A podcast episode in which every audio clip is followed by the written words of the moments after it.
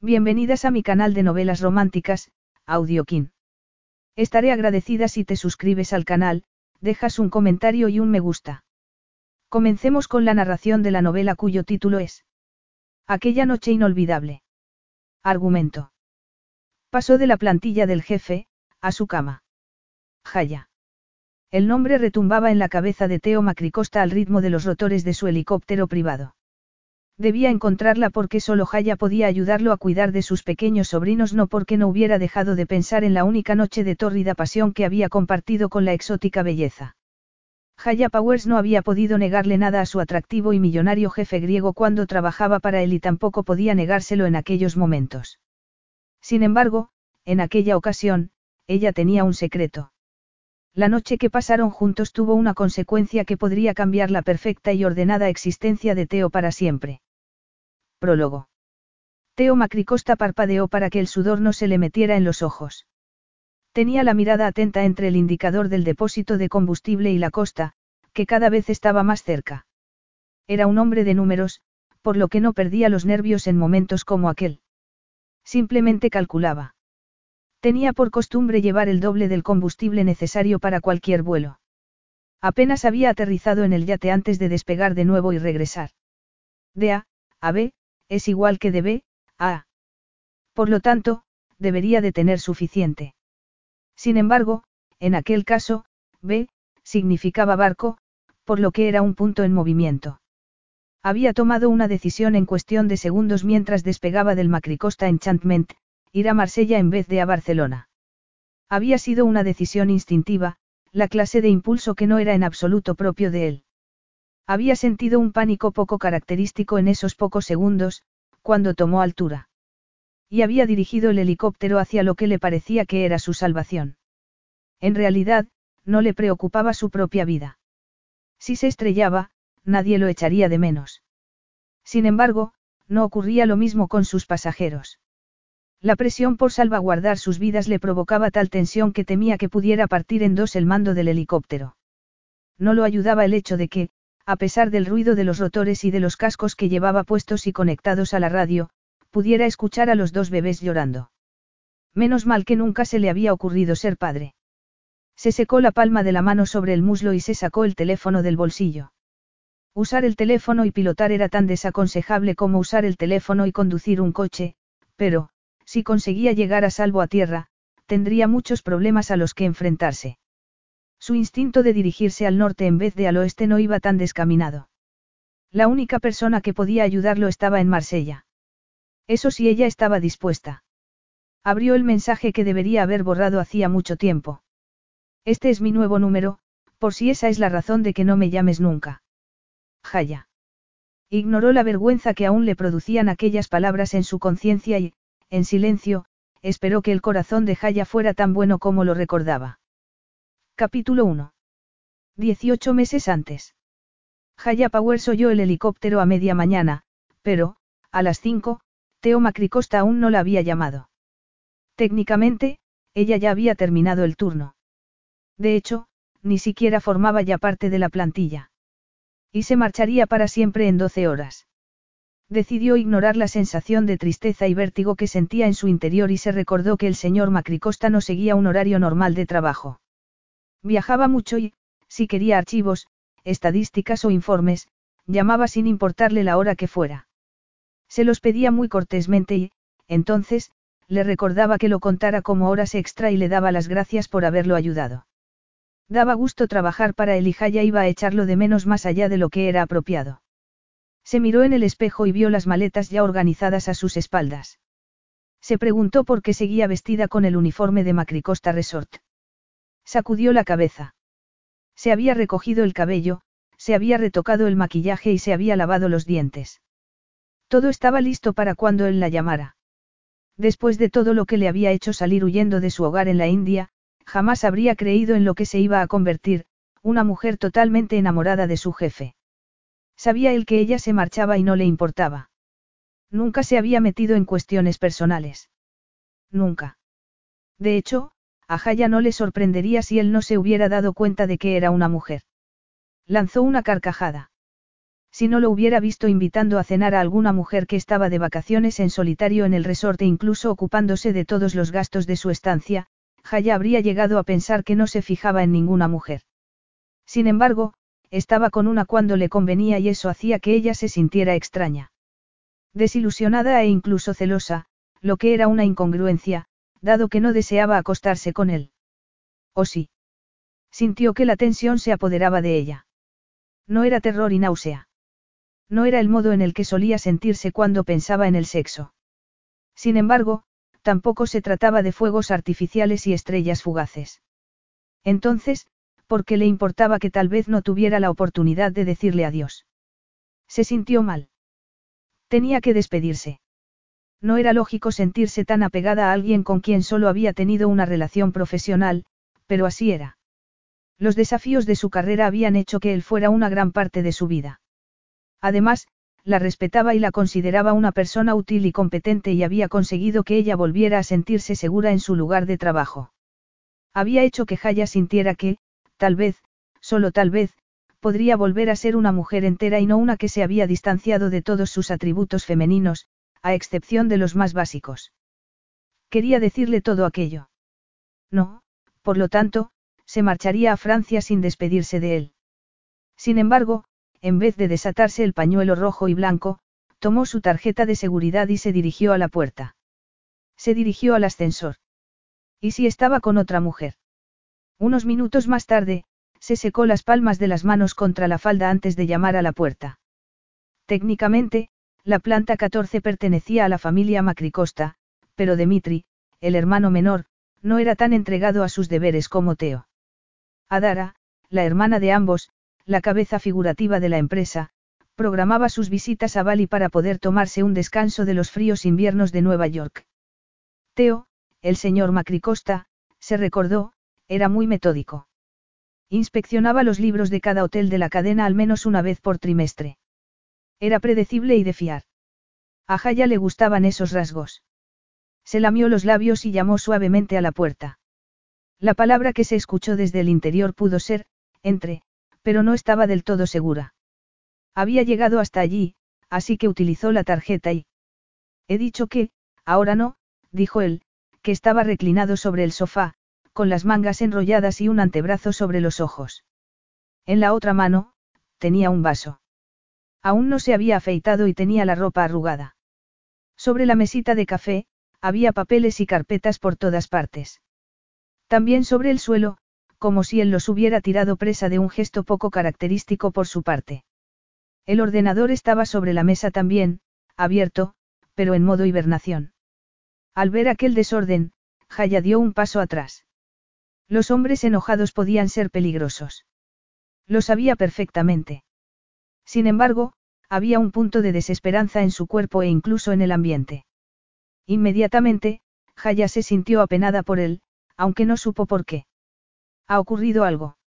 Le preguntó. Jaya. Replicó mientras se apartaba el brazo de los ojos. Te he llamado. Añadió mientras se sentaba y tomaba el teléfono para encender la pantalla y comprobar el registro de llamadas. No me importa ayudarte a encontrar los documentos que necesites, en especial si te sientes mal por la forma en que se ha hecho algo. Mal, efectivamente. Así es como me siento. Apoyó los codos sobre los muslos. Entonces, tras tensarse un poco más, se mesó el cabello con las manos mientras la miraba a ella con una profunda tristeza. Has venido en un mal momento. Jaya sintió que la boca se le secaba. Ella nunca reaccionaba ante los hombres, en especial a los que eran morenos, fuertes y guapos. Teo tenía todas aquellas características. No era tan moreno como sus compatriotas, pero tenía el cabello y las cejas oscuras. Con el pelo de punta, parecía mucho más joven que los casi 30 años que tenía. La mano de Jaya anhelaba atusarle el cabello, pero instintivamente supo que a él no le gustaría. A pesar de todo, estaba increíble. La mandíbula, cubierta por la barba de un día, era lo suficientemente amplia para enmarcar perfectamente su amplia boca. Los pómulos sobresalían lo justo para hacer más estilizadas sus mejillas. Tenía las cejas largas, no demasiado espesas, lo que les daba a sus vivos ojos castaños una imagen de inteligencia. Lo haremos mañana. Ahora no es buen momento, le dijo él. Aquellas palabras contenían un tono ronco que le provocó a Jaya un escalofrío visceral por todo el cuerpo. No puedo aprovecharme de tu ética de trabajo, añadió. Podría socavar nuestra relación entre jefe y empleada. Abrumada, ella apartó la mirada y la bajó al suelo, sonrojándose de nuevo. ¿Cómo? En los últimos años, cualquier tipo de insinuación de carácter sexual por parte de un hombre le había detenido el corazón. El terror era su reacción y su primer instinto era escapar. Pensamientos tales como, me pregunto cómo me sentiría si él me rozara los labios con la barba, nunca se le habían ocurrido, pero, durante unos segundos, se había dejado llevar por una ensoñación. El cuerpo le ardía como si estuviera quemándose, pero no solo de mortificación. Había algo más, una curiosidad que apenas recordaba de hacía un millón de años. Si tuviera la inteligencia que siempre reclamaba tener, le habría dejado con la palabra en la boca. Se habría excusado y se habría marchado a Marsella para no regresar jamás. Sin embargo, a pesar de lo incómoda que se sentía, no pudo moverse. En realidad, ya no tenemos esa clase de relación, replicó ella dejando de nuevo el ordenador sobre la mesa de café. Hoy es mi último día. Debería haberme cambiado, pero me está costando marcharme. Él se echó hacia atrás y colocó las manos en las rodillas. Parecía asombrado. ¿Por qué no me han informado? Si te vas a la competencia, te aseguro que igualaremos la oferta que te hayan hecho. No se trata de eso, contestó Jaya mientras se sentaba frente a él. Se agarró las manos para poder transmitir más compostura de la que en realidad poseía. Tú, bueno, quiero decir la empresa, se ha portado muy bien conmigo facilitándome una preparación. Yo no podría mostrarme tan desagradecida y marcharme a la competencia. Creemos que es muy importante invertir en nuestros empleados. Lo sé, pero yo nunca había imaginado que podría pasar de camarera de planta a ocupar un puesto en administración en tan poco espacio de tiempo, y mucho menos dirigir el departamento. La confianza que tenía en mí misma cuando empecé a trabajar aquí estaba en niveles muy bajos, confesó ella con una sonrisa. Si tú no me hubieras preguntado si pensaba presentarme al puesto de recepcionista nocturno, creo que ni siquiera lo habría considerado y, por ello, te estoy muy agradecida. Si no es a la competencia, ¿a dónde vas? Jaya trató de no mirar las fuertes manos que no dejaban de masajearse las rodillas. Teo no estaba tan tranquilo como quería aparentar. A Francia. A Marsella concretamente. Un asunto de familia. Muy repentino. Lo siento. No sabía por qué había añadido la disculpa. Suponía que por costumbre. Sin embargo, sí que era cierto que lo lamentaba. Sentía dejar aquel trabajo, sentía causarle inconvenientes a él sobre todo, sentía que su prima se estuviera muriendo. No te irás a casar, ¿verdad? No será uno de esos matrimonios de conveniencia. Sonaba tan escandalizado que Jaya tuvo que sonreír. Los occidentales podían tener tantos prejuicios. Como si todas las relaciones que él tenía fueran por amor en vez de por otros motivos. No. Pensó por qué no se sentía amenazada por aquella conversación. Habían tenido un millón de aquellos breves encuentros, todos muy cortos. Durante aquellos cuatro años, ella había levantado la cabeza en muchas ocasiones y lo había sorprendido observándola. Después se había vuelto a concentrar tan rápidamente en su trabajo que ella había atribuido aquellos intensos segundos a su imaginación, convenciéndose de que él ni siquiera sabía que estaba viva. Nuestra relación entre jefe y empleada. Era eso lo que le había impedido mostrar interés antes. A Jaya no le sorprendería. Teo nunca hacía un movimiento en falso. Sin embargo, si era eso lo que se lo había impedido, ¿qué significaba en esos momentos, cuando Jaya estaba a solas con él en su suite y él sabía que ella ya no le estaba vedada porque había dejado de ser su empleada? Esto es un duro golpe para la empresa. Te redactaré una carta de referencias, por supuesto, pero no sería más apropiado una baja. Así tu puesto seguiría disponible. Yo, no. Sacudió la cabeza, para tratar de no profundizar en el tema. Sentía la tentación de decir que regresaría, pero el cáncer de Saranya lo hacía muy poco probable. Voy a irme a vivir con mi prima y su esposo. Ella está muy enferma y no va a sobrevivir. Estoy muy unida a su hija y ella me necesita. Lo siento mucho. No quiero parecer insensible, pero ayudaría el dinero. Gracias, pero no se trata de eso. El marido de mi prima es muy rico. Se portaron muy bien conmigo cuando me marché de la India y me acogieron hasta que pude mantenerme por mí misma. No podría perdonármelo si no estuviera con ellos en este trance. Lo comprendo. De verdad lo comprendía. Su familia parecía muy extraña, casi como si no se llevaran bien. El comentario que él había hecho sobre su hermana había sido lo más personal que le había oído decir nunca.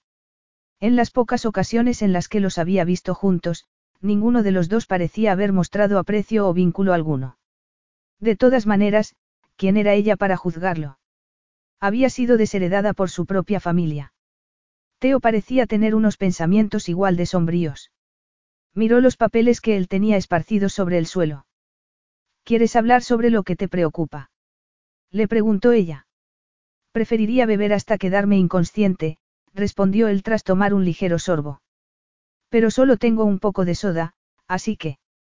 Dejó el vaso y se puso de pie. Jaya trató de no tomárselo a mal. Teo era un hombre muy reservado.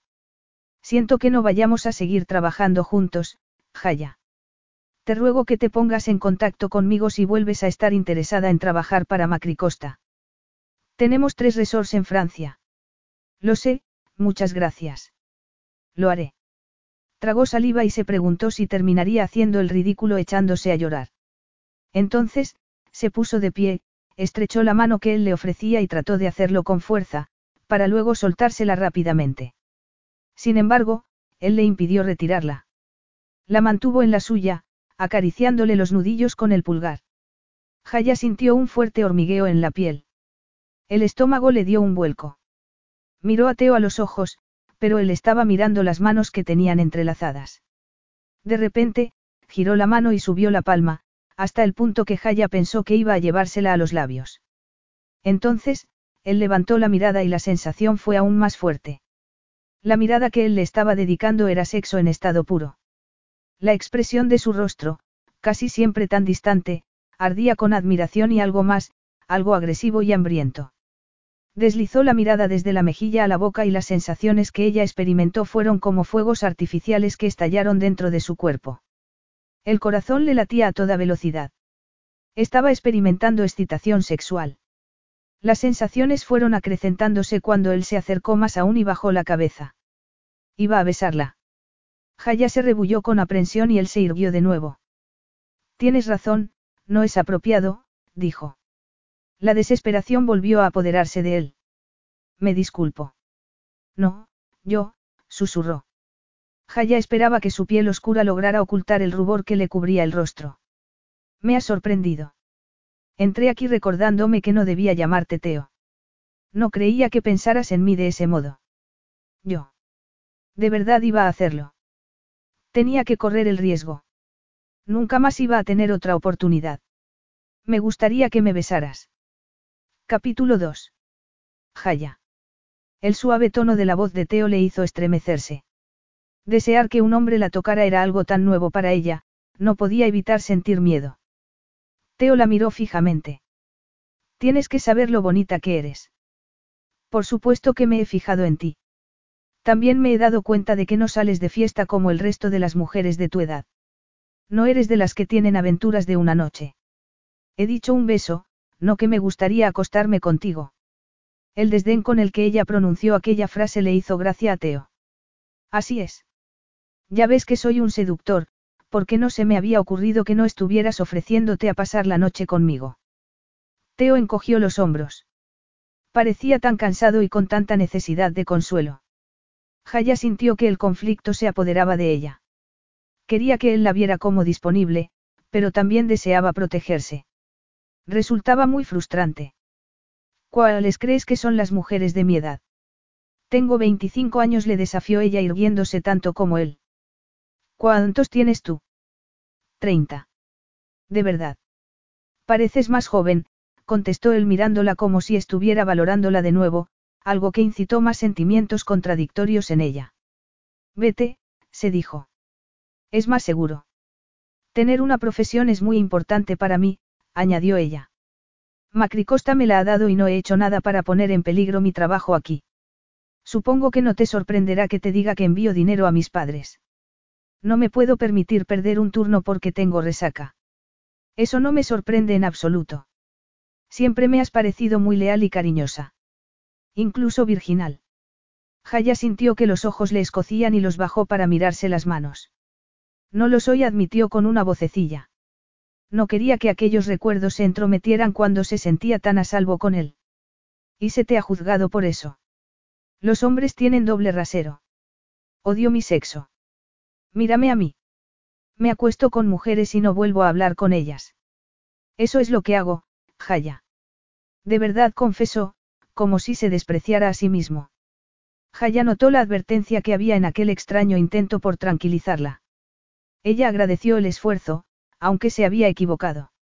Sí, la habían juzgado, pero por el delito de un hombre contra ella, no algo que ella hubiera hecho. Yo también odio los hombres, admitió. Pero no a ti, se dijo en silencio. Ah, un canalla te rompió el corazón. A mí se me da muy bien ser el hombre con el que las mujeres acaban de rebote. Por eso ligas con las turistas. Le preguntó ella, sin poder evitarlo, divertida. Les estás ofreciendo primeros auxilios. Soy el hombro sobre el que lloran. Te engañó. Dijo como si estuviera hablando con una de las turistas a las que se habían referido. Es un idiota. ¿De verdad eres tan superficial? Le preguntó Jaya. No se lo creía. Cuando se marchaban aquellas mujeres estaban relajadas y eufóricas, no tristes. Siempre había sentido envidia. Curiosidad. Muy profundo no soy, pero no les miento. Saben muy bien lo que van a sacar de mí. Una noche aclaró ella. Una noche afirmó él mientras se metía las manos en los bolsillos. Y, aparentemente, tú lo restringes a un beso. Aunque, si aún lo ofreces, estoy dispuesto a aceptarlo. El anhelo que había en su mirada era tan evidente que Jaya se sonrojó. Se cubrió las mejillas con las manos y se echó a reír. No podía mirarlo a los ojos. No hago más que pensar que, si me marcho sin besarte, me preguntaré siempre cómo habría sido. Sí. Teo le miraba fijamente los labios, lo que hizo que Jaya sintiera un hormigueo en ellos que trató de aplacar lamiéndoselos. En ese momento, él contuvo el aliento. Se acercó un poco más. Era tan alto y tan corpulento. Su presencia resultaba casi abrumadora. Sin embargo, cuando le acarició a Jaya ligeramente la mandíbula y se inclinó, ella se sintió totalmente paralizada por la anticipación que sentía. Había habido algunos besos en su vida, ninguno de ellos muy memorables, pero cuando Teo colocó la boca sobre la de ella, supo que recordaría aquel durante el resto de su vida. La suave textura de sus labios se selló con la de los de ella. Teo no la obligó a que abriera la boca. Fue ella quien los entreabrió y dio la bienvenida a aquella inminente invasión, que la debilitaba a pesar de los nervios que la atenazaban. Teo profundizó el beso, por lo que a Jaya no le quedó más remedio que abrir más la boca, mientras se sentía envuelta por deliciosas oleadas de placer. Los labios de ambos se habían humedecido y se deslizaban eróticamente. Teo le lamía el interior de la boca y ella gemía de placer, poseída por una exquisita sensación de gozo. Aquel beso era la clase que había leído en los libros y por fin lo había experimentado. Tuvo que apoyar una mano sobre el hombro de él para no perder el equilibrio. Se puso de puntillas, esperando más presión, más caricias. Con un gruñido, Teo la rodeó con un brazo y la estrechó con fuerza contra su cuerpo, apretándole suavemente la boca mientras le enredaba los dedos en el cabello. Jaya le rodeó el cuello con los brazos. Le encantaba cómo él la besaba. Se apretó con fuerza contra el duro tórax y... Teo estaba duro por todas partes. Sin poder evitarlo, dio un paso atrás, turbada por la intensidad de su respuesta y la complicada situación en la que se había colocado. Teo no la soltó enseguida. La sujetó primero y luego la dejó ir. Entonces, se mesó el cabello con una mano y lanzó una maldición. Demonios, Jaya. Había sospechado que sería bueno, pero no sabía que lo sería tanto. ¿Estás segura de que no quieres quedarte a pasar la noche? Yo. Di que no. Vete. ¿Y si él era el hombre con el que podría dejar de ocultar su sexualidad bajo el miedo? En realidad, no estaba esperando esto. Tienes razón en que no tengo aventuras. No sé si eso es lo que quiero en estos momentos, pero, se interrumpió un instante. No podía dejar de retorcerse las manos como la virgen que él le había acusado de ser. Me ha gustado mucho besarte. Estás tratando de decirme que no con delicadeza. ¿Por qué te aseguro que no es necesario? No. Te aseguro que estoy verdaderamente confusa sobre lo que quiero, dijo ella con frustración. Teo sonrió y dijo. Tú no eres la clase de mujer que tiene aventuras de una noche, pero tu vida ha sufrido un gran impacto y el sexo podría ayudarte a que te olvidaras de todo. Créeme. Te comprendo perfectamente. ¿Es esa la razón por la que me estás pidiendo que me quede? Tan evidente soy. Estás haciendo que me preocupe por mis amigos. ¿Acaso hay un problema con la empresa? No contestó él inmediatamente. Suspiró y se rascó la cabeza. Lo mío es más bien un problema personal. Un asunto de familia, aunque no una enfermedad como en el caso de la tuya. Llevo enfadado con una persona mucho tiempo y hoy me he enterado de que no tengo razón para estarlo. Me estoy quedando sin gente a la que odiar y a la que culpar. No sé lo que hacer al respecto. Bésame, pensó ella. No se podía creer que Teo se estuviera abriendo de esa manera porque estaba segura de que él se arrepentiría. Sin embargo, en aquellos momentos, tan solo deseaba ayudarlo a sanar, lo cual era una locura, dado que ella estaba mucho más rota que él. Sinceramente, no sé si puedo ser lo que tú estás buscando esta noche. Jaya quería serlo, pero tan solo pensar en tener aquella clase de intimidad le hacía sentirse muy vulnerable, tanto que apenas podía respirar. No hago más que decirme que sería mejor que me marchara, añadió. Sin embargo, sigues aquí. Sé que no tiene sentido, comentó ella encogiéndose de hombros. Las miradas de ambos se entrelazaron y, en lo único en lo que ella pudo pensar era en el beso que los dos acababan de compartir. Teo afirmaba que era lo opuesto a un caballero, pero Jaya presentía que, a pesar de aquel poderoso físico y su actitud autoritaria, era capaz de mostrar ternura. Puedes marcharte en cualquier momento. No me molestará en lo más mínimo, dijo él con gesto despreocupado, que, en opinión de Jaya, ocultaba una profunda intensidad. ¿De verdad? Le preguntó ella, cruzándose de brazos con escepticismo. Una mujer tiene la prerrogativa de cambiar de opinión, replicó encogiéndose de hombros. Entonces, esbozó una pícara sonrisa. Sin embargo, haré todo lo posible para que sea interesante. Jaya se sintió confusa. No me puedo creer que esté teniendo esta conversación contigo, comentó sacudiendo la cabeza. Yo me he preparado mentalmente para no sentirme atraído por las mujeres que llevan ese uniforme. Te aseguro que, para mí, también es surrealista. Jaya sonrió y luego lo miró de nuevo a los ojos. Te aseguro que no me puedo decidir, Teo. No tienes que hacerlo, dijo él mientras le tomaba la mano y la llevaba hacia el sofá. Iremos beso a beso. A ver qué tal. Veo que de verdad te quieres olvidar de todo lo que te esté pasando. Así es, admitió él. Se sentó en el sofá e hizo que ella tomara asiento a su lado. ¿Te soltarías el cabello para mí? Después de dudarlo un instante, Jaya accedió. Se sentía tremendamente vulnerable, como si se estuviera quitando la ropa. Teo se lo apartó del rostro y se maravilló de lo largo que lo tenía. Es tan suave. La paciencia que él mostró la sorprendió. No sabía por qué, pero el hecho de que se contentara con acariciarle el cabello cuando antes había parecido tan interesado en una relación física estuvo a punto de hacerle pensar que Teo había cambiado de opinión. Sin embargo, justo cuando se estaba empezando a inquietar, él le tiró del pañuelo que llevaba al cuello. ¿Podemos prescindir de esto? Le preguntó mientras comenzaba a aflojarle el nudo. ¿Me vas a atar con él? replicó ella. Trató de parecer despreocupada, pero temblaba de anticipación. ¿Acaso quieres que lo haga? No. Mejor, porque quiero sentir tus manos sobre mí. Teo le desanudó el pañuelo y lo hizo deslizarse por debajo del cuello de la camisa. Entonces, le dio un profundo beso en los labios, que fue a la vez tierno y dulce. Y también algo frustrante.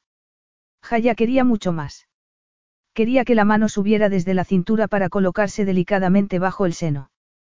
Deseaba que él la tocara, porque sentía que los pechos le pesaban, llenos de deseo. Quería que se abrazaran y poder apretarse contra el amplio torso de Teo. Sin poder contenerse, empezó a tirar suavemente de los botones de la camisa, sin poder reunir el valor suficiente para abrirlos. Teo se apartó y miró lo que ella estaba haciendo y, sin decir ni una palabra, se los desabrochó con una sola mano, sin importarle que pudiera rasgar los ojales por falta de cuidado. Entonces, se sacó la camisa de la cintura del pantalón y dejó que colgara suelta y desabrochada. Jaya contuvo la respiración al ver lo que él había hecho y se tocó los labios con las yemas de los dedos. Teo le tomó la mano y le mordió suavemente la parte carnosa que tenía en la base del pulgar. Me muero porque me toques. Aquel comentario hizo que Jaya soltara una carcajada. Luego, casi aterrorizada, vio cómo él le agarraba la mano y se la llevaba al torso. Cuando los dedos tocaron la piel y sintieron el calor que emanaba del cuerpo de Teo, Jaya contuvo el aliento. Eres tan guapo. Gracias. Yo siempre había pensado lo mismo sobre ti. Jaya esbozó una sonrisa e hizo algo que jamás hubiera imaginado. Se inclinó sobre él y lo besó en la boca mientras le recorría el torso con las dos manos, explorando la textura del vello sobre la sedosa piel que cubría unos músculos de acero. Teo gruñó, pero, en vez de tomarla entre sus brazos, le deslizó los dedos entre los botones. Segundos después, fue ella la que vio cómo Teo le abría la blusa blanca y roja del uniforme de Macricosta. El sujetador blanco que llevaba debajo era práctico y casi adolescente. En realidad, no tenía mucho que sujetar y nunca había visto motivo alguno para gastarse mucho dinero en algo que solo ella iba a ver. Sintió la necesidad de disculparse, pero el modo en el que él le deslizó el dedo sobre la copa, acariciándole la parte superior del seno, hizo que contuviera el aliento. Tengo una terrible adicción al chocolate, le dijo él, mientras se tomaba su tiempo para deslizarle la camisa sobre los hombros y se la sacaba poco a poco de la falda. Cuando volvió a acariciarla, lo hizo muy suavemente y, casi sin que ella se diera cuenta, encontró el broche que tenía en la espalda. Jaya se arqueó y sintió que el sujetador se aflojaba. Contuvo el aliento, sin saber qué hacer. Se anticipó y le cubrió el seno con la mano. La sensación que experimentó hizo que se le borrara por completo el pensamiento. Su mano era tan cálida como un infierno. Y tan masculina. El tacto de su palma era firme, posesivo, cubriéndole el seno como si tuviera todo el derecho a hacerlo, pero también delicado a la vez. Se lo apretaba suavemente, como si supiera que ella iba a disfrutar con las sensaciones que iban acrecentándose a cada instante. Le masajeaba la carne, haciendo que ésta se sintiera ansiosa y se frunciera en un erecto pezón. La mano se movió ligeramente cuando Teo se inclinó para capturarle los labios. Ella correspondió a aquel beso con gusto. Las sensaciones se apoderaron de ella, pero, una en particular le atravesó por completo el pensamiento. Le tocó el pezón con el pulgar, haciendo que se tensara aún más y se hiciera aún más sensible. Vulnerable, pero excitado a la vez. Jaya gimió de placer, angustiada por las sensaciones que sentía por el abdomen y se dirigían a una parte de su cuerpo que había entrado en hibernación hacía mucho tiempo. Dios, Jaya. Déjame saborearte. La hizo tumbarse sobre los cojines, cubriéndola con un movimiento tan fluido que ella no se dio cuenta de cómo había podido terminar debajo de él, con el sujetador levantado y el peso de Teo inmovilizándola. Atónita, contuvo el aliento y luego trató de respirar, para tratar de adecuarse a aquella situación y decidir si lo que estaba ocurriendo le parecía bien. Eres tan hermosa. Jaya se dijo que debía tener miedo, pero lo que más miedo le daba era lo maravilloso que era aquel placer que estaba experimentando. No podía parar de recorrerle la espalda con las manos. El peso del cuerpo de Teo sobre el de ella debía de haberle aterrorizado, pero no era así. Como no podía colocar la pierna junto a la de él, dejó que el tobillo se enroscara por detrás del muslo de Teo y gimió. En voz muy alta. A pesar de que una voz parecía decirle que no hiciera aquello, que no lo animara a seguir, no podía evitarlo. Teo le había cubierto los dos pechos con las manos, mientras los lamía, los besaba y los torturaba. Era increíble. Teo, no puedo soportarlo. Él se levantó ligeramente para besarla, para devorarle la boca como si fuera un depredador. Entonces, cambió la postura y se colocó por completo entre sus piernas. La arrugada falda se había ido subiendo, de manera que la bragueta de él había entrado en firme contacto con el algodón de las bragas. El pánico empezó a apoderarse de ella. Lo empujó por los hombros. Entonces, él rompió el beso y apoyó la húmeda frente contra la de ella. Sé que vamos muy rápido, pero, no vamos a poder ir más allá. Acabo de darme cuenta de que no tengo preservativos. No tienes ni idea de lo mucho que lo siento. Eres tan bonita no quiero ni puedo dejar de tocarte, añadió. Deslizó la mano por la parte exterior del muslo, haciéndola temblar contra él. Me dejas que al menos te dé placer. Me dejas que sepa lo que se siente al tocarte. La besó delicadamente en la barbilla mientras la mano iba subiendo por el muslo, por debajo de la falda, y aprendía la textura de las braguitas tan recatadas que ella llevaba puestas. Jaya abrió la boca. No podía controlar sus pensamientos, que habían entrado en conflicto por la excitación y sus propios temores. Parecía que su mente se negaba a centrarse en nada, y mucho menos en decirle sí o no. Antes de que ella pudiera articular palabra, Teo se movió lo suficiente para cubrirle el sexo con la mano. Las sensaciones hicieron que cerrara los ojos. ¿Te gusta así? murmuró mientras le lamía el cuello y le acariciaba delicadamente a través del algodón. Una ligera caricia contra lo más íntimo de su ser hizo que ella vibrara de deseo. Más suavemente. Dime cómo te gusta. No he venido aquí para esto, susurró ella, consciente de que se estaba abandonando. Había separado las piernas ante la facilidad con la que él conocía el cuerpo de una mujer. Deseaba recibir lo que él podía darle. Sin embargo, es tan agradable. Lo sé. Ya me odiarás más tarde, pero, ahora, puedo seguir haciendo esto. Eres tan increíble. Teo le besó el cuello y deslizó sus caricias por debajo del algodón. Jaya debería de haberse sentido alarmada. Sin embargo, no le importaba. En aquel momento, no le importaba nada más que el placer que él le estaba dando. Teo no parecía tener prisa y gozaba acariciándola, moviendo los dedos en círculos, volviéndola completamente loca. Jaya se mordió los labios. Le encantaban aquellas caricias y el placer que Teo le estaba dando, haciendo que deseara sentir contacto físico con un hombre. Teo le decía al oído palabras pecaminosas sobre lo que quería hacer. Después, comenzó a chuparle el pezón y susurró. Deja que te bese ahí, quiero lamerte. Será tan bueno, Jaya. No. El horror que ella sentía era pura y latente timidez, pero la idea de que Teo le hiciera lo que él le había prometido le provocaba una excitación que no podía contener. Trató de cerrar las piernas, pero se topó con las anchas caderas de Teo. Como no podía controlar la desinhibida respuesta de su cuerpo, decidió que su única opción era rendirse por completo a él y a las agudas necesidades de su propio cuerpo. Su recompensa fue una profunda sensación de placer que le recorrió todo el cuerpo en diferentes oleadas. La garganta formó un profundo grito de placer, de una culminación que era mucho más que algo físico. Fue un triunfo. Liberación del pasado. Gozo por sentir las caricias de un hombre. Capítulo 3. Una increíble ternura se apoderó de ella. Le encantaba sentir el peso de su cuerpo, la firmeza de su fuerza, la intensidad que notaba en él mientras le deslizaba los dedos por el cabello. Le obligó a levantar la cabeza para poder mirarlo una vez más. Resultaba muy íntimo que las miradas de ambos se cruzaran cuando ella acababa de experimentar un placer tan intenso. La mano de él seguía donde había estado antes. Jaya sentía un deseo tan fuerte que anhelaba poder suplicarle que siguiera acariciándola. Gracias. Todavía no me las des. Aún hay más, comentó él con una caricia deliberada que se deslizó más abajo para penetrarla en su ansioso cuerpo. Jaya se tensó. Una parte de ella reaccionó por instinto, pero las sensaciones que le estaba haciendo experimentar aquel grueso dedo eran tan deliciosas que gimió de placer y levantó un poco las caderas para animarlo a seguir. Ah, Jaya. Su cálida boca le dio un húmedo beso contra el cuello y profundizó la posesión que tenía de ella. Espera, susurró ella. De verdad iba a hacerlo.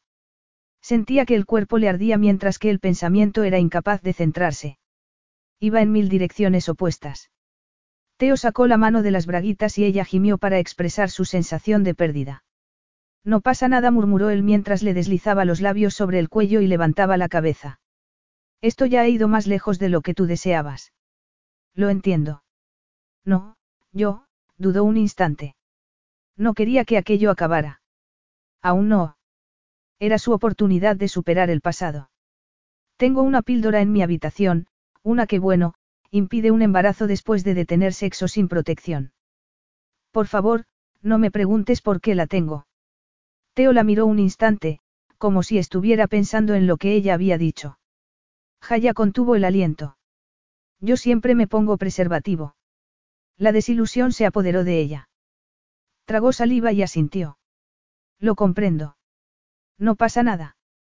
Como tú has dicho, esto no es algo que los dos tuviéramos intención de hacer, así que... No, a lo que me refiero es que estoy limpio. Nunca he tenido sexo sin protección, así que no tienes que preocuparte de que yo pudiera contagiarte nada. Yo. Me hicieron pruebas. Una vez más, no quería pensar en cómo Saranya la llevó al médico cuando la sacó de la India. Aquel tiempo oscuro se iba a superar aquella misma noche, con Teo. Yo también estoy limpia. Teo volvió a mirarla muy fijamente. Júrame que te tomarás esa píldora. Mi familia me mataría si tuviera un hijo fuera del matrimonio. Yo no quiero ser padre. Nunca. Si estás pensando que esto podría llevar a algo. No. Un bebé sería un desastre, pero quiero sentirte. Teo respiró profundamente y asintió. Entonces, se puso en pie y la tomó en brazos para llevarla al dormitorio. Lo que Jaya le había dicho era cierto en muchos sentidos. Quería pensar en los hombres de un modo diferente, pero también anhelaba tener contacto físico con aquel hombre en particular. Teo la tumbó en la cama y se irguió. No encendió la luz. Dejó que el ligero brillo de las luces de la piscina a través de las ventanas fueran lo único que los iluminara. Jaya le observó mientras se desabrochaba el cinturón y lo dejaba caer al suelo al tiempo que se quitaba los zapatos.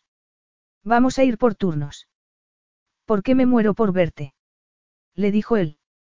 Jaya se miró el arrugado uniforme, la camisa abierta y el sujetador suelto por el pecho. La timidez era lo único que le impedía desnudarse, no el miedo. Solo el reparo de desnudarse delante de un hombre. Cuando, lentamente, se quitó la camisa, le confesó. Tú has visto muchas mujeres.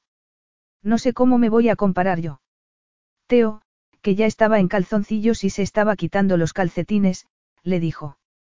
No estoy muy seguro de mi habilidad para esperar hasta que te haya dado todo lo que quiero que tengas. No quiero ser el canalla egoísta con el que compares a todos tus futuros amantes. Jaya estaba segura de que no lo sería.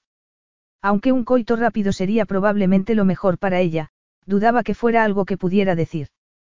Cuando trató de doblar la blusa que se había quitado, Teo se la arrebató y la arrojó al suelo con la suya. Después, le quitó el sujetador e hizo lo mismo.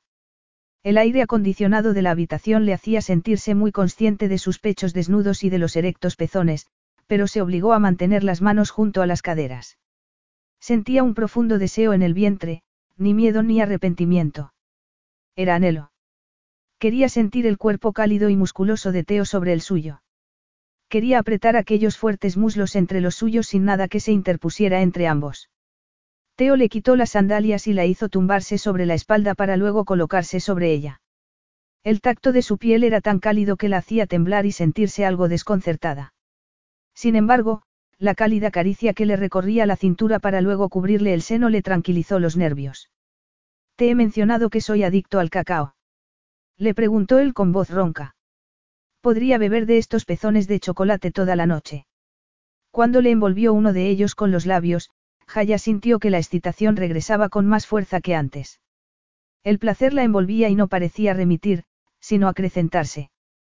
Quiero besarte, susurró ella mientras él se centraba en el otro seno. El deseo le había hecho un nudo en el vientre, que le hacía sentirse osada, impaciente por experimentar un nuevo orgasmo. Cuando él levantó la cabeza para mirarla, deslizó una mano hacia abajo, pidiéndole silenciosamente que levantara las caderas para poder quitarle la falda. Cuando le había bajado la cremallera. Obedeció. Teo se colocó de rodillas y le quitó las últimas prendas que faltaban. Jaya sintió que los muslos le temblaban. Los apretó con fuerza, presa de una nerviosa tensión, mientras le miraba los boxer negros que contenían una potente y descarada erección. Eres tan hermosa. Seguro que se lo dice a todas, se advirtió ella. Sin embargo, no pudo evitar sonreír. El modo en el que la miraba parecía ser verdadera admiración. Eso la hizo relajarse y la hizo desearlo con más fuerza. ¿Me puedes besar otra vez? Por favor. Teo sonrió y se volvió a tumbar junto a ella. Besaré cada centímetro de tu cuerpo, respondió mientras la tomaba entre sus brazos. Su cuerpo estaba tan caliente y era tan fuerte. Jaya no pudo resistirse y le acarició la sedosa piel mientras él la besaba. Las lenguas se entrelazaron de un modo que le pareció totalmente natural. Necesario. El instinto la empujó a moverse, levantándose involuntariamente bajo el contacto de sus manos. Teo volvió a besarle el cuello, el pezón, provocándole de nuevo una feroz necesidad. Ansiaba que él concentrara toda su atención entre los muslos. Teo sabía hacer el amor muy bien. Le acarició el vientre y le deslizó las yemas de los dedos por los muslos, animándola a que los separara. Por fin, comenzó a acariciarle la húmeda feminidad, penetrando fácilmente en su líquido calor. Las caricias eran tan buenas. El pulgar le estimulaba el clítoris mientras los sensuales envites de los dedos le provocaban placenteras sensaciones por todo el cuerpo, que hacían saltar chispas que conducían al gozo más intenso de todos. Gimió de placer, maravillada de que pudiera volver a sentirse así, tan ansiosa de sus caricias. Teo se movió y comenzó a lamerle los senos para después, comenzar a bajar por el abdomen. Teo. Cada centímetro de tu cuerpo, Jaya. Teo dejó de acariciarla y utilizó la húmeda mano para separarle los muslos. No, Teo, por favor no. No seas tímida. Me preocupa mucho que no voy a durar nada en cuanto me quite los calzoncillos. Por eso, quiero que disfrutes antes. Estoy disfrutando, dijo ella con una risa nerviosa. Se sentía inquieta, pero decidida. Quiero sentirte dentro de mí. Teo lanzó una maldición y, tras cerrar los ojos, apartó el rostro. ¿Estás enfadado? Le preguntó ella con cautela. No, no. Es que, si me hablas así, no me ayudas a mantener el control. ¿Tienes idea de cuánto hace que quiero estar dentro de ti? Años. Desde la primera vez que te vi. Se levantó como un resorte de la cama y se quitó los calzoncillos. Antes dijiste que no sabías que yo pensaba así sobre ti. Tú tampoco me indicaste lo que pensabas tú. ¿Sabes lo sexy que resulta oírte decir que me deseas? Jaya dudó de aquella afirmación. Deseaba sentirse normal. Deseaba sentirse cerca de Teo, pero aquella demostración tan poderosa de masculinidad le hacía sentir aprensión. Él volvió a tumbarse sobre ella. Con una rodilla, le separó hábilmente las piernas y se colocó entre ellas. Jaya se tensó, esperando que la penetrara, pero Teo le enmarcó el rostro y le besó suavemente los labios. He enfriado el ambiente. No quería hacerlo. Esta es la noche más extraña de toda mi vida. Pues esas palabras ayudan a calentarlo de nuevo, comentó ella riendo. Admitió que Teo era muy considerado, pero ella era muy consciente de la firme y dura columna que se apretaba contra sus pliegues más vulnerables. Teo no se rió. Suspiró. Agradezco mucho que estés aquí. Toda la mierda que hay fuera de estas paredes ahora no puede tocarnos. Espero que tú también lo sientas así. No quiero ser el único que encuentre una vía de escape. No lo eres. Yo también te estoy utilizando, susurró ella, temblando por los nervios, pero segura de que aquello era lo que quería. Bien. Teo la besó. El movimiento de sus labios volvió a despertar en ella la excitación que había estado latente durante aquellos minutos. Cuando Teo movió las caderas y se abrió la suavidad de sus labios, encontrándola y despertando de nuevo el placer, Jaya se sorprendió al sentir el aguijonazo del deseo. Su cuerpo la abrumaba, pero también le daba seguridad. Su torso le frotaba los senos, estimulándole los pezones. Los muslos eran fuertes y abrasivos, pero Jaya no podía evitar querer acariciárselos con los suyos, gozando de las sensaciones y separando las piernas casi sin darse cuenta, abriéndose un poco más con cada movimiento. Un gemido que expresaba sentimientos encontrados se escapó de entre sus labios, pero le tomó la cabeza entre las manos y levantó las caderas, enfrentándose a aquella presión y haciendo por fin que todo ocurriera. Se preparó para sentir dolor, pero solo experimentó una tremenda sensación de plenitud cuando él la penetró. Los músculos se le tensaron instintivamente, pero aquello solo acrecentó la fricción, una dulce fricción, que sintió cuando él se hundió en su cuerpo. Un fuerte temblor se apoderó de ella. Teo la apretó con fuerza entre sus brazos, moviéndose y apretándose contra su cuerpo. Ya. No pasa nada. Yo también estoy muy cerca. Córrete para mí. Déjame sentirlo. Jaya contuvo un sollozo, no porque le doliera o estuviera lista para el orgasmo, sino porque se sentía emocionalmente muy completa. Se sentía orgullosa de sí misma, tanto que se aferró a él deseando que aquel momento de perfección no se borrara nunca de su pensamiento. Después de unos segundos, cuando siguió sin moverse, Teo murmuró. juntos. Le pregunto, sin dejar de moverse dentro de ella. Dime cuándo. Oh, Teo, gimió ella cuando sintió que él llegaba a lo más profundo de su cuerpo. Sí. Volvió a hundirse en ella, más profundamente aquella vez, como si quisiera fundirse con ella para siempre. Era fantástico, una sensación dulce, primitiva y deliciosa aunque no suficiente. No pares. Jadeó. Nunca. Teo siguió moviéndose, dejando que sus caderas se unieran a las de ella cada vez con más fuerza. Las sensaciones comenzaron a recorrerle todo el cuerpo llenas de promesa. Jaya no podía hablar, solo prepararse para otra fuerte explosión de placer. Teo la abrazaba con fuerza, reuniendo una tensión alrededor de su cuerpo, como cuando se estaba formando una tormenta. Ella gemía, acogiendo cada envite de su cuerpo arqueando las caderas. Los pensamientos dejaron paso a las sensaciones, primitivas, terrenales y naturales. El aroma de Teo era perfume y sus gruñidos de placer, música celestial. Jaya sonreía y gozaba con aquella danza. Los gritos se le formaban en la garganta. Le colocó la mano en el trasero, clavándole las uñas para tratar de hundirlo más dentro de su cuerpo, necesitándolo un poco más. Estaba tan cerca. Ambos tenían el cuerpo lleno de sudor y su lucha los estaba conduciendo al éxtasis, ya casi estaban, ya casi estaban. Un fuerte orgasmo recorrió el cuerpo de Jaya y la obligó a gritar de placer y liberación. Se sentía totalmente plena mientras su cuerpo temblaba y se aferraba al de él. Teo dejó escapar también un fuerte gruñido. Dentro del tembloroso cuerpo de Jaya, su gruesa erección vibraba, llenándola con su calor volcánico. Jaya le apretó con fuerza con brazos y piernas y deseó que aquella unión durara para siempre. Capítulo 4. En la actualidad. Mientras aterrizaba, Teo vio la limusina que lo estaba esperando. Jaya fue lo suficientemente inteligente como para esperar a que los rotores giraran más lentamente antes de salir del coche. Teo tenía tantas ganas de verla. Se dijo que lo que le preocupaba eran los bebés y si él tendría la ayuda que necesitaba para cuidarlos.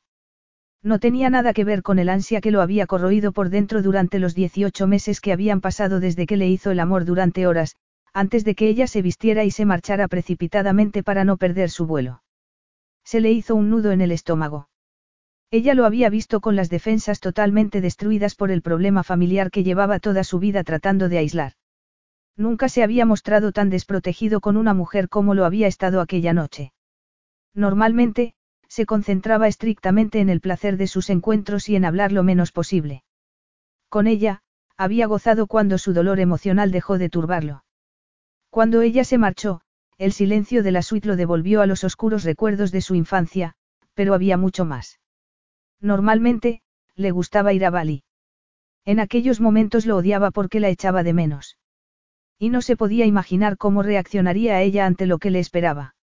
Miró hacia atrás, a través de la puerta abierta de la cabina, y vio que su sobrino se había quedado dormido. Su sobrina lo miraba con los ojos muy abiertos. Tenía el rostro manchado de lágrimas. El retorno a tierra firme y los ruidos del motor del helicóptero la habían sumido en un silencio absoluto. Volveré enseguida, le dijo, sin saber si sus palabras habían tenido algún impacto en la pequeña. Había repostado allí en el pasado, por lo que el hangar no le resultaba desconocido. Salió al exterior para asegurar el aparato. No le gustaba dejarlo allí sin haberlo reservado de antemano. Sin embargo, había tenido que tomar la decisión cuando volaba por el Mediterráneo hacia el nuevo crucero Macricosta y vio un barco armado con ametralladoras acercándose desde el horizonte. Gideón, su cuñado, le había recibido con una amplia sonrisa y había llevado a los pequeños a que vieran el helicóptero de su tío. En el momento en el que Teo le dio las noticias que no había querido compartir por radio, Gideón le había agarrado con fuerza del brazo. Tienes que sacarlos del barco. Teo no sabía qué les ocurriría a su hermana y a su hermano mayor junto a sus respectivos cónyuges, pero qué diablos iba a hacer él con dos bebés. En especial, si aquella situación se convertía en algo permanente. Decidió que era mejor olvidarse del peor de los casos. Tenía que enfrentarse con el presente. Estaba seguro de que no recibiría información nueva que le permitiera tomar una decisión hasta al menos 12 horas después, quizá 24. El conductor salió del vehículo y fue a abrir la puerta posterior del coche. Jaya descendió. Hasta que la vio y sintió que la tensión desaparecía, había tenido miedo de que ella no se presentara. Los rotores prácticamente se habían detenido. Ella llevaba el cabello más corto, justo por encima de los hombros y tenía unas ondas que Teo nunca había visto antes. Aquel peinado le gustaba mucho más que el elegante y apretado recogido de antes. Parecía más joven y más despreocupada. Y más sexy. Su aspecto no había dejado por ello de ser muy profesional. Llevaba un traje a medida muy elegante y, como siempre, un pañuelo a la garganta. Parecía un uniforme.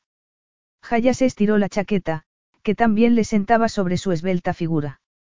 Protegida por unas gafas de sol que no se quitó en ningún momento, esperaba junto al vehículo. Teo le indicó que se acercara al helicóptero y que entrara.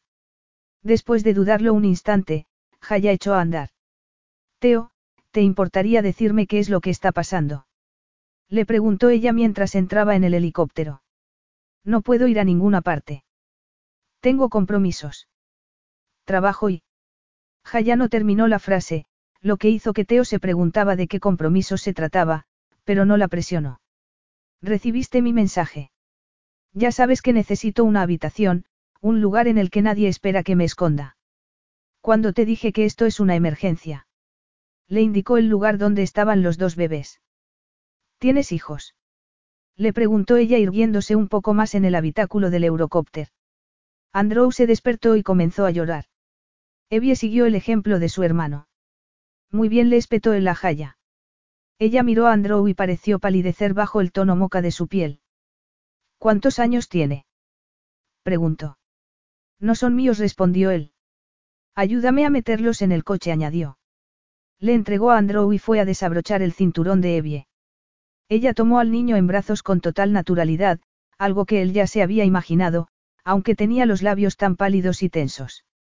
La primera vez que la vio, un niño alemán se había aferrado a ella y Teo pudo ver los fuertes sentimientos maternales que Jaya tenía, algo por lo que la apreciaba mucho. Jaya empezó a tratar de tranquilizar a Andrew mientras lo sacaba del helicóptero, donde el cambio de ambiente pareció calmarlo. Sin embargo, Evie estaba en sus brazos totalmente inconsolable. Se metieron todos rápidamente en la limusina y el conductor arrancó. Me lo podrías haber dicho para que trajera asientos para bebés.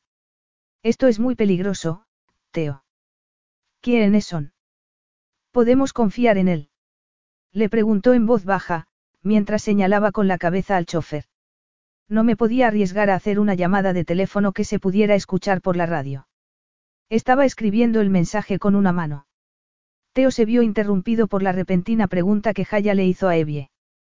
Pierre y Betty, tienes que usar el orinal. Evie parecía desesperada y asintió vigorosamente. Por segunda vez aquel día, la mente de Teo se quedó totalmente en blanco del pánico. La niña estaba sobre sus rodillas. Oscar, le dijo Jaya al chofer, pero este ya estaba aminorando la velocidad en el exterior de la terminal del edificio. Espera, le dijo Teo mientras Jaya dejaba a Andrew sobre el cojín que había a su lado y tomaba en brazos a Evie. A su edad, no se puede esperar. ¿Cuántos años tiene? Dos. En cuanto la limusina se detuvo, Jaya salió del coche con Evie colocada sobre la cadera. Teo apretó los dientes. No se atrevía a calcular las posibilidades de que Jaya fuera a secuestrar a la niña. Se había hecho creer que la conocía muy bien, pero no era así. Sobre todo, cuando la había tratado del modo en el que lo había hecho. Acostarse con Jaya había estado mal. No era un hombre que soliera equivocarse. Los errores habían sido un lujo que nunca se había podido permitir. Sin embargo, había algo sobre Jaya que hacía flaquear su disciplina. Hacía dos años, había empezado a permitirse fantasear sobre una empleada. Entonces, había encontrado razones para permanecer más tiempo en Bali, para repasar informes que podía leer en cualquier otro sitio. Había llegado a la conclusión de que una aventura de una noche con ella sabiendo que aquello no solo estaba mal, sino que bordeaba incluso lo inmoral, había sido una estupidez. Ella era una mujer dulce y generosa, no una mujer mundana y superficial que podría olvidarlo a él tan rápidamente como Teo a ella. Dios. Deseaba tanto poder olvidarse de ella. Lo único que había podido conseguir era no devolverle las escasas llamadas que ella le había hecho. Había sido una situación en la que había sido cruel para no hacerle más daño. Teo ya le había advertido que no tenían futuro, por lo tanto, no debería sentirse molesta con él cuando Teo había sido sincero desde el principio. Alternaba la mirada entre Andrew, que se había sentado en el asiento de enfrente, y las puertas de la terminal. No dejaba de pensar en los riesgos que estaba corriendo al permitir que Jaya se hubiera llevado a Evie, donde cualquiera podría reconocerla. La espera se hizo interminable, sobre todo porque Andrew se acercó a Teo de nuevo y se aferró a su rodilla diciendo, Mamá. Dios santo. Teo miró los ojos inocentes del pequeño, que podrían haber pertenecido a Dimitri, su hermano pequeño, a la misma edad. Lo sé, campeón, le dijo, aunque no sabía absolutamente nada. Papá. Tampoco está aquí, campeón. Teo miró al chofer, que mantenía la mirada fija en el frente. Le había pedido a Jaya que el conductor fuera discreto, junto con un alojamiento también de las mismas características. Le había dado indicaciones sobre dónde y cuánto recogerle y ella había cumplido. Por lo tanto, aquello significaba que volvería con su sobrina. Sin embargo, ¿por qué estaban tardando tanto? Menos mal que había llamado a Jaya. Llevar a una niña al cuarto de baño no era algo que le hubiera gustado hacer. No se sentía en absoluto preparado para aquella situación. Y Jaya. Estaba más guapa que nunca. Aún soñaba con aquella boca, grande, jugosa y femenina. Su cuerpo estaba mejor que nunca, dado que, si no se había equivocado, había engordado un poco. Su esbelta figura había adquirido una voluptuosa perfección. Seguramente sus senos le rebosarían las manos cuando. Sí. Nunca. Aquello no podría ocurrir. Era mejor dejar a un lado aquellos pensamientos. No podía ir a buscarla a pesar de que sintiera la tentación de hacerlo. No era una estrella de cine, pero los hermanos Macricosta habían aparecido en muchas publicaciones últimamente para promocionar el crucero que, en aquellos momentos, había sido secuestrado por unos piratas. Seguramente, lo habían tomado como objetivo dado que, en aquel viaje inaugural, viajaban algunas de las personas más ricas de todo el mundo. Decidió que era mejor preocuparse de las cosas de una en una. Gideon protegería a Dara a cualquier coste, dado que Teo le había quitado lo único que podría distraerle. Una vez que los niños estuvieran a salvo, se pondría en contacto con Gideon y con las autoridades a las que éste se había apresurado a avisar. Por fin, las puertas de la terminal se abrieron y Jaya apareció con Evie, que aún seguía sobre su cadera. Jaya llevaba una bolsa llena a rebosar en una mano y parecía algo agobiada. Teo le abrió la puerta en cuanto vio que se acercaba al coche. ¿Te has ido de compras? ¿En serio? Le preguntó él mientras le tomaba la bolsa para que ella pudiera entrar en el coche. Muy gracioso, replicó ella. Gracias, Oscar. Ahora, vayamos directamente al hotel, por favor. Por la entrada subterránea. En ese momento, Jaya apretó el botón con el que se cerraba la mampara que lo separaba del conductor y acomodó a la niña a su lado mientras el coche arrancaba. Teo tomó en brazos a Andrew y se lo puso de nuevo sobre las piernas. Miró a Jaya y vio que ella apartaba inmediatamente la mirada. Era mejor que se sintiera herida y que lo odiara. Sería más fácil para ambos. Ha sido muy paciente, Evie le dijo a la niña. ¿Quieres tomar el agua ahora? añadió. Sacó una botella de agua de la bolsa y ayudó a la pequeña a beber. Andrew extendió una mano y lanzó un sonido imperativo. He comprado una para él también. ¿Sabes si tienen alguna alergia? Creo que no, respondió Teo. En la bolsa, había plátanos, yogures y una bolsa de galletas de vainilla. Comida. Bien pensado, dijo él mientras se derramaba toda el agua encima tratando de que Andrew no se ahogara. El niño no parecía saber lo que ocurría al levantar una botella de agua y terminó tosiendo y escupiendo. Creo que él utiliza un vaso especial. De verdad. Tal vez deberías haberlo robado cuando lo secuestraste, le espetó ella mientras sacaba un plátano y lo partía en trozos. Los niños se pusieron muy contentos y guardaron silencio mientras comían. Este es Andrew, mi sobrino. Es el hijo de Adara y Gideon. Ah, por supuesto, comentó ella cambiando totalmente. Parecía muy contenta mientras miraba al pequeño. Cuando estaba en Bali, oí que ella había sufrido un aborto. Me alegro por ellos. Es muy guapo. Han sido dos años con muchos acontecimientos. Jaya, he acudido a ti porque me imaginé que podría confiar en ti. Por el bien de mi madre, hemos mantenido algunos de los asuntos familiares en privado y, aunque ella ya no está, preferimos no airear la ropa sucia en público. Sin embargo, se encogió de hombros. ¿Sabes que Nick Marcusen es mi hermano mayor? No, ni siquiera sabía que tu madre hubiera fallecido. Lo siento, Mu, espera. Marcusen media. ¿Ese Nick Marcusen? Sí. El que está casado con Roban Davison, la actriz y que adoptaron juntos a una niña de. Miró a Evie, que inclinó la cabeza para mirarla con curiosidad. ¿Dónde está mamá? Va a venir a buscarte muy pronto, le aseguró Jaya mientras le entregaba un trozo de plátano. ¿Verdad? Le preguntó a. Eso espero, pero, por lo que vi desde el aire, tendrán que escaparse primero de los piratas. ¿Dónde? En el Mediterráneo. No puedes estar hablando en serio. Sé lo que vi. Ya se ha informado a las autoridades, pero tenemos muchas posibilidades de enfrentarnos a unas negociaciones porque van a pedir un rescate. Lo último que necesitamos es un espectáculo en los medios de comunicación, y mucho menos con los bebés. Diablos son objetivos para ser secuestrados.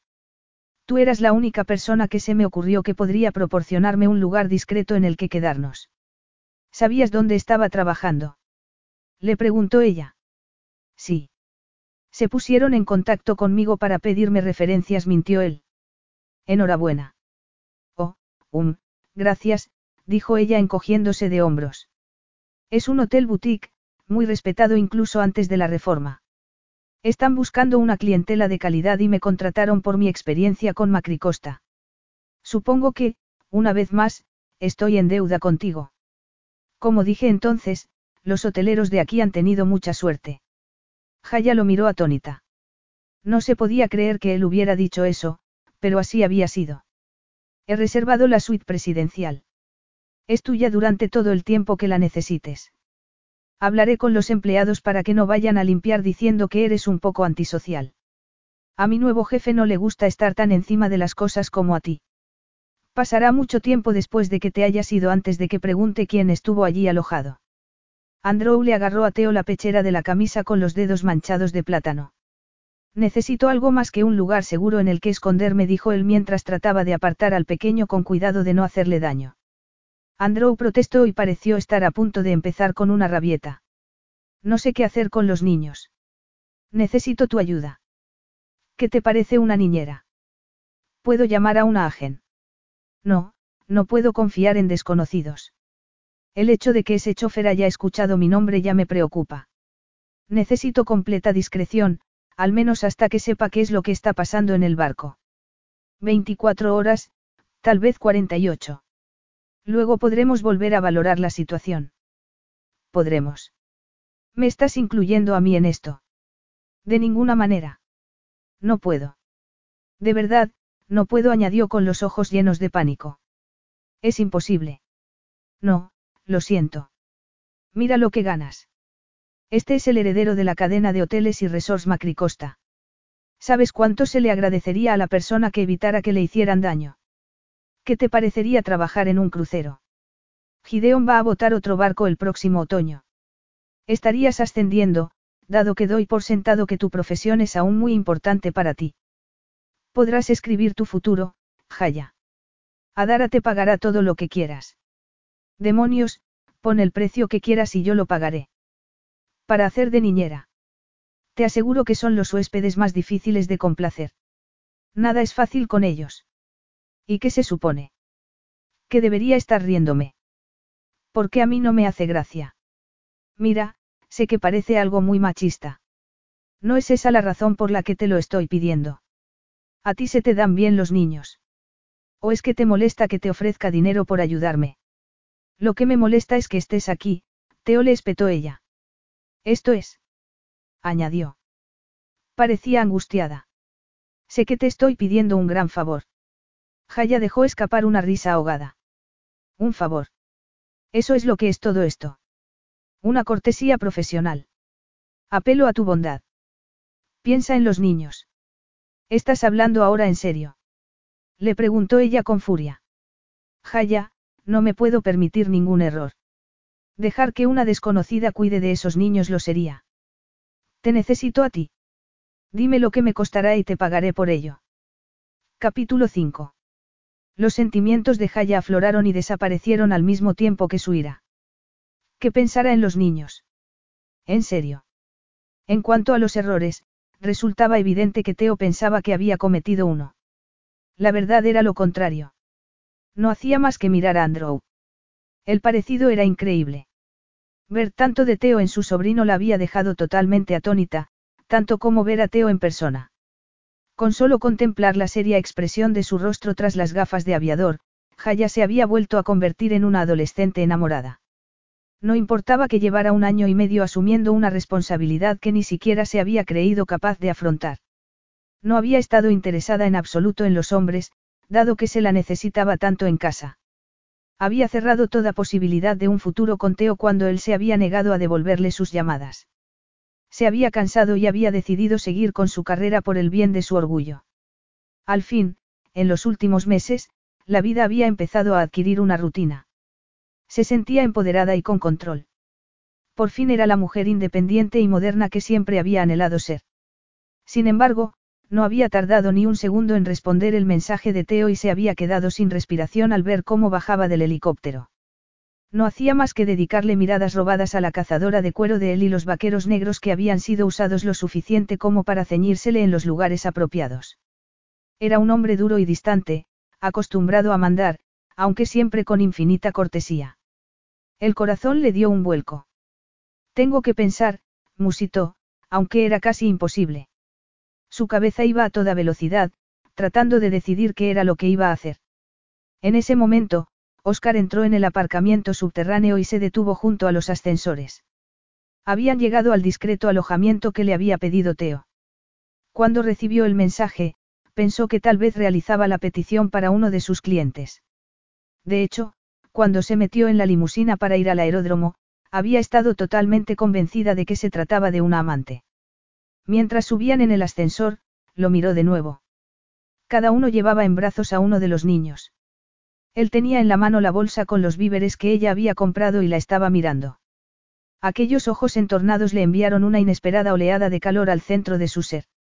No, no iban a volver a empezar. Jaya ya había aprendido la lección. Apartó la mirada, pero se rió para sus adentros. Piensa en los niños. Teo tenía razón. En lo que se refería a favores que podían hacer que avanzara su carrera, ninguno podría ser mayor que aquel. Dirigir aquel precioso hotel en la costa mediterránea era divertido y la llenaba totalmente, pero si conseguía mantener a los herederos de Marcus en Media y de Macricosta Resorts fuera del radar de los paparazzis, llegaría a lo más alto sin esfuerzo alguno. París, Londres, Nueva York. Solo tendría que decidir qué era lo que quería.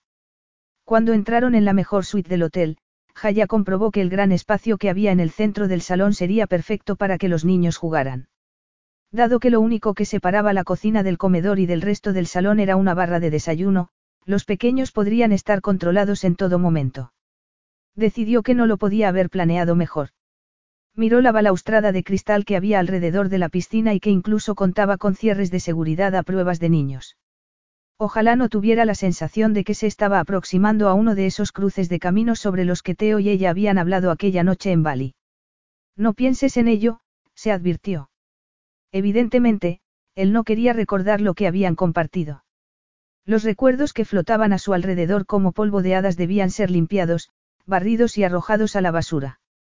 Este niño huele muy mal, dijo Teo, devolviéndola a la realidad. Pediré unos pañales y te enseñaré cómo cambiárselo, dijo ella. Se negó a dejar que la mirada de cachorrillo herido la intimidara. Teo trató de dejar al niño en el suelo, pero el pequeño se aferró a él con fuerza. En serio, niño, apestas. Tiene miedo, le dijo Jaya. Está casi tan asustado como tú. Teo giró la cabeza. El gesto frío y esquivo desapareció de su rostro. La incomodidad que Teo sentía por tener que cuidar a aquellos niños no era divertida.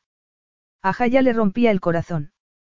Ciertamente, se veía que no le gustaban los niños. Confía en ti, le dijo. Pasas mucho tiempo con él. Cuando estoy en Nueva York, sí. Adara siempre me está invitando a cenar y dejándolo a mi cargo. Yo copio lo que hace Gideon y nos llevamos bien. A montar en el avión, ¿eh, campeón? Andrew sonrió, extendió los brazos y se lanzó hacia adelante, confiando plenamente en Teo. Al ver aquella escena, Jaya se sintió como si le hubieran dado un puñetazo en el estómago. Se dio la vuelta y se llevó a Evie al sofá, donde le puso una animada película en la televisión. ¿Crees que te podrás ocupar de ellos mientras hago unas llamadas? ¿Significa eso que te quedarás? Jaya dudó. Aún le seguía molestando que Teo hubiera acudido allí porque quisiera un favor y no porque quisiera verla a ella. Sin embargo, sabía que no tenía opción. Todas las barreras que había erigido para protegerse estaban a punto de caer. Le resultaba tan duro estar con él. Aún la afectaba. A pesar de su desaliñado aspecto, seguía siendo muy apuesto, tal vez incluso más, porque parecía más humano. Y la necesitaba. De nuevo. Se recordó que Teo no estaba interesado en ella. Él le había advertido que no debía esperar nada. No lo había hecho. No había estado enamorada de él, al menos, no demasiado profundamente. Solo un poco. No, más bien se trataba del hecho de que no la hubiera llamado cuando ella había tenido una razón muy importante para ponerse en contacto con él. No debería haberla ignorado. Cuando aquel día le envió aquel mensaje tan críptico, ella sí le había respondido. Había esperado la misma consideración por su parte. Teo debería saber que a su propio hijo también le gustaba montar en el avión. Teo habló con Gideon mientras Jaya charlaba en francés y pedía que les llevaran a la suite todo lo necesario. Luego empezó a hablar en punjabí. Se obligó a prestar atención a su propia llamada y oyó que Gideon le decía. No era un ataque real. El hijo de un príncipe africano está persiguiendo a su esposa, que ha huido de él, aunque el armamento es real y también lo son las consecuencias. Estamos detenidos mientras la Armada francesa y española decide bajo qué jurisdicción nos encontramos. Por supuesto, el FBI también tiene algo que decir porque hay muchos estadounidenses a bordo. Mientras tanto, nuestro pirata amenaza con involucrar a todo el norte de África en la escaramuza si no entregamos a su esposa. Sin embargo, si está escondida en el barco, aún no la hemos encontrado. ¿Y los niños? Se encuentran bien. Las madres están muy preocupadas. Sí, están a salvo, replicó Teo mientras observaba cómo Jaya se ocupaba de ellos. Una vez más, se preguntó si habría un hombre en su vida y luego apartó las especulaciones. Imaginársela con un amante le producía náuseas. Puedes mantenerlos ocultos un tiempo. Prosiguió Gideón. Nick está planeando realizar una emisión desde su camarote, pero queremos dar la impresión de que siguen aquí. Si no. Comprendido. No nos dejaremos ver. Excelente. Iremos allá en cuanto podamos volver a navegar. Estamos a un día de la costa y tal vez tengamos que esperar para que nos dejen atracar en Marsella. Ya te comunicaré la hora de mi llegada. Teo dio la llamada por terminada, más tranquilo ya de que nadie estuviera en peligro. Ahora solo tenía que. Alguien llamó a la puerta. Ella le indicó que fuera a abrir. Será el botones con las cosas que le he pedido que suba. Llévate a Andrew al dormitorio. Evie estaba totalmente absorta en su película de princesas y no se la veía desde el otro lado del sofá. Teo se metió en el dormitorio y observó cómo Jaya le daba instrucciones al botones para que lo dejara todo junto a la puerta. Cuando se marchó, siguió con su llamada. Colgó unos instantes más tarde y, entonces, le enseñó a Teo cómo cambiar su primer pañal. Después, comprobó que todo estaba cerrado, en especial las puertas que daban a la piscina, y colocó en alto los objetos que podían romperse. Podríamos bañarnos con ellos más tarde. Creo que les gustaría, murmuró ella. Parecía distraída y su tensión nerviosa era palpable. Teo seguía con Andrew en brazos. El pequeño se negaba a apartarse de él. Por eso, Teo se limitaba a seguir a Jaya por toda la suite con la expresión de un cachorrillo abandonado. Entonces, ella se dirigió a ver todo lo que aún estaba amontonado junto a la entrada. Son muchas cosas, no. Dos tronas y un alzador, comentó él. Además, parecía que había también tres cunas portátiles. Ya lo veremos todo más tarde. ¿Qué te ha dicho tu cuñado? Teo le contó rápidamente toda la conversación y ella asintió. Serán un par de días. ¿Estás realmente seguro de que me quieres aquí? Tendré que pasar la noche. Eso significa. Comprendo que es una imposición. ¿Acaso? ¿Hay alguien en tu vida a quien podría afectarle esto? Se obligó a preguntar. Jaya se quedó totalmente inmóvil, sin mirarlo a los ojos. Después de un largo instante, asintió. Lo hizo con una expresión que era una mezcla de angustia e inquietud. Teo tragó saliva, sorprendido por lo profundamente que se le había clavado aquella mirada a pesar de que había estado preparado para ella. A pesar de que ella tenía todo el derecho del mundo a seguir con su vida. Aquella situación iba a ser insoportable.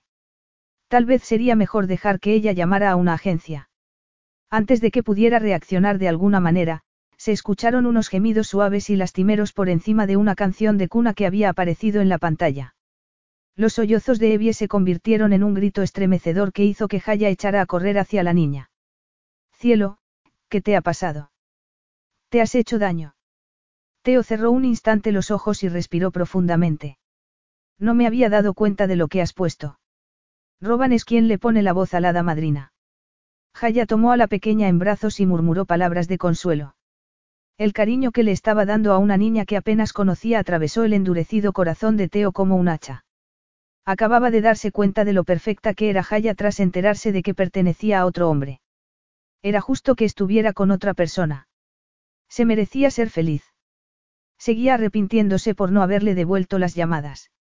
Nunca se había sentido tan solo y eso que él conocía muy bien la soledad. ¿Qué deberíamos hacer? Le susurró. Se refería al hecho de si debían llamar a otra persona. Sin embargo, Jaya siguió abrazando con fuerza a Evie antes de responder. No hay nada que podamos hacer. Los niños necesitan a sus madres, dijo. Entonces, cambió el tono de voz para hablar de un modo mucho más alegre. Pero podríamos ir a nadar. ¿Te gusta nadar, Evie? La estratagema funcionó y después de esperar a que llegaran los bañadores y los pañales para la piscina, todos se metieron en el agua.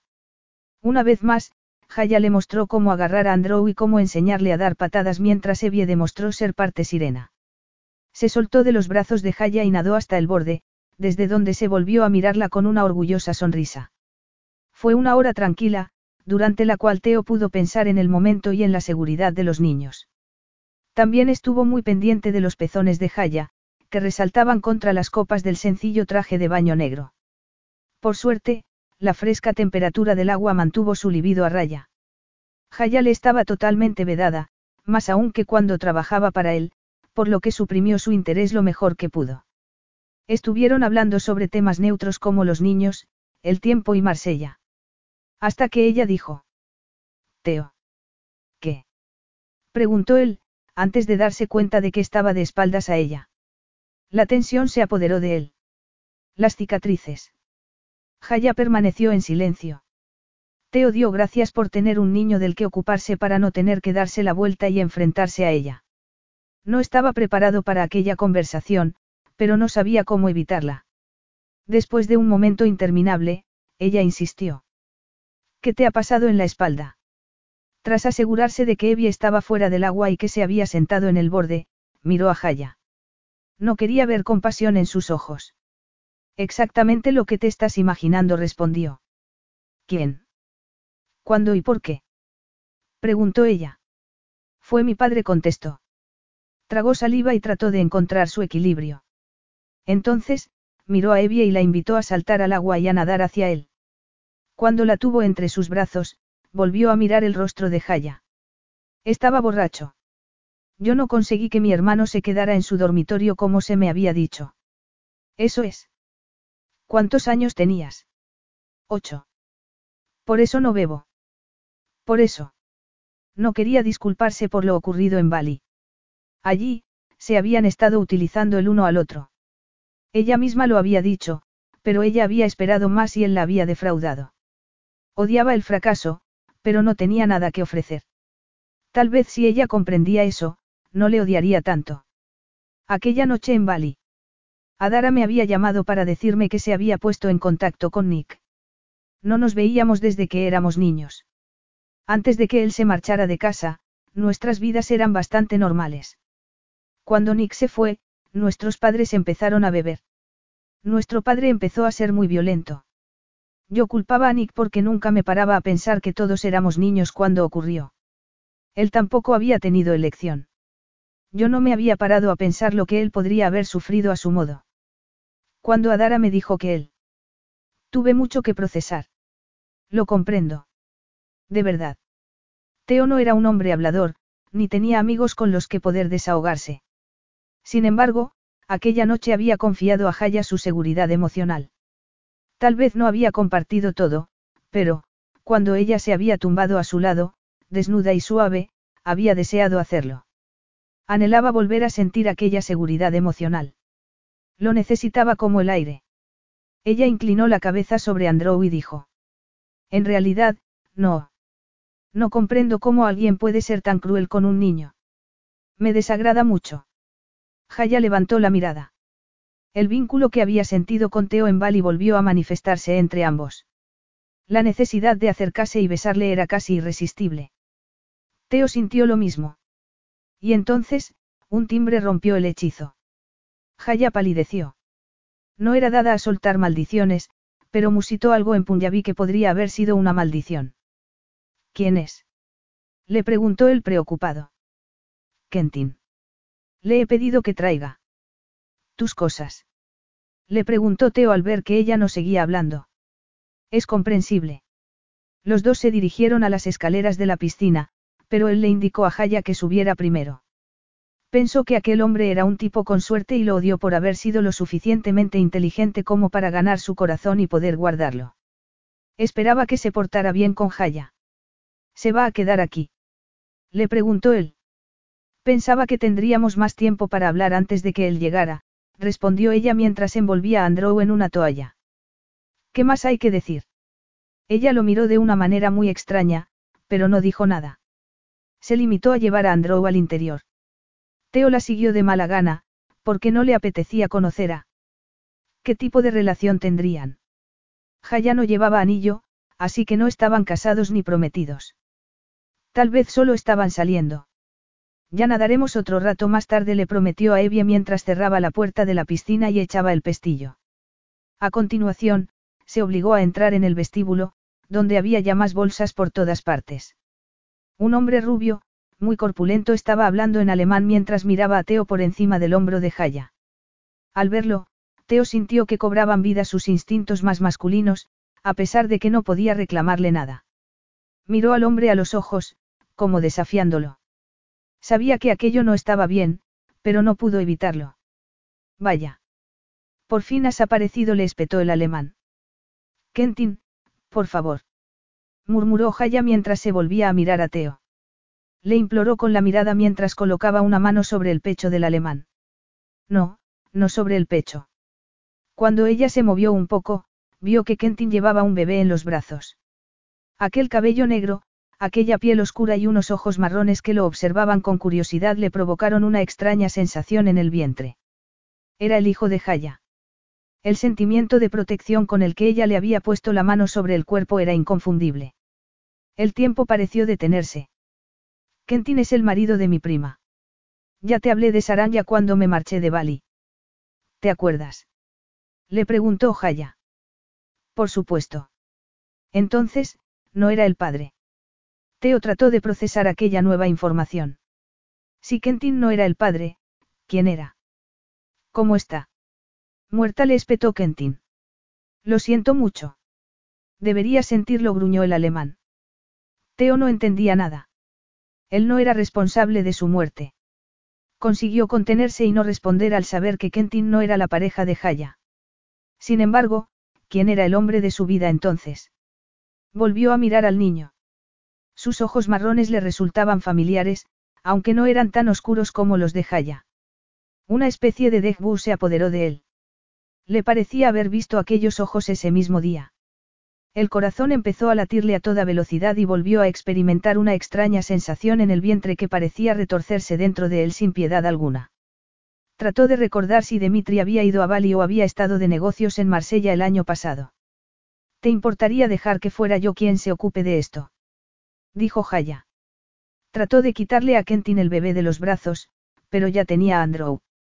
Teo sabía que debería acercarse a tomar en brazos a su sobrino, pero no podía. Dejarte que juegues a las familias. Le preguntó Kentin. ¿Durante cuánto tiempo? Si te digo que te marches, lo harás. Kentin la miró con desaprobación, pero suspiró y le dio un beso en la mejilla. Entonces, le dio al bebé y le lanzó otra mirada de amargura a Teo. La animosidad que había en esos ojos le dijo a Teo quién era el padre. No era Dimitri. No sabía si debería sentirse aliviado o no. Sin embargo, no supo cómo logró mantenerse de pie. Llámame si me necesitas, le dijo Kentin a Haya antes de marcharse. Haya respiró profundamente cuando se cerró la puerta. Entonces, se volvió para mirar a Teo. Los dos niños que tenía en los brazos no eran de edades muy diferentes y, a pesar de la piel ligeramente oscura que tenía el más pequeño y su cabello oscuro en vez de el castaño de Andrew, los ojos y las bocas de ambos eran idénticos. Teo no lograba zafarse de la extraña sensación que tenía en el vientre, como si se estuviera disolviendo por dentro. No podía pensar. Lo intentaba, pero aquello era mucho más de lo que era capaz de comprender. Más de lo que quería creer. Este es Zephyr, dijo Jaya. Tenía la voz tensa, pero firme y algo desafiante. Mi, nuestro, hijo. Capítulo 6. Teo la miró fijamente como si ella fuera una desconocida. Su amplio y bronceado torso no parecía subir y bajar con el ritmo de la respiración. Se aferró a Evie con fuerza. Tenía un gesto severo en los labios y su inmovilidad resultaba aterradora. Traté de decírtelo, comenzó ella. No le había devuelto las llamadas. Por eso todo aquello fue un shock absoluto para él. Si Jaya no había encontrado el momento adecuado para decírselo a lo largo de la última hora, él había tenido oportunidades de sobra a lo largo del último año. Los brazos le dolían más que la cabeza, pero no tanto como el corazón. Pesan mucho, dijo. ¿Podemos ir al salón? Por supuesto. Teo dio un paso al frente y tomó a Andrew en brazos, pero apartó la mirada de la tímida sonrisa de Zephyr. Al ver que se apartaba de él, Jaya sintió que la sangre le hervía. Abrazó con fuerza a su hijo y sintió la tentación de darse la vuelta y marcharse de allí, dejando a Teo con su familia, de verdad. Sin embargo, el vínculo que Zephyr pareció entablar con los otros niños se lo impidió. Sin el amor y el apoyo de su prima, la vida de Jaya sería muy diferente en aquellos momentos. Esa clase de vínculos eran sagrados para ella y no era muy probable que Zephyr disfrutara mucho con el lado materno de la familia. Los padres y los hermanos de Jaya no tenían mucho deseo de verlo en aquellos momentos dado que, para ellos, solo era un bastardo que manchaba el apellido de la familia. Era Teo tan estrecho de miras como ellos. Sería capaz de rechazar a un niño que no había hecho nada más que cobrar vida dentro de su cuerpo. ¿De verdad me has meado en el brazo a través de la toalla? Le preguntó Teo a Andrew en tono enojado. Este niño me odia. Es solo un bebé. No tienen malicia alguna, dijo ella. Así que no le eches a Zephyr la culpa de nada si estás enfadado conmigo, añadió en silencio. Pasaron unos veinte minutos. Después, Jaya se llevó a Evie y a Zephyr a su dormitorio para vestirse y vestir también a la niña. Teo se quedó a cargo de Andrew. Cuando volvió a salir, Teo tenía una expresión aún más truculenta. Le entregó al pequeño, que estaba totalmente desnudo, y un pañal completamente destrozado. Por eso no estoy hecho para ser padre, rugió. Ni siquiera sé cambiar un pañal. Pues eres padre, así que supongo que tendrás que aprender, ¿no te parece? Le espetó ella. No debería serlo. Tú me lo prometiste. Dijiste que sería un desastre. Zephyr no es un desastre. No. Jaya decidió que sería mejor no levantar la voz. Apartó la mirada durante un momento para recuperar la compostura y para no asustar a los niños. Los ojos se le habían llenado de lágrimas, pero tragó saliva para no derramarlas. Todos estamos algo nerviosos y hambrientos, dijo por fin. Llamé al servicio de habitaciones mientras nos estábamos cambiando. Vestiré a Andrew cuando los hayamos dado de comer y estén acostados, te lo explicaré todo. De acuerdo. Teo la miró con desaprobación, pero no discutió con ella. Una hora más tarde, mientras lavaban caras y manos, se lavó las suyas y dijo. Llevo encima más de lo que se han comido. Es mejor que llevar encima lo que se han comido, replicó ella. No comprendía cómo habían podido ser un equipo tan coordinado cuando apenas habían intercambiado palabra. Teo le había dejado llevar la iniciativa, lo que la sorprendió, y luego copió todo lo que ella hacía con gran cuidado y concentración. Era una visión de él algo contradictoria y producía extrañas sensaciones en su corazón. Era un inepto, pero estaba decidido a hacerlo bien, como si fuera a sufrir terriblemente si no lograba hacerlo correctamente. Tal vez como si le fueran a azotar con un cinturón. Eso es una cochinada, replicó él, cuando hubo comprendido a qué se refería. Es la realidad, murmuró ella mientras sacaba a Zephyr de la trona. ¿Quieres vigilarlos en el salón o terminar de recoger todo esto? Cuando los dos niños mayores echaron a andar en dos direcciones opuestas, Teo la dedicó una mirada de agotamiento. Tal vez deberíamos llamar a una agencia. Jaya se tensó. Veo que no quieres que Zephyr y yo sigamos aquí después de todo. No es eso. Lo que quiero decir es que necesitamos ayuda. Todo esto es mucho trabajo. Nos hemos sentado alguno de los dos desde que entramos aquí hace cuatro horas. Le preguntó mientras se mesaba el cabello. Entonces, lanzó una mirada de desaprobación a Zephyr. Y ahora tenemos que ocuparnos de él también. La discreción en este momento es más importante que nunca, así que supongo que no nos queda más remedio que ocuparnos de esto solos. De él, dices. Repitió ella escandalizada.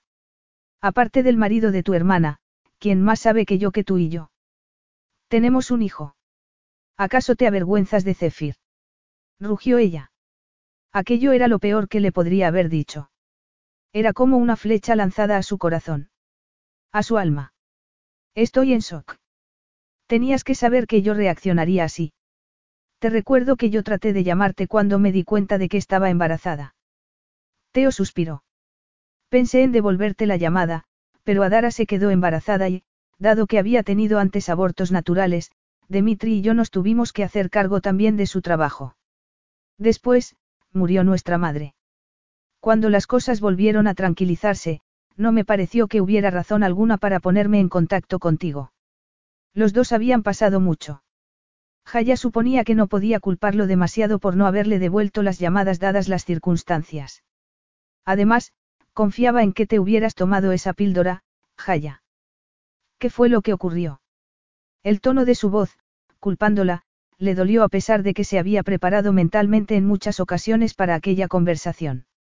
Efectivamente, había fracasado a la hora de protegerlos a ambos de las consecuencias de su noche juntos y no podía negarlo, pero la ira y la desilusión que él mostró la dejaron muy apesadumbrada.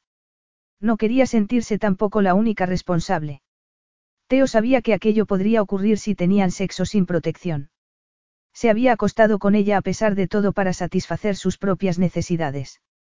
La píldora había caducado, le explicó ella con tanta dignidad como pudo. Pensé que podría conseguir una nueva cuando llegara a Francia, pero con la diferencia horaria y como ya estaba tan enferma, pasaron días antes de que me volviera a acordar. Cuando me di cuenta, decidí que era ya mejor esperar a ver si tenía algo de lo que preocuparme. Al enterarme de que estaba embarazada, no tuve valor para abortar. Simplemente no pude. Saranya se estaba muriendo ante mis ojos y necesitaba algo que me diera esperanza. La promesa de la vida y el amor. Tras comprobar que los niños estaban bien, trató de ocultar que también había necesitado que su vínculo con Teo siguiera existiendo. Su conciencia la torturaba por no haber mantenido su palabra, pero no lo lamentaba. En absoluto. Traté de decírtelo porque te merecías saberlo. Ni esperaba ni espero nada de ti. Ni dinero, ni matrimonio. Zephyr fue decisión mía y es mi responsabilidad. Ya estaba. Ya había dicho todo lo que deseaba decirle, aunque le hubiera gustado compartir cada día de su embarazo y de la vida de Zephyr con Teo. El niño era un pequeño milagro y quería que lo amara tanto como ella. Cielo, no te comas eso, exclamó al ver que Andrew había tomado unos hilos de la alfombra. Se abalanzó corriendo sobre el niño agradeciendo la interrupción para escapar de la fija mirada de Teo. No podía mirarlo después de lo que acababa de decirle y ver el alivio que sentía al verse absuelto de cualquier implicación con su hijo. Teo trató de encontrar consuelo en el hecho de que ella le hubiera liberado de toda responsabilidad. Dios sabía que no quería pararse a pensar en lo que estaba sintiendo en su interior mientras consideraba lo que significaba ser padre. Sin embargo, inexplicablemente, se sentía herido. Le dolía el rechazo de que ella no quisiera tener nada que ver con él. Por suerte, estaba demasiado ocupado para pensar en si debería sentir pena por sí mismo o no.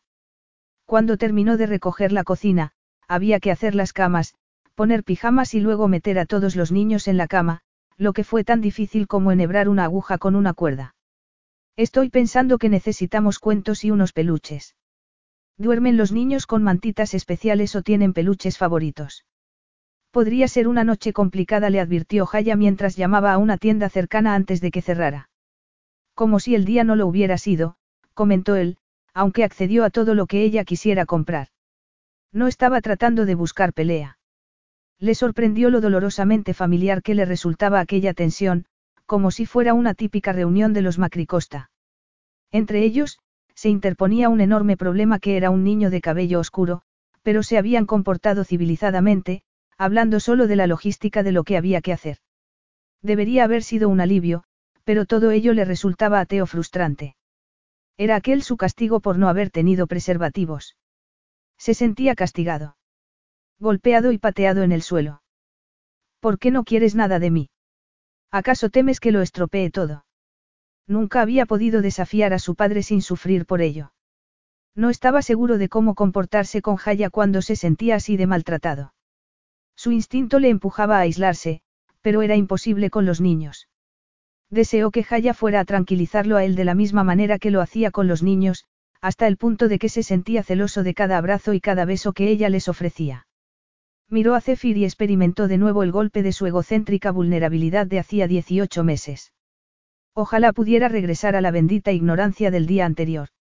No obstante, no lamentaba lo ocurrido en Bali. No se arrepentía de haberle hecho el amor. Quería sentirse enfadado con ella por haberlo defraudado, pero, después de lo que ella le había dicho sobre su prima, no podía hacerlo. Tal vez la promesa del amor y la vida no había sido lo más importante para él cuando su madre se había estado muriendo, pero podía comprender lo indefensa y desesperanzada que ella se habría sentido. Además, ¿de qué servía sentirse enfadado? Ya no había vuelta atrás. El niño era una realidad. Sin embargo, no podía enfrentarse a ello, no podía enfrentarse a la paternidad. ¿Qué ejemplo era el que él había tenido?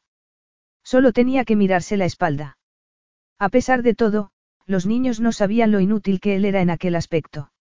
Cuando hubieron extendido sus nuevos juguetes sobre la manta que Jaya les había puesto en el suelo del salón, Evie le llevó un libro. Jaya es la que lee. Yo soy el centinela, le dijo mientras se colocaba como valla para que la niña no pudiera salir del espacio que habían preparado para ellos. Por favor. Le imploró la niña con una maravillosa sonrisa, que estuvo a punto de hacer que él cediera. Sin embargo, Jaya se le adelantó. No te preocupes, yo te lo leeré, comentó muy alegre, si el tío se ocupa del siguiente pañal sucio. No, no, ya me ocupo yo de esto. Teo se sentó con la espalda apoyada contra el sofá y Evie se acurrucó junto a él, haciendo que Teo levantara el brazo muy sorprendido. El peso de su cabeza resultaba tremendamente acogedor. Se imaginó que tal vez la pequeña tenía sueño, pero, a pesar de todo, le produjo una extraña sensación de bienestar en el corazón. Cuando empezó a leer, Andrew se acercó con un coche en el puño y las babas cayéndole por la barbilla. Se acomodó junto al otro costado de Teo y a este le cayó una gota sobre la muñeca. Venga ya, campeón. Voy a tener que hablar con tus padres sobre tus modales. No puede evitarlo. Le están saliendo los dientes, le recriminó Jaya mientras se acercaba con un pañuelo para secarle la cara al pequeño. Mientras ella se inclinaba, Teo levantó la mano para que ella pudiera secarle el brazo. Zephyr, que iba sobre la cadera de Jaya, creyó tal vez leer una invitación en su lenguaje corporal y le echó los brazos a Teo. Jaya contuvo la respiración y se quedó tan sorprendida que estuvo a punto de dejar caer al pequeño.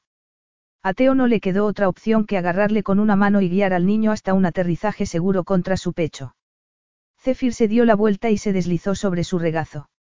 Un instinto primitivo y básico le advertía sobre los pequeños pies que daban pataditas muy cerca de sus testículos, pero una reacción más fuerte se apoderó de él.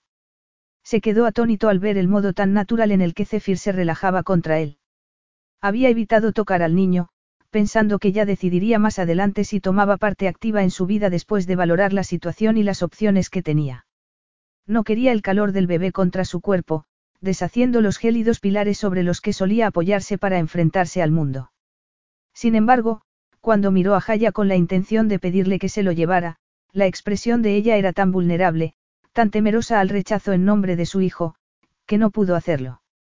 No podía hacerle aquello a un niño. A su hijo. Aquella situación era la más sorprendente y extraña de toda su vida, pero aquellas criaturas eran seres completamente indefensos. Como ella, Teo no podía comprender cómo alguien podía hacer daño a un niño. Ciertamente, él no podría. Sin embargo, nada de eso lo convertía en padre. Los niños necesitaban mucho más que comida y un techo. Teo era incapaz de experimentar amor, así que con Zephyr solo podía fracasar. Consciente de que Jaya estaba observándolos, se negó a mirarla para ver cómo reaccionaba ella ante aquella tierna escena. Comenzó a leer en voz alta, deseando en silencio que ella se marchara. Una cosa era tener sus emociones pendiendo de un hilo mientras los niños escuchaban cómo les leía un cuento, dado que ellos no se darían cuenta. Sin embargo, Jaya era muy perspicaz. No quería pensar que ella se estaba percatando de lo confuso e indefenso que se sentía. Después de unos minutos, ella lo interrumpió. ¿Sabes si Andrew se toma un biberón antes de irse a la cama? Voy a prepararle uno a Zep. Escríbele a Dara un mensaje y pregúntaselo. Está bien, pero... ¿Qué es lo que le has dicho? Sabe ella que yo estoy aquí. Se lo dije a Gideon, pero eso fue cuando llegamos aquí. No saben, susurró mirando a la cabecita que descansaba sobre su esternón. Jaya no respondió. Teo pensaba que estaba aún escribiendo el mensaje cuando oyó el sonido familiar de la cámara del móvil. Levantó la vista totalmente consternado. Ella se encogió de hombros. Esto podría no volver a ocurrir nunca. Su esbelta figura, embutida en unos vaqueros y una camiseta verde lima, desapareció hacia la cocina. Teo contuvo el aliento. De repente, se preguntó si tenía opción alguna en lo referente a la implicación en la vida de su hijo. Jaya podría haber decidido ya que aquello no volvería a ocurrir. Capítulo 7. Puedo decir sinceramente que este ha sido el día más agotador de mi vida, dijo Teo mientras se dejaba caer sobre el sofá cuando Jaya y él regresaron al salón después de acostar a los bebés. Eso es porque no has probado 18 horas de parto, replicó ella. Se había puesto a recoger juguetes en vez de sentarse. Una fuerte sensación de culpabilidad se apoderó de él. Fue malo. Le preguntó mientras se inclinaba para recoger los juguetes que estaban a su alcance. No fue una fiesta, pero más o menos lo típico. Mereció la pena. Eso es lo que me dice mi hermana. No sé cómo las mujeres podéis hacerlo, comentó. Le había sorprendido que ella no le estuviera recriminando nada. Simplemente se hace. No hay tiempo para pensar. Más o menos como te enteraste de que él existía, añadió ella. No tuviste oportunidad de prepararte, pero aún pareces estar furioso, así que creo que deberíamos hablar. No me gusta que me sigas tratando de un modo tan cortés. Si quieres gritarme, grita, pero no tanto como para que se despierten los niños. Sé que sientes que te mentí, pero te juro que no lo hice por dinero ni para aprovecharme de ti. Teo sintió que el corazón le daba un vuelco en el pecho. Creo que el dinero fue lo último que pensaste. Jaya sonrió aliviada, lo que le hizo a él desear que pudieran dejarlo así. Sin embargo, ella tenía que comprender el resto. Teo apoyó los codos sobre los muslos y se frotó el rostro para tratar de borrar toda señal del tumulto que aún soplaba como un huracán en su interior. Sin embargo, tanto si quieres dinero como si no, es lo único que sacarás de mí. Ella lo miró sorprendida y frunció los labios. Entonces, desvió la mirada hacia la ventana. No quiero dinero. No, quieres que yo sea padre, lo sé, pero todo esto que te conté sobre la horrible infancia que tuve, por eso no quería tener hijos. No es solo miedo de que me pueda convertir en un hombre como mi viejo y levantar la mano. No lo harías. Teo la miró y trató de comprender lo que ella quería decir. Lo estaba desafiando o significaban aquellas palabras que confiaba en él. Decidió no tratar de descifrar su significado, porque le turbaba lo mucho que quería que ella creyera en él a pesar de que ni siquiera sabía si podía creer en sí mismo. Me gustaría pensar que no, pero si mi vida se desmoronara como le ocurrió a mi padre y tratara de salir adelante bebiendo. Además, está la clase de hombre que soy. Ya te lo dije aquella noche en Bali. Sería un padre terrible. Nunca establezco vínculos duraderos. Los niños necesitan algo mejor de lo que yo soy capaz de ofrecerles. ¿No crees que te estás subestimando? No, el vínculo más cercano que tengo es con mi hermana y no hablamos sobre asuntos personales, dijo. Bueno, al menos él no. Adara sí lo hacía, pero no era necesario corresponderla. ¿Y tu hermano? Dijiste que hablaste con Adara sobre Nick aquella noche que nosotros, bueno, en Bali. Teo se levantó. Aquella pregunta era demasiado íntima, pero no podía zafarse de ella. Le debía una explicación. Trató de aliviar la incomodidad que aquella situación le creaba andando por el salón. Fue a dar a quien habló. Yo me limité a escuchar. Desde entonces, te he contado a ti más que a nadie el impacto que todo ello tuvo sobre mí. ¿De verdad? Preguntó ella sorprendida. Eso es precisamente lo que te he dicho, Jaya. Yo no conecto con la gente a ese nivel. Para serte sincero, ojalá pudiera ser como Nick. Él creció aislado y abandonado y, a pesar de todo, ha conseguido tener una buena vida. Una hermosa familia con Roy Evie. Lo mismo le ha ocurrido a Dara con Gideon. Miro cómo cuida de sus hijos y siento envidia, pero ni siquiera conozco qué palabras describen los sentimientos que ellos expresan así que, ¿cómo podría ser yo como ellos? Jaya apretó los labios y tragó saliva, como si estuviera tratando de contener sus sentimientos más profundos. No todos los hombres se enamoran de sus hijos a primera vista. Para una mujer es diferente, porque lleva al bebé dentro de ella durante nueve meses. El vínculo aparece en el momento en el que toma al bebé en brazos. ¿Y si ese vínculo no llega nunca? ¿Qué daño le puede hacer a Zephyr si él lo espera, pero no llega? No te molestes en responderme a eso porque ya lo sé.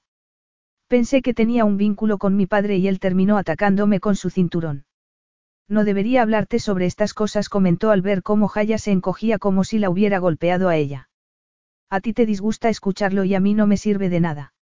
Mi padre rompió esa parte dentro de mí. No sé cómo ser lo que un niño necesita. Solo sé lo que no hay que ser. Ya es algo. No es nada. Zephyr se merece algo mejor. Sé la madre que sé que eres y admítelo.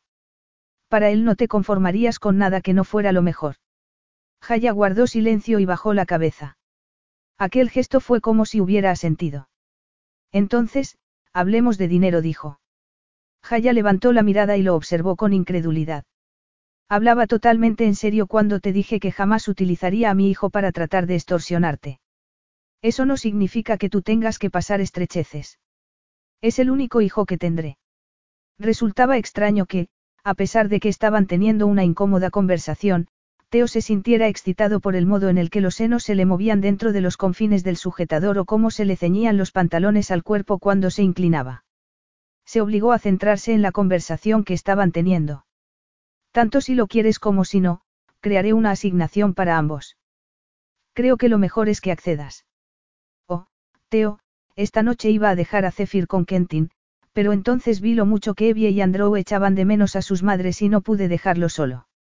Y estaba furiosa contigo. Furiosa de que hubieras ignorado mis llamadas porque yo nunca quería tu estúpido dinero ni nada para mí. Solo quería comportarme decentemente y hacerte saber que tienes un hijo. Y, ahora, ¿Qué es lo que estás haciendo? Ofrecerme dinero para tratar de fingir que tu hijo no existe.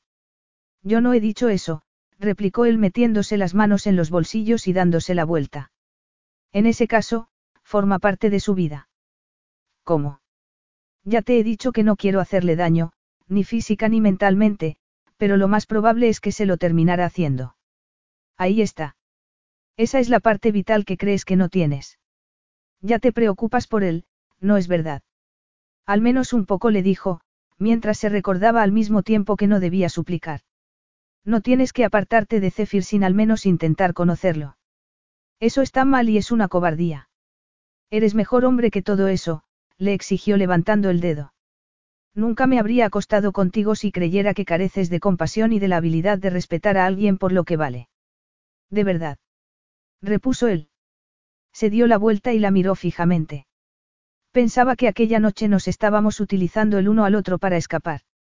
No, quiero decir sí.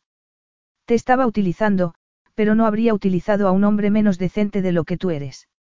Teo lanzó una carcajada de incredulidad. Qué bonito. No ha sonado demasiado bien. Lo que te estoy diciendo es que no esperaba tener sexo contigo, pero ocurrió porque te respeto. Y no lo siento. Estoy encantada de que concibiéramos a Zephyr. Estaba resignada a no tener hijos, así que... Jaya decidió que estaba hablando demasiado, por lo que cerró la boca y concluyó que ya habían hablado más que suficiente por una noche. De verdad. Los niños se te dan muy bien. Ocurrió algo que te hizo pensar que no tendrías ninguno.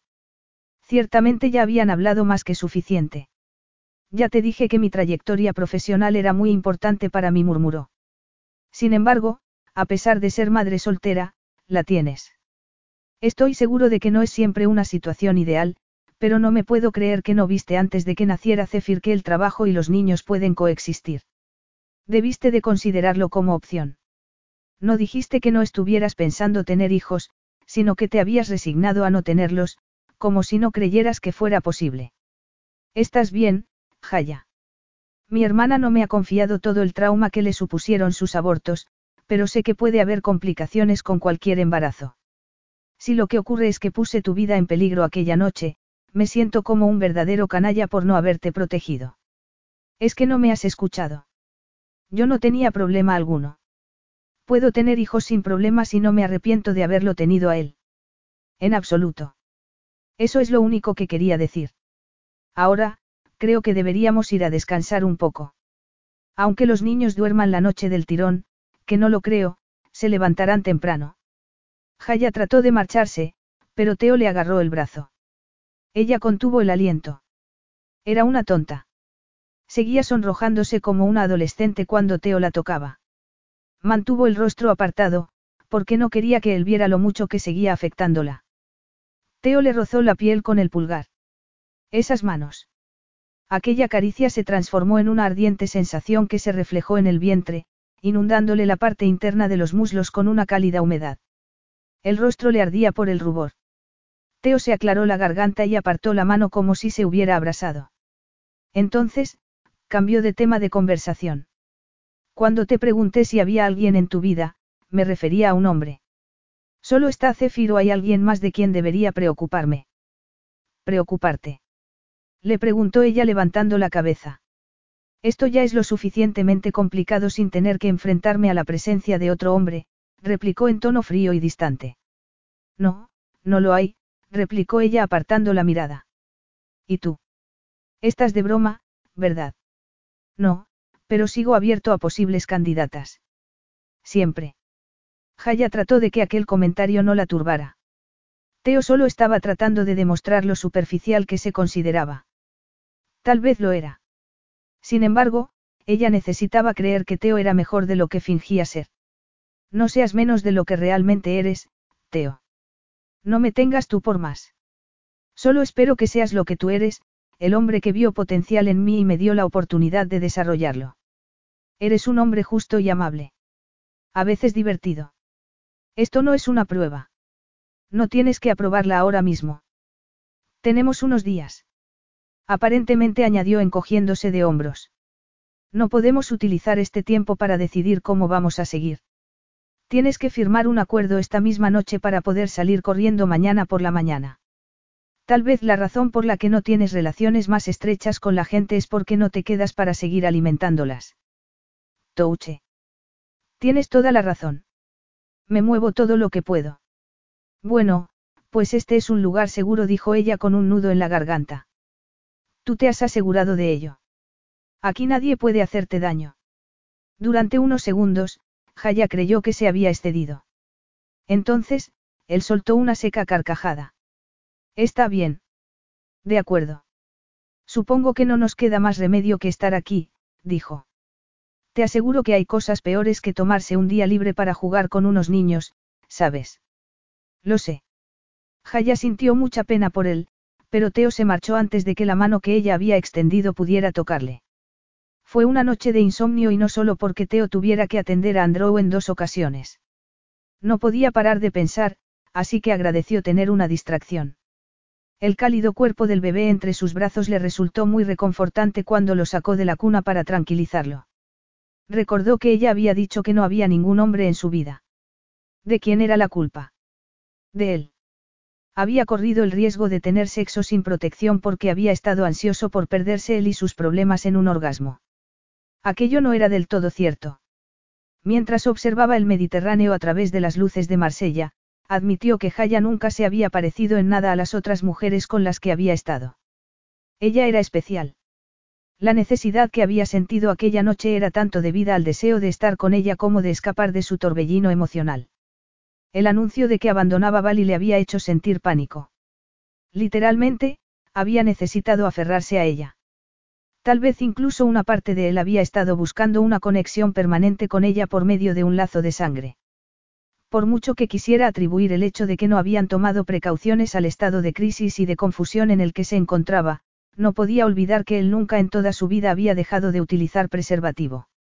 Siempre había tenido presentes las consecuencias. Por lo tanto, no podía fingir que, simplemente, se había dejado llevar. Había tomado la decisión consciente de correr un riesgo. Engendrar un hijo sin el debido cuidado y atención parecía un error muy grave por el que debería ser castigado. Su cuerpo estaba reaccionando con la misma tensa anticipación que él había tratado de ignorar. El nudo en el pecho, en la garganta y la ansiedad que prácticamente le impedía respirar. Los recuerdos le impidieron dormir incluso después de que Andrew se hubiera quedado dormido. Entonces, Evie se despertó a las cinco, sobresaltándole y haciendo que el corazón le latiera a toda velocidad. Fue Jaya la que se ocupó de la niña, tomándola en brazos para tranquilizarla. Andrew no se puso muy contento de que volvieran a despertarlo de nuevo, pero Jaya le distrajo con un biberón y luego acurrucó a los dos niños entre almohadas y mantras sobre el suelo del salón, mientras les ponía una película de dibujos animados en la televisión con el volumen muy bajo. Tal vez vuelvan a quedarse dormidos. ¿Te importa estar pendiente de Zephyr mientras me doy una ducha? Teo estaba acostumbrado a dormir poco dado que siempre estaba viajando y cambiando de zona horaria, pero prácticamente no había pegado ojo y aún no eran las seis de la mañana. No le extrañó que los padres de niños pequeños se mostraran a veces tan irritables. Unos minutos más tarde, mientras buscaba el café en la cocina, oyó un grito. No era uno de sus sobrinos. Mientras se dirigía a las habitaciones, los gritos se iban haciendo cada vez más fuertes. Entró en la habitación de Jaya y encontró a Zephyr de pie en la cuna con unas enormes lágrimas cayéndole por las mejillas. Tenía los ojos abiertos de par en par y la mirada perdida. A pesar de lo inadecuado que se sentía, no podía dejar al niño probablemente mojado y asustado. Al menos, debería cambiarle el pañal. Sorprendentemente, lo hizo a la primera. Incluso logró volver a ponerle el pijama sin equivocarse. Después, lo envolvió en su mantita y lo acurrucó contra el calor de su propio torso, preocupado de que tal vez el aire acondicionado estuviera demasiado bajo. El pequeño se tranquilizó lo suficiente, bien gracias al calor del cuerpo de Teo o porque aún tenía sueño, para que él se lo llevara al salón. Los dos niños mayores se habían vuelto a quedar dormidos y Teo los observó, con el sedoso cabello de Zephyr bajo la barbilla. Notó un olor familiar, aunque no era algo que realmente conociera. Después de su charla con Jaya la noche anterior, su terror por adoptar el papel de padre no había mejorado, más bien al contrario. Sabía perfectamente por qué. Seguía temiendo al fracaso, pero no por la amenaza de la violencia. No podía soportar la idea de desilusionar a Jaya. Jaya salió del cuarto de baño y se encontró vacía la cuna de Zephyr. Entonces, salió corriendo al salón donde encontró a Teo con su hijo en brazos como si lo llevara haciendo toda la vida. Sintió una agradable sensación, dulce y cálida, que le impidió moverse. Debió de haber hecho algún ruido porque él levantó la mirada y se llevó un dedo a los labios. Sonriendo, inclinó la cabeza para mirar el tranquilo rostro de Zephyr. Entonces, muy lentamente, como si llevara una bomba en los brazos, se inclinó para colocarlo junto a sus primos en el suelo, donde lo tapó con su mantita. Jaya sintió que se deshacía al ver aquella imagen.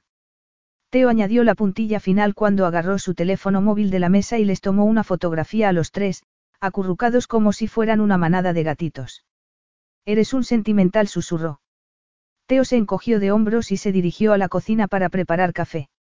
No es muy probable que los volvamos a tener a todos juntos así, totalmente dormidos, ¿no te parece? Jaya contuvo la respiración. Pensé en mandarle la fotografía que yo les había hecho a tu hermana, pero no se lo has dicho, ¿verdad? Lo vas a hacer. Dado que ella es mi jefa y todo empieza con que yo me acosté con una empleada. Técnicamente no. Sea como sea, no es un buen ejemplo. Y yo no hago más que pensar que preferiría no buscar más complicaciones hasta ver cómo vamos a proceder. Jaya trató de ocultar su desilusión. Eso no me parece muy justo para Zephyr, ¿no te parece? Es decir, son sus primos. Mi relación con Saranya fue la más importante de mi vida. Crecimos juntas y, cuando la necesitaba, allí estaba. Uno no llama a su primo de repente cuando su vida explota, a menos que hayan estado muy unidos desde el principio. Jaya se preparó para que él le preguntara cuándo había explotado su vida, pero Teo se cruzó de brazos y se apoyó contra la encimera. No lo había visto así. No hago más que pensar que son como nosotros. Por supuesto, las edades son diferentes. Yo soy menos de un año más joven que Adara y Dimitri es casi cuatro años menor que yo, pero éramos solo unos años mayores que Evie cuando tuvimos que criarnos prácticamente solos. Adara era lo más parecido que tuve a una figura maternal y ella cuidaba de Dimitri. Supongo que una parte de mí pensaba que era demasiado pedirle a Evie y a Andrew que se hicieran cargo de Zephyr, pero ellos tienen unos padres que se ocupan de ellos. Y él también le recordó Jaya. Deseó poder sentirse divertida por aquella lectura tan ingenua de la situación, pero en realidad era algo trágico. Es esa la razón por la que Adara parece tan. añadió. Trató de encontrar la palabra adecuada para describir a su antigua jefa. Siempre pensé que tú y ella parecíais muy introspectivos. ¿Quieres decir fríos? Distantes. Me han llamado cosas peores y sí, no somos una familia que demuestre sus sentimientos, pero Adara hizo todo lo que pudo. No puedo culparla de nada. Yo haría todo lo que pudiera por ella. ¿La protegiste también de tu padre a ella? Le preguntó, aunque sabía que tal vez no debía hacerlo. No sirvió de nada, respondió él mientras preparaba las tazas. Se llevó su parte de todos modos. Dimitri era el que nos preocupaba. Era muy pequeño. Ay, Teo. ¿Y todavía crees que no estás hecho para ser padre? ¿Has visto cómo ha salido Dimitri? Si eso es consecuencia de mis esfuerzos con él, miedo me da.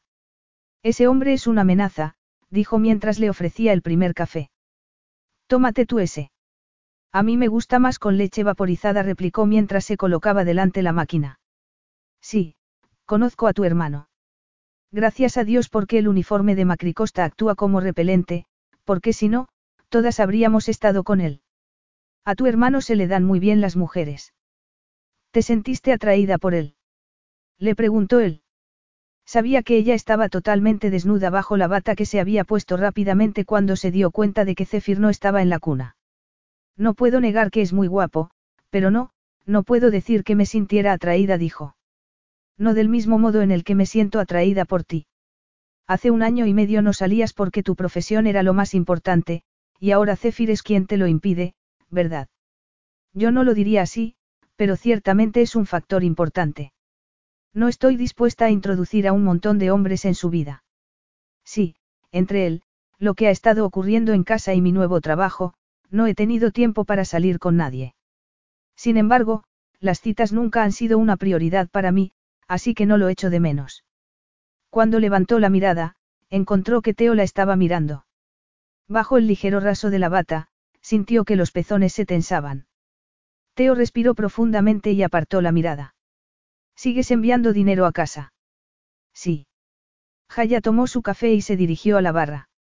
Allí, se colocó de manera que pudiera ver si los niños se despertaban. ¿Sabe tu familia lo de Zephyr?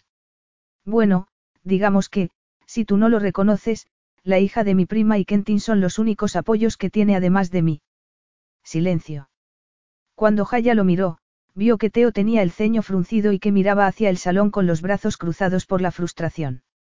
En los Estados Unidos, hay muchas personas con puntos de vista muy trasnochados, pero sigue sorprendiéndome que te condenen al ostracismo por haber tenido un hijo fuera del matrimonio. Jaya dio un sorbo a su café, ignorando la puerta que él le había dejado abierta para que le dijera que era mucho más que eso. No debería sentirse avergonzada, pero también le tendría que explicar que los pasos que había dado para salir de la India no eran del todo legales. ¿Crees crees que tu familia te aceptaría si estuviéramos casados? Teo no podría haberle hecho más daño. Jaya no era una romántica. Después de haber sido asaltada sexualmente, había decidido abandonar el sueño de que un hombre pudiera robarle el corazón con una proposición que le hiciera llorar lágrimas de felicidad excepto si era Teo el que hacía aquella proposición. Probablemente, admitió, casi atragantándose con la palabra. Tomó un sorbo de café para aclararse la voz, pero mi país está lleno de mujeres que se casaron porque sintieron que no tenían otra opción. Yo sí la tengo y, por lo tanto, no me interesa. Otro intenso silencio. Seguramente Teo se sentía aliviado, pero Jaya no lo miró para tratar de interpretar lo que él pudiera estar pensando. Sentía un fuerte dolor en el corazón y, si él se daba cuenta, comprendería lo mucho que anhelaba que él sintiera algo más profundo.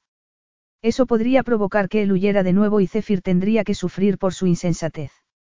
Debería contestar unos correos mientras aún tengo oportunidad de hacerlo, murmuró ella. Estoy segura de que no voy a tener mucho tiempo de trabajar a lo largo del día.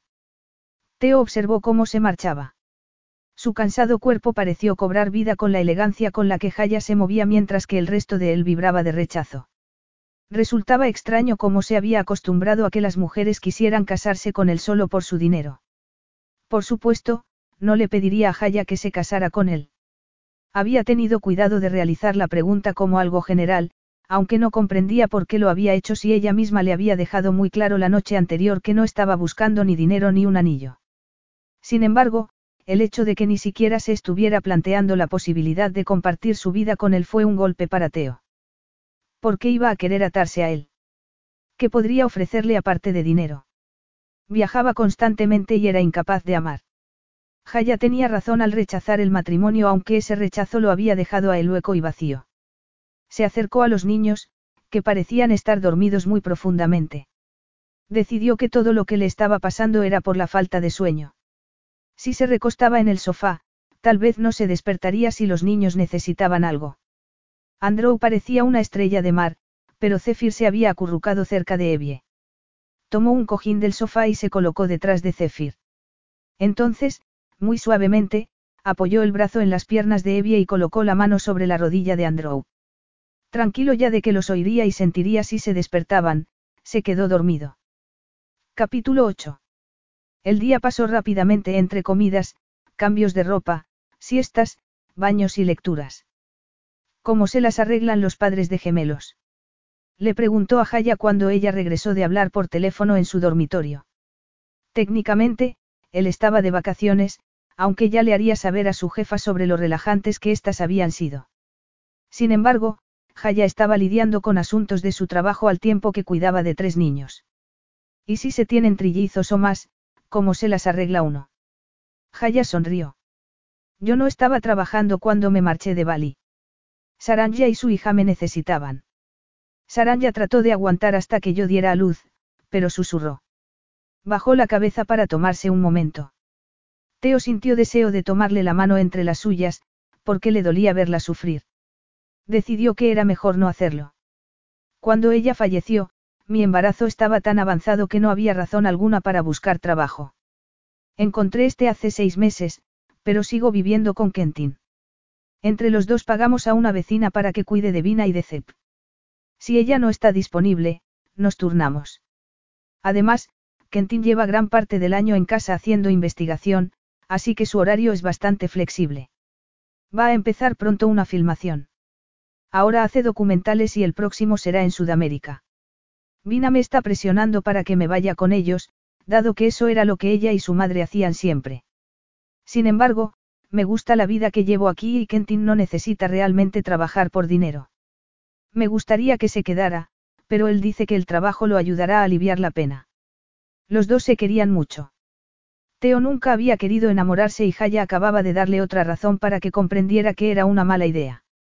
Sintió pena por Kentin. Sin embargo, no podía dejar de pensar en el matrimonio. Me sorprende que no estés conectado todo el rato, bromeó Jaya, tal vez para olvidarse de su propio dolor y aligerar el ambiente. Creo que nunca te he visto tanto tiempo sin al menos un aparato electrónico en la mano. No. Teo la miró. Aún le dolía el rechazo de antes y quería que ella recordara que había habido algo bueno antes entre ambos. Quería saber si la atracción aún era tan fuerte por parte de Jaya como por la suya. Ella dejó de mirar su tableta. Las mejillas parecieron ruborizársele y se pasó la lengua con gesto nervioso por los labios. Por lo demás, su rostro permaneció impasible. Una de las cosas que eran únicas en Jaya era su sutileza. Cuando otras mujeres se lanzaban descaradamente a él por su dinero y su posición social, ella parecía no sentirse en absoluto impresionada. Y en lo que se refería a las armas de mujer, tampoco proyectaba ninguna de sus pasiones ocultas. A pesar de ser hermosa, no hacía esfuerzo alguno por atraer a un hombre. Tenía una sexualidad discreta, en absoluto evidente. Esa característica de Jaya le gustaba, y no porque pensara que las mujeres deberían esconder su sexualidad, sino porque él era un hombre bastante circunspecto. Admiraba a todas las personas que fueran capaces de controlar sus instintos más básicos. Por otro lado, ser una de las pocas personas que conocía de primera mano su capacidad para la pasión era un secreto que ponía a prueba su autocontrol. Cada vez que la palabra matrimonio aparecía en su pensamiento, las partes más masculinas de su cuerpo revivían. Desde Jaya, había habido un par de mujeres, dado que había estado totalmente convencido de que no volvería a verla y, además, quería inocularse contra ella todo lo que le fuera posible. No había funcionado y, volver a verla, había tenido más bien el efecto opuesto. No hacía más que imaginarse una vida entera acariciando la cálida y suave piel, lamiendo los oscuros pezones y hundiéndose en su cálido y húmedo cuerpo, que lo había acogido tan ávidamente que se había sentido morir en el primer envite. Yo solo me estaba preguntando si tu hermana te había dado el día libre para que pudieras cuidar de su hijo, dijo ella por fin, sin mirarlo. Se suponía que el crucero iba a ser una especie de reunión familiar, explicó él. Idea de Adara. Todos los hermanos estuvimos juntos en el funeral de mi madre, pero no era momento para hablar con Nick después de llevar 20 años sin verlo. El crucero es macricosta, así que habría sido una especie de vacaciones trabajando a la vez. Tal vez por eso Dimitri se mostró tan reacio a aparecer. Es la oveja negra de la familia, ¿verdad? Y, sin embargo, era el preferido de nuestro padre, por eso se sale siempre con la suya. Nadie le ha dicho nunca que no puede hacer algo. Y él no, tu padre nunca. ¿Que si le pegó, dices? No, ya te dije que Adara y yo lo protegíamos. Hacíamos que guardara silencio cuando se estaban peleando y le dábamos golosinas. Lo convertimos en un niño mimado, supongo, pero eso es mejor que lo que tuvimos que soportar nosotros. No estás resentido con él. ¿Por qué iba a estarlo? Era un niño. No fue culpa suya que nuestro padre fuera un canalla. No, pero, susurró ella con los ojos líquidos y oscuros. No lo digas, pensó Teo. Centró toda su atención en el lugar en el que Zephyr estaba utilizado la tripa como un trampolín. Ser capaz de ver que un hombre hecho y derecho debería tener más control sobre sus actos que un niño no le convertía en un ser más empático. Ser feliz porque su hermano no hubiera sufrido las palizas de su padre no lo convertía a él en un ser paternal. Solo era decencia y sentido común. Jaya se acercó a él, en la periferia, pero solo para apartar un mechón de la frente de su hijo. Se está divirtiendo. ¿Te importaría que lo dejara contigo un rato mientras voy a trabajar un poco? Solo mientras los otros dos están durmiendo. No, está bien, dijo. Entonces, al ver que ella dudaba, insistió. Ve. He oído que este hotel está tratando de pasar de ser bueno a ser excelente. Estás haciendo un trabajo espectacular. Evidentemente, estás en tu elemento. Tienen mucha suerte de tenerte. ¿Lo dices en serio? Preguntó ella. Claro que lo digo en serio. Tampoco me sorprende. Tu habilidad con este tipo de trabajo me resultó evidente desde la primera vez que nos conocimos. Jaya se aclaró la garganta. Gracias. Tu opinión no es la de cualquiera. Sabes lo que conlleva este trabajo y las presiones que tenemos que sufrir. Tus palabras significan mucho para mí, susurró ella emocionada y tomó su ordenador portátil para ir al dormitorio. Teo miró a su hijo y reconoció que a él también le había gustado que se reconociera que estaba haciendo un buen trabajo con el pequeño. Su hijo. Sintió una agradable sensación cuando miró al niño y lo vio sonreír. Tenía que admitir que los tres pequeños estaban despertando sentimientos muy especiales, pero con Zephyr era diferente. Con los otros dos era fácil desarrollar afectos, dado que no existía el mismo nivel de responsabilidad. Para sus sobrinos, sería un apoyo durante el resto de sus vidas, pero no tendría que preocuparse por ellos del mismo modo que tendría que hacerlo con Zephyr. Teo tenía muchas carencias, pero zafarse de sus responsabilidades no era una de ellas. ¿Quién cuidaría de Zephyr si a Jaya le ocurría algo? Había visto lo que pasaba con los niños cuando su madre no estaba. No quería que Zephyr tuviera que pasar por ese infierno.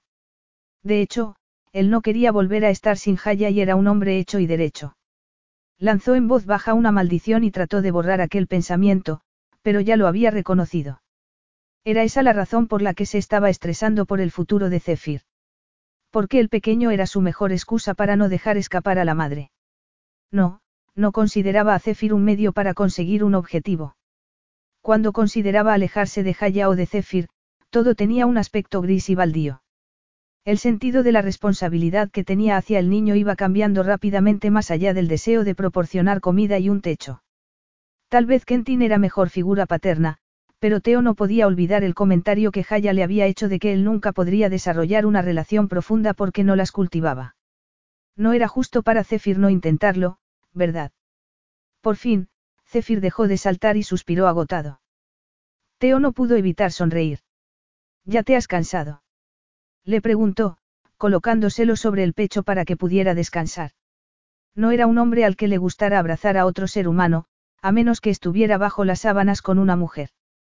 Sin embargo, el calor de un bebé sobre el hombro resultaba adictivo.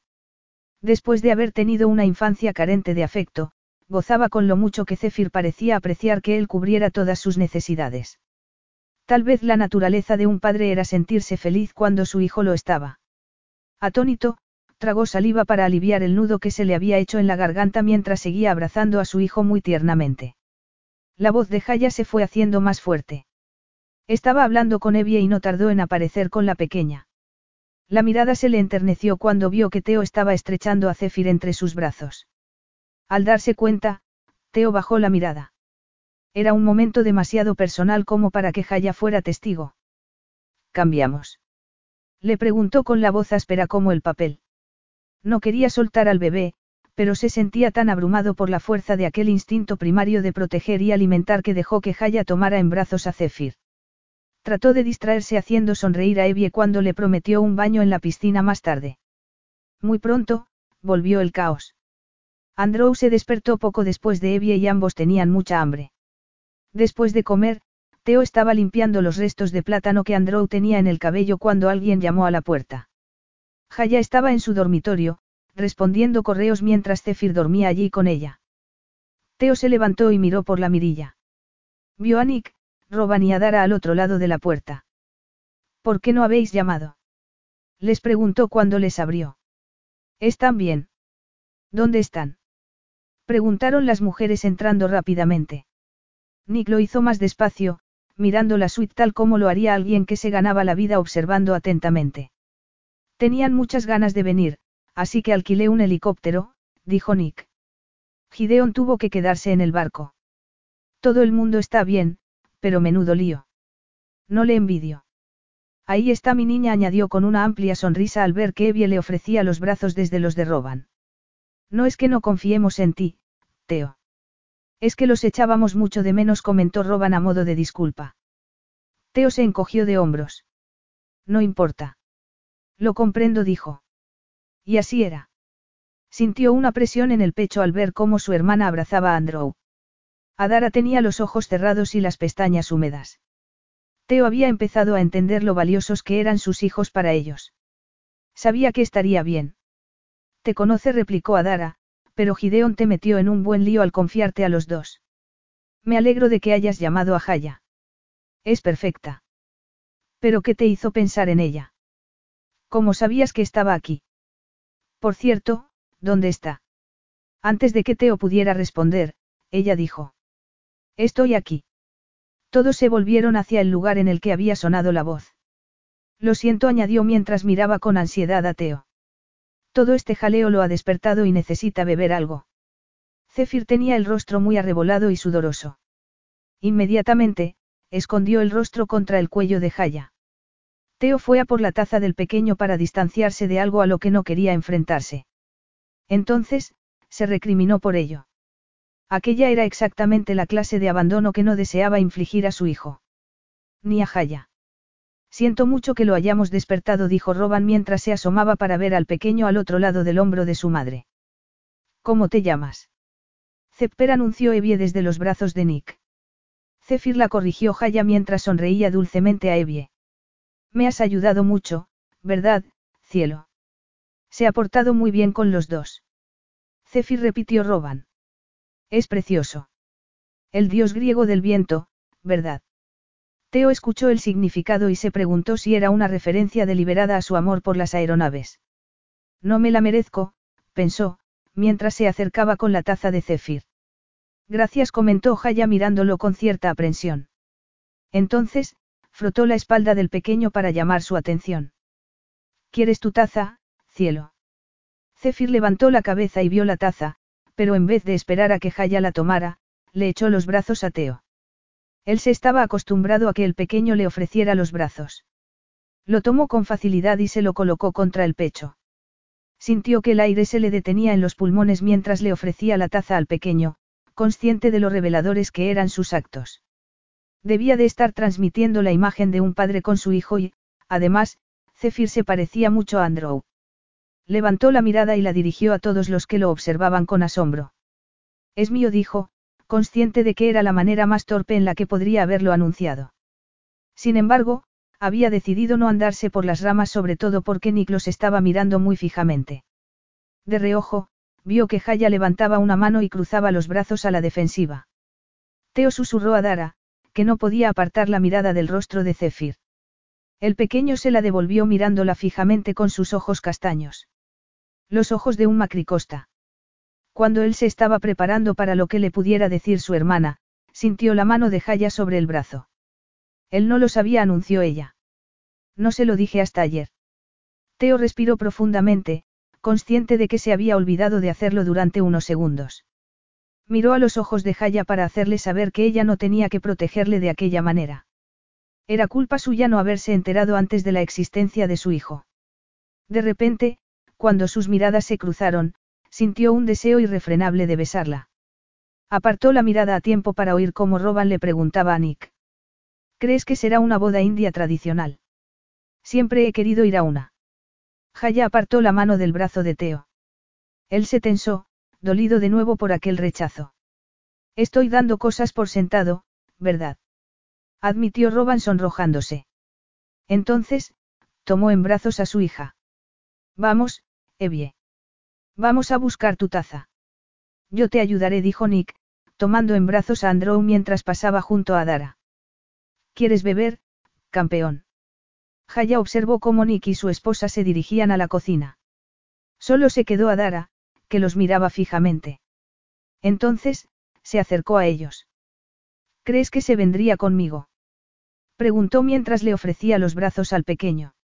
Jaya sintió deseos de llorar al ver la intensidad de la mirada de Adara y el modo en el que contenía el aliento mientras tomaba al niño en brazos. Significaba mucho para ella que la hermana de Teo aceptara a Zephyr.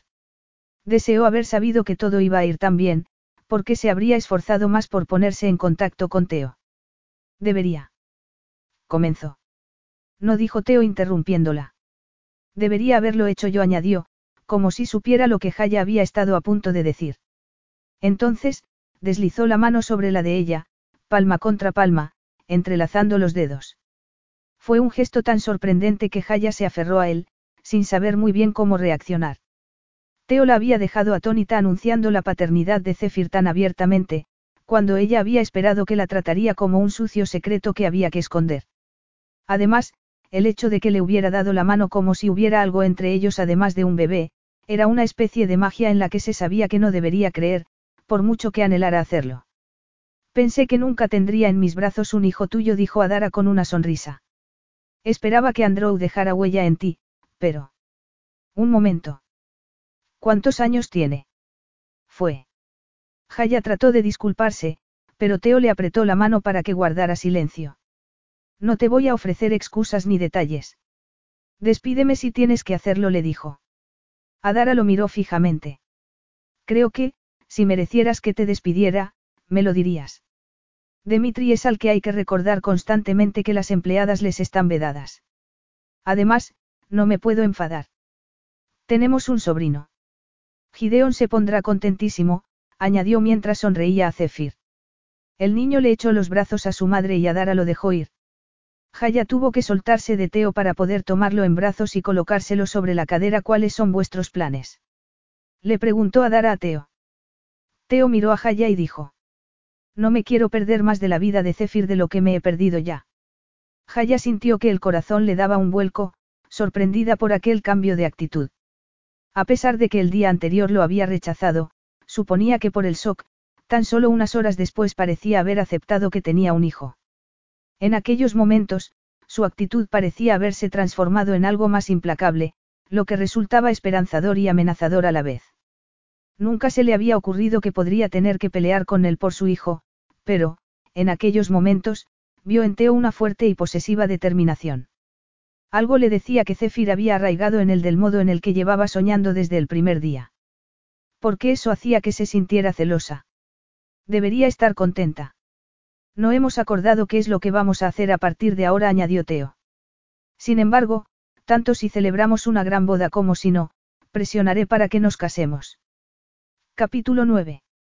Aquellas palabras dejaron a Jaya sin respiración durante unos instantes. Ya le había dicho que no. ¿Acaso no la había escuchado?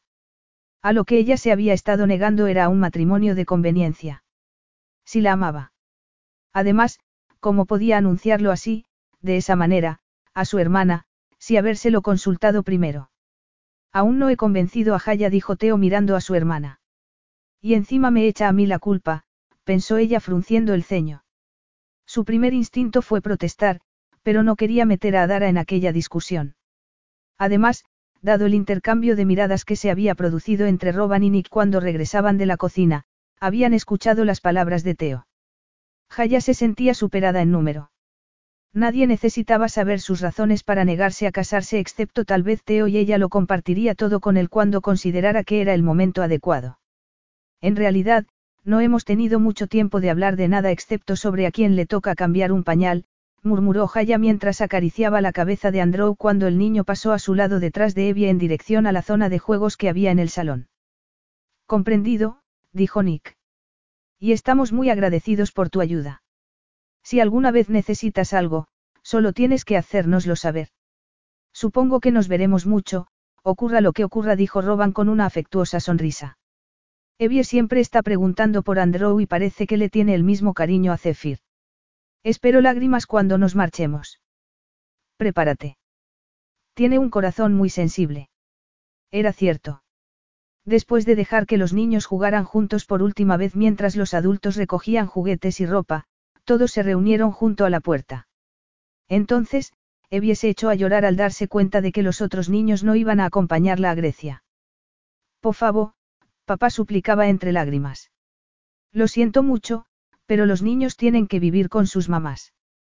Jaya sufría tanto al ver el desconsuelo de la pequeña, que, sin poder contenerse, le prometió que llevaría a Zephyr de visita. Después de que la niña le diera, entre lágrimas, un fuerte abrazo, todos se despidieron y se marcharon. Cuando Teo y ella regresaron al salón, Jaya se sentía totalmente atónita. Acabo de prometerle a una niña de dos años que voy a ir a Grecia para verla comentó mientras se dejaba caer sobre una butaca.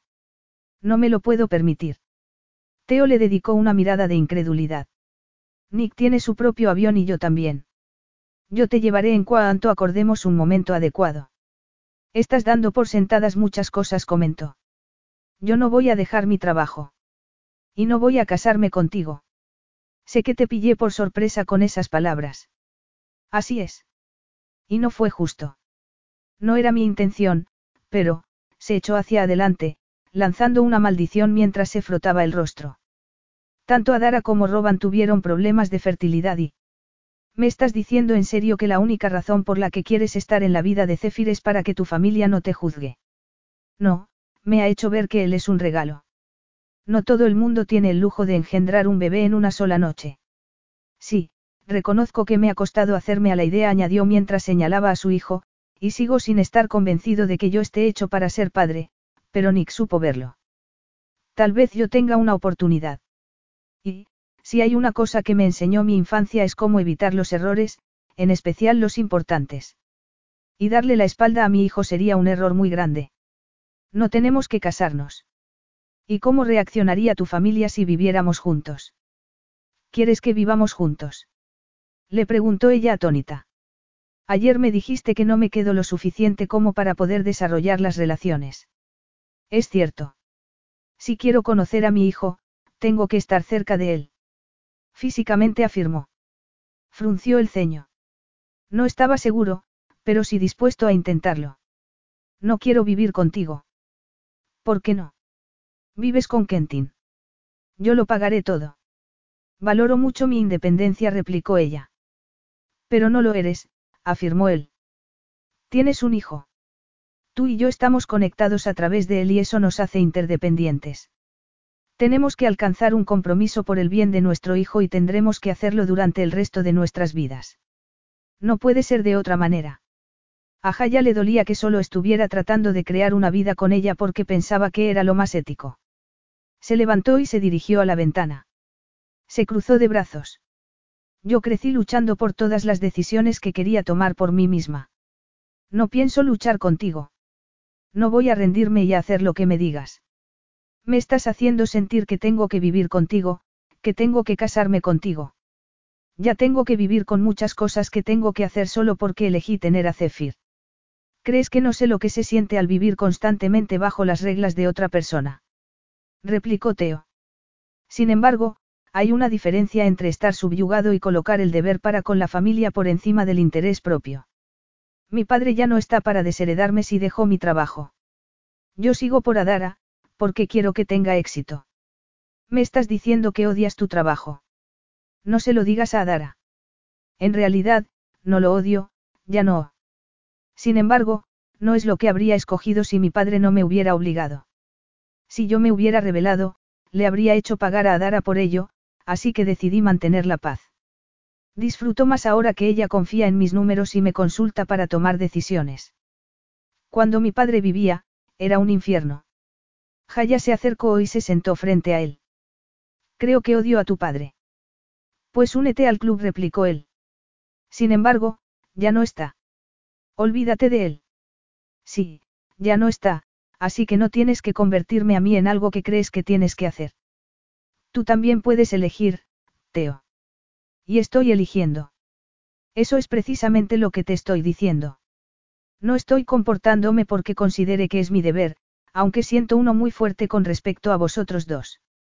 Es un deber diferente, un deber que significa que no podré vivir conmigo mismo si no hago lo que es adecuado para vosotros dos. Comprendo que quieras formar parte de la vida de Zephyr, pero vivir juntos. Como compañeros de piso. Si eso es lo que prefieres. ¿Y durante cuánto tiempo? Hasta que vaya al colegio, hasta que sea un poco más mayor. ¿Y qué vas a hacer tú durante todo ese tiempo?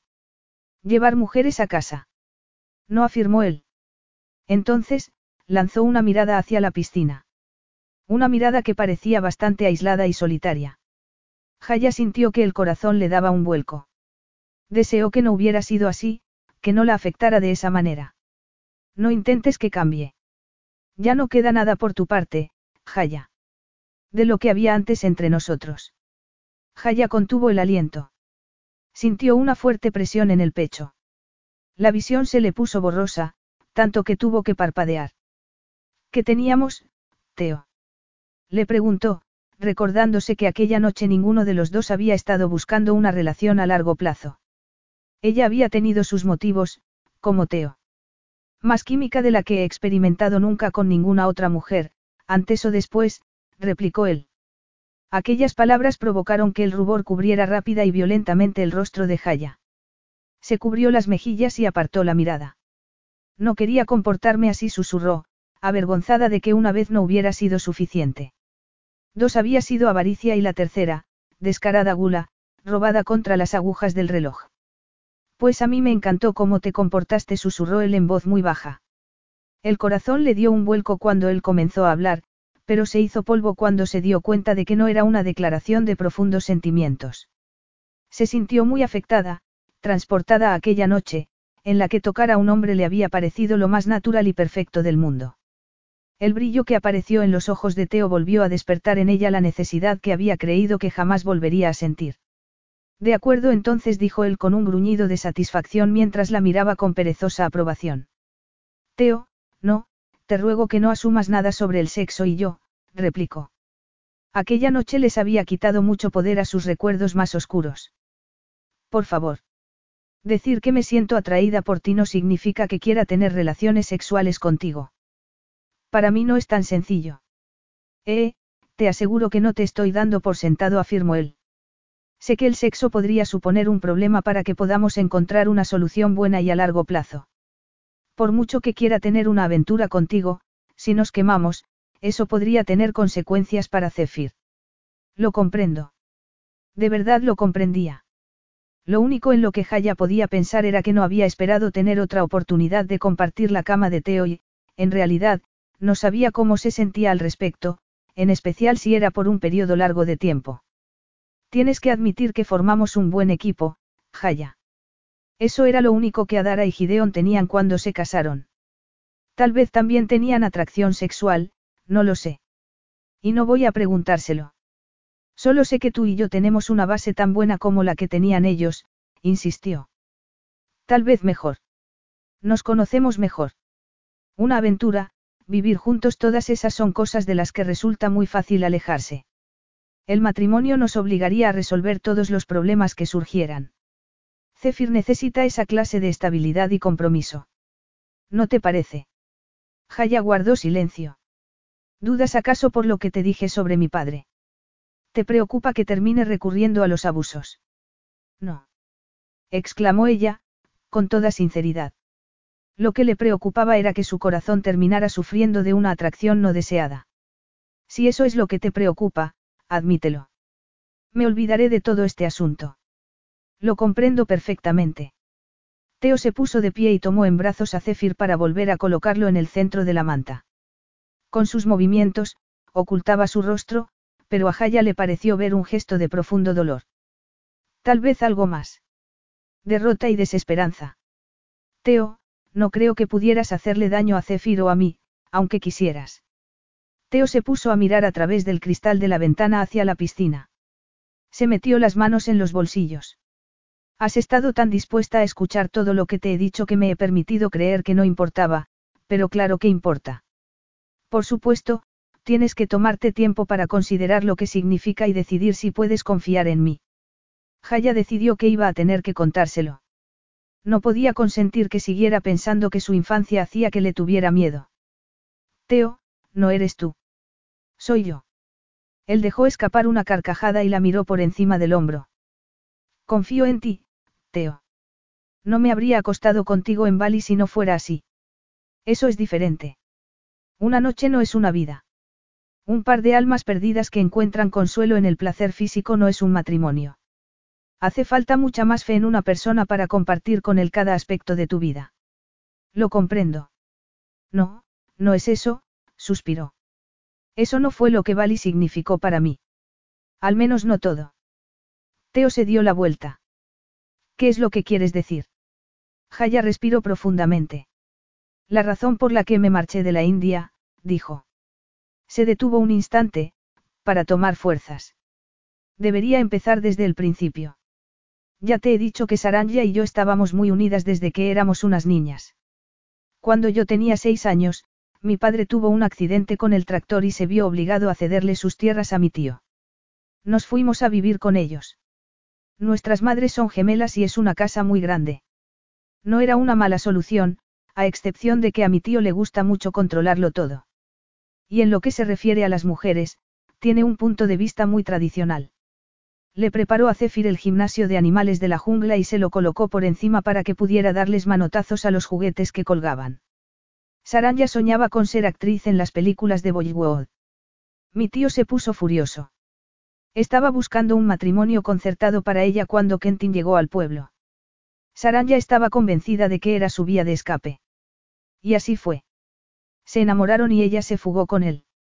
Y tú te quedaste con su padre, que se sentía engañado y furioso. Así es. Y con los dos hermanos de Saranya y mi hermano y mi hermana, que son más pequeños que yo. Mi tío se hizo más dominante que nunca y empezó a ordenarles a mis padres cómo debíamos comportarnos nosotros. Esa fue una de las razones por las que decidí buscar un trabajo. Quería darles dinero a mis padres para que no tuvieran que depender tanto de él. Mi tío se opuso a que yo trabajara, pero había otras chicas que habían empezado a trabajar en una central telefónica y que se ganaban bien la vida. Una amiga me recomendó para un puesto y lo conseguí. Mejoré mi inglés y, además, utilizaba las líneas para hablar con Saranya, confesó con una sonrisa. Mi tío la había desheredado, pero yo la echaba mucho de menos. Me estás diciendo que tienes miedo de que yo no te deje trabajar. No, no es eso a donde quiero llegar, respondió ella. Comenzó a andar por el salón, presa de una profunda sensación de agobio e indefensión que llevó a rodearse a sí misma con sus brazos. ¿Qué pensaría Teo de ella? La culparía como lo había hecho su familia. El problema con mi trabajo era, había un hombre, mi supervisor. Era mayor, de unos 40 años. Yo ni siquiera tenía 20. Empezó a flirtear conmigo, pero yo no quería. Acoso sexual, dedujo él. Habló en voz baja y muy fría. Una noche, antes de que me fuera a casa, se convirtió en abuso sexual, susurró ella en voz muy baja. Sabía que él la había escuchado porque el silencio se cargó de tensión y pesadumbre. Teo se quedó sin palabras, pálido a pesar de su bronceada piel. Cuando las miradas de ambos se cruzaron, él apartó la suya. Aquella noche no debería haberte presionado, dijo entre dientes. No me presionaste. Yo quería, le aseguró ella, acercándose a él. Y sabes que lo disfruté. Aquella noche, fue la primera vez que deseé estar con un hombre desde que ocurrió. Antes, no había deseado que nadie me tocara. Yo era tu jefe. No, no lo eras. ¿Recuerdas lo mucho que me sorprendió que te sintieras atraído por mí? Como empleada, jamás me sentí amenazada por ti en ningún sentido, y mucho menos sexualmente. Te estaba muy agradecida por todo. Yo empecé en limpieza porque todas éramos mujeres, incluso las supervisoras.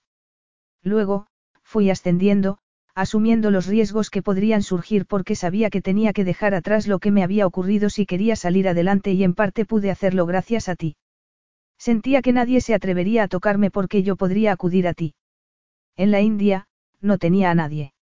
No se lo dijiste a tu familia. Ni a la policía. Los ojos de Jaya se llenaron de lágrimas. Tuvo que apartar la mirada para poder mantener la compostura. Mi tío se sintió avergonzado de que yo fuera a la policía. Me dijo que era una zorra y mis padres no estaban en situación de defenderme. Querían que me casara con el hombre en cuestión, pero él ya estaba casado. Teo lanzó una maldición y se acercó a ella. Jaya.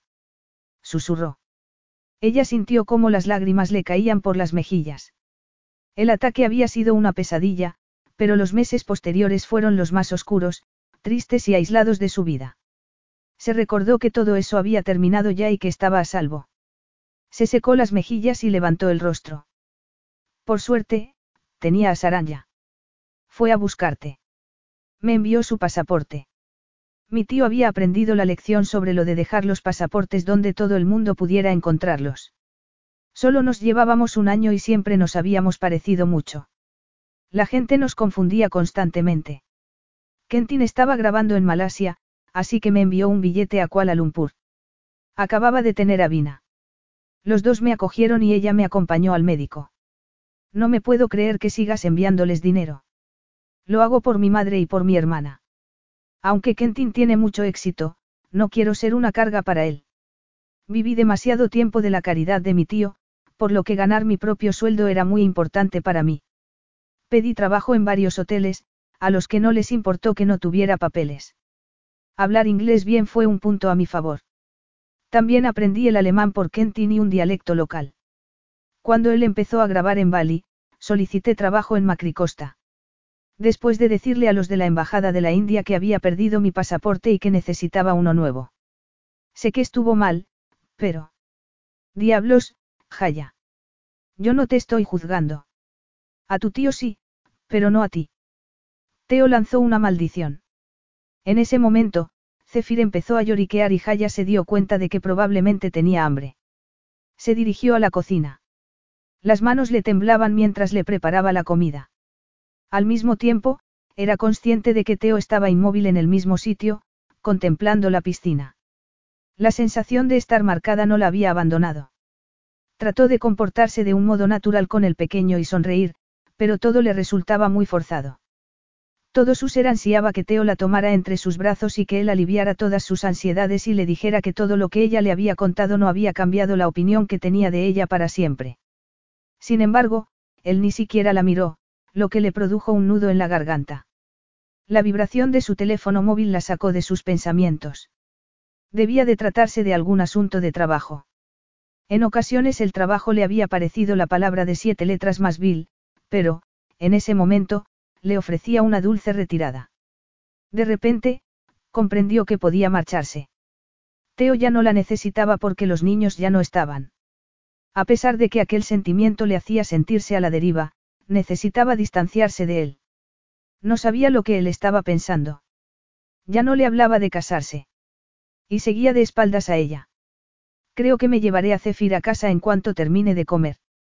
Tengo mucho trabajo pendiente y he de volver a mi despacho. Teo se dio la vuelta. Una fuerte desilusión se apoderó de ella. Peor aún. Se sintió totalmente destruida. Parecía que todo lo que había existido entre ellos se había evaporado y que Jaya era una desconocida para él. Seguramente, aunque se había portado de un modo muy cortés con ella, no quería conocer sus secretos más oscuros. Jaya le había dicho demasiado y en aquellos momentos, se sentía pequeña y manchada. ¿Por qué no lo dejas conmigo? ¿Cómo? Yo no voy a ir a ninguna parte y estaremos cerca si te necesita. Tú y yo aún tenemos que decidir lo que vamos a hacer.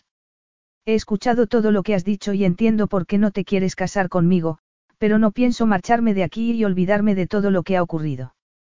En algún momento, todo el mundo sabrá que tengo un hijo y él es tan vulnerable como lo son Evie y Andrew en lo que se refiere a su seguridad personal.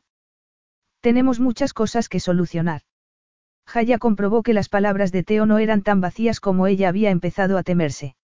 De acuerdo dijo tratando de que no se le quebrara la voz. Cuando volvió a sonreír a Zephyr lo hizo más aliviada y tranquila. Sintió que podía respirar porque seguiría viendo a Teo un poco más. Si no te importa cenar tarde, podríamos hablar entonces, añadió, mientras le limpiaba a Zephyr la cara y las manos. Abajo. Me parece perfecto. ¿Para qué hora hago la reserva? Jaya se había referido a cenar mediante el servicio de habitaciones. No, yo puedo reservarlo.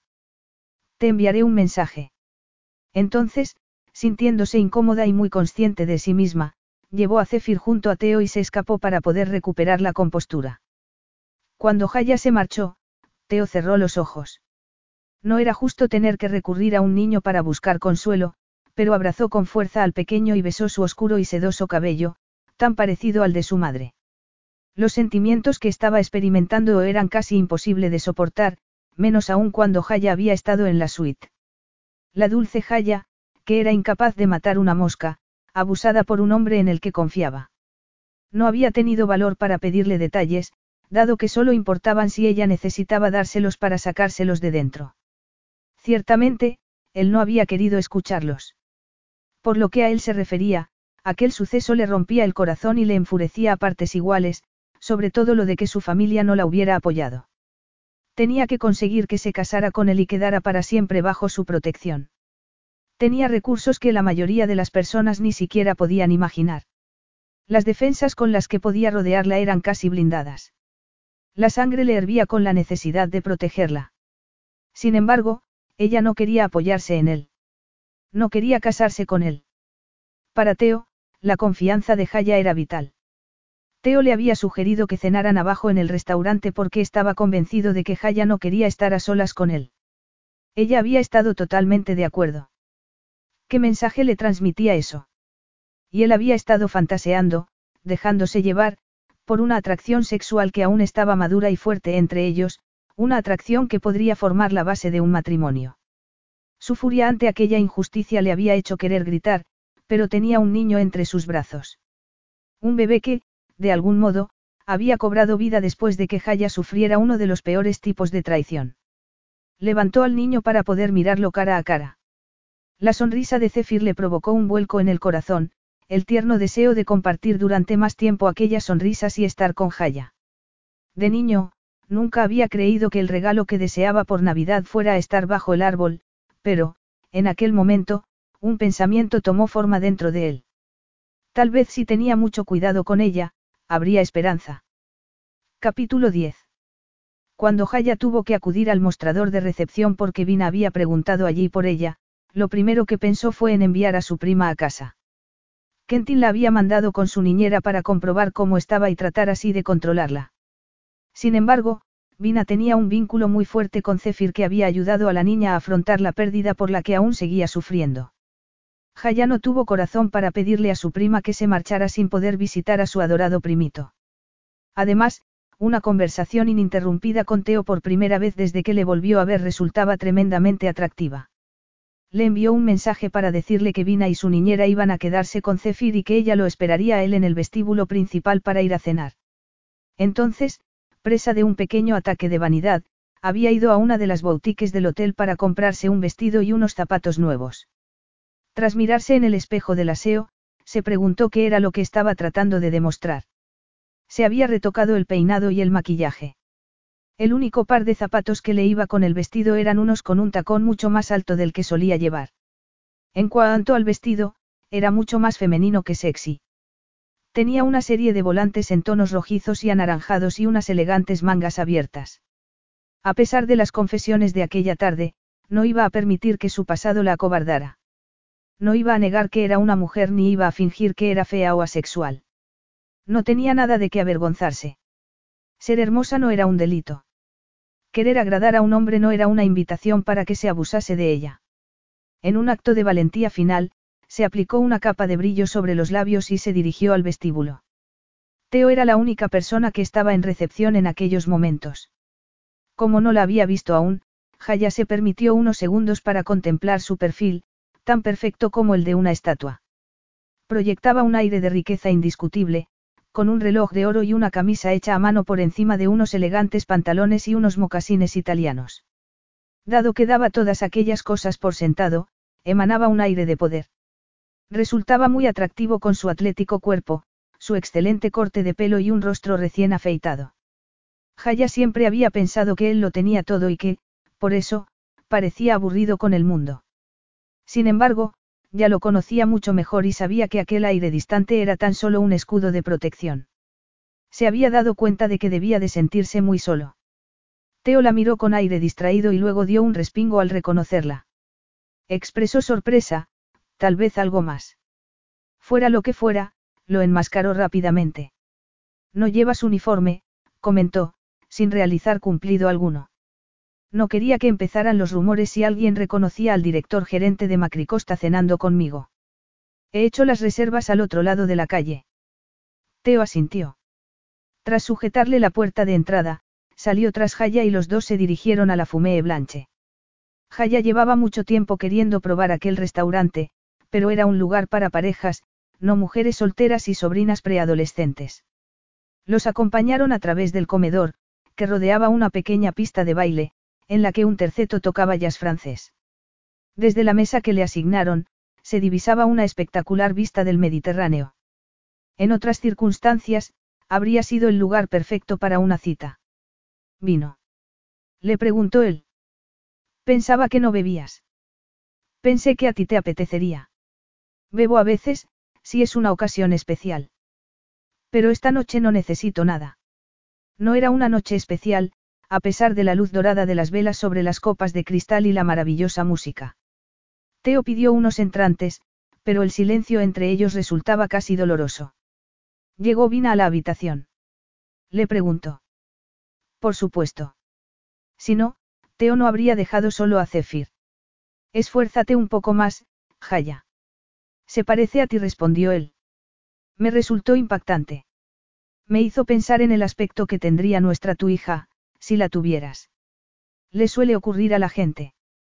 Constantemente afirmó ella. Trató de no aferrarse al, nuestra, que a él se le había escapado.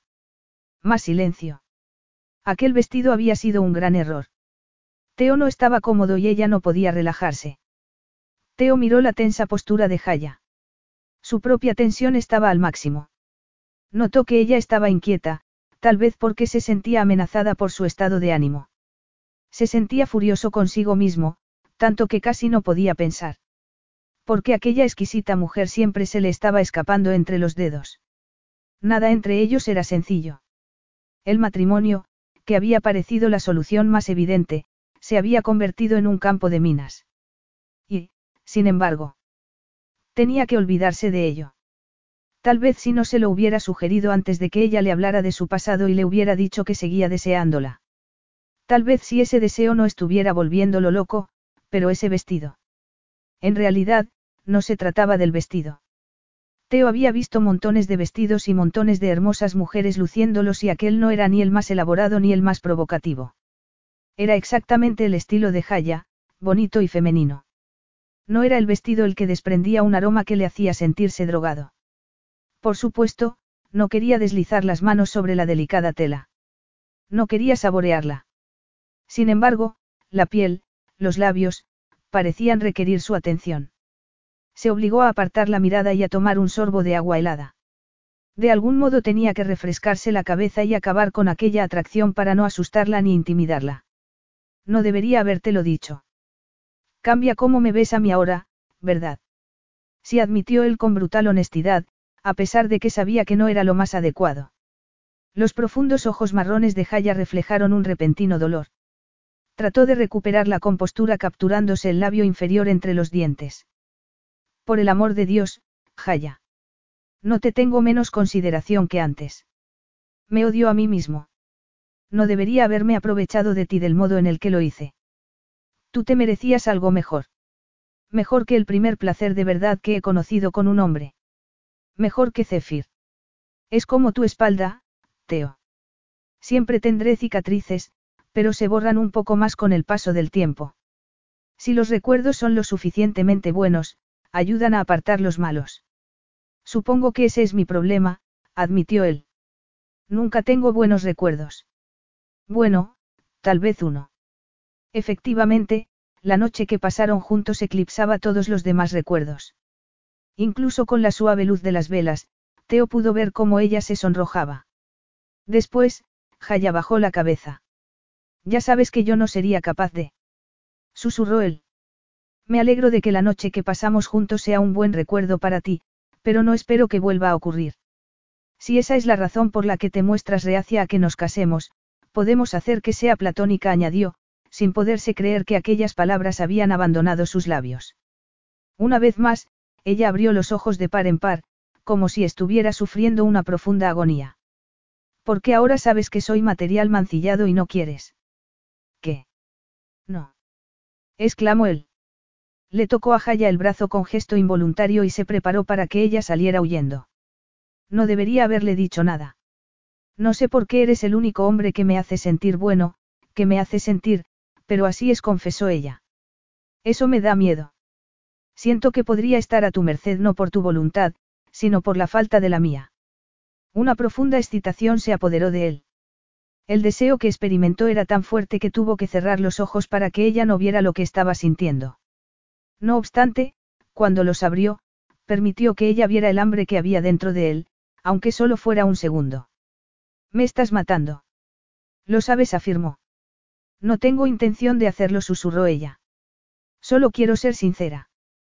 Pues esos serían unos cimientos mucho mejores que los que mis padres tenían para su matrimonio, comentó Teo con una triste carcajada. Se mentían el uno al otro. Mi madre sí. Ella dijo que ni que era de mi padre. Cuando se supo la verdad, las cosas se pusieron muy feas.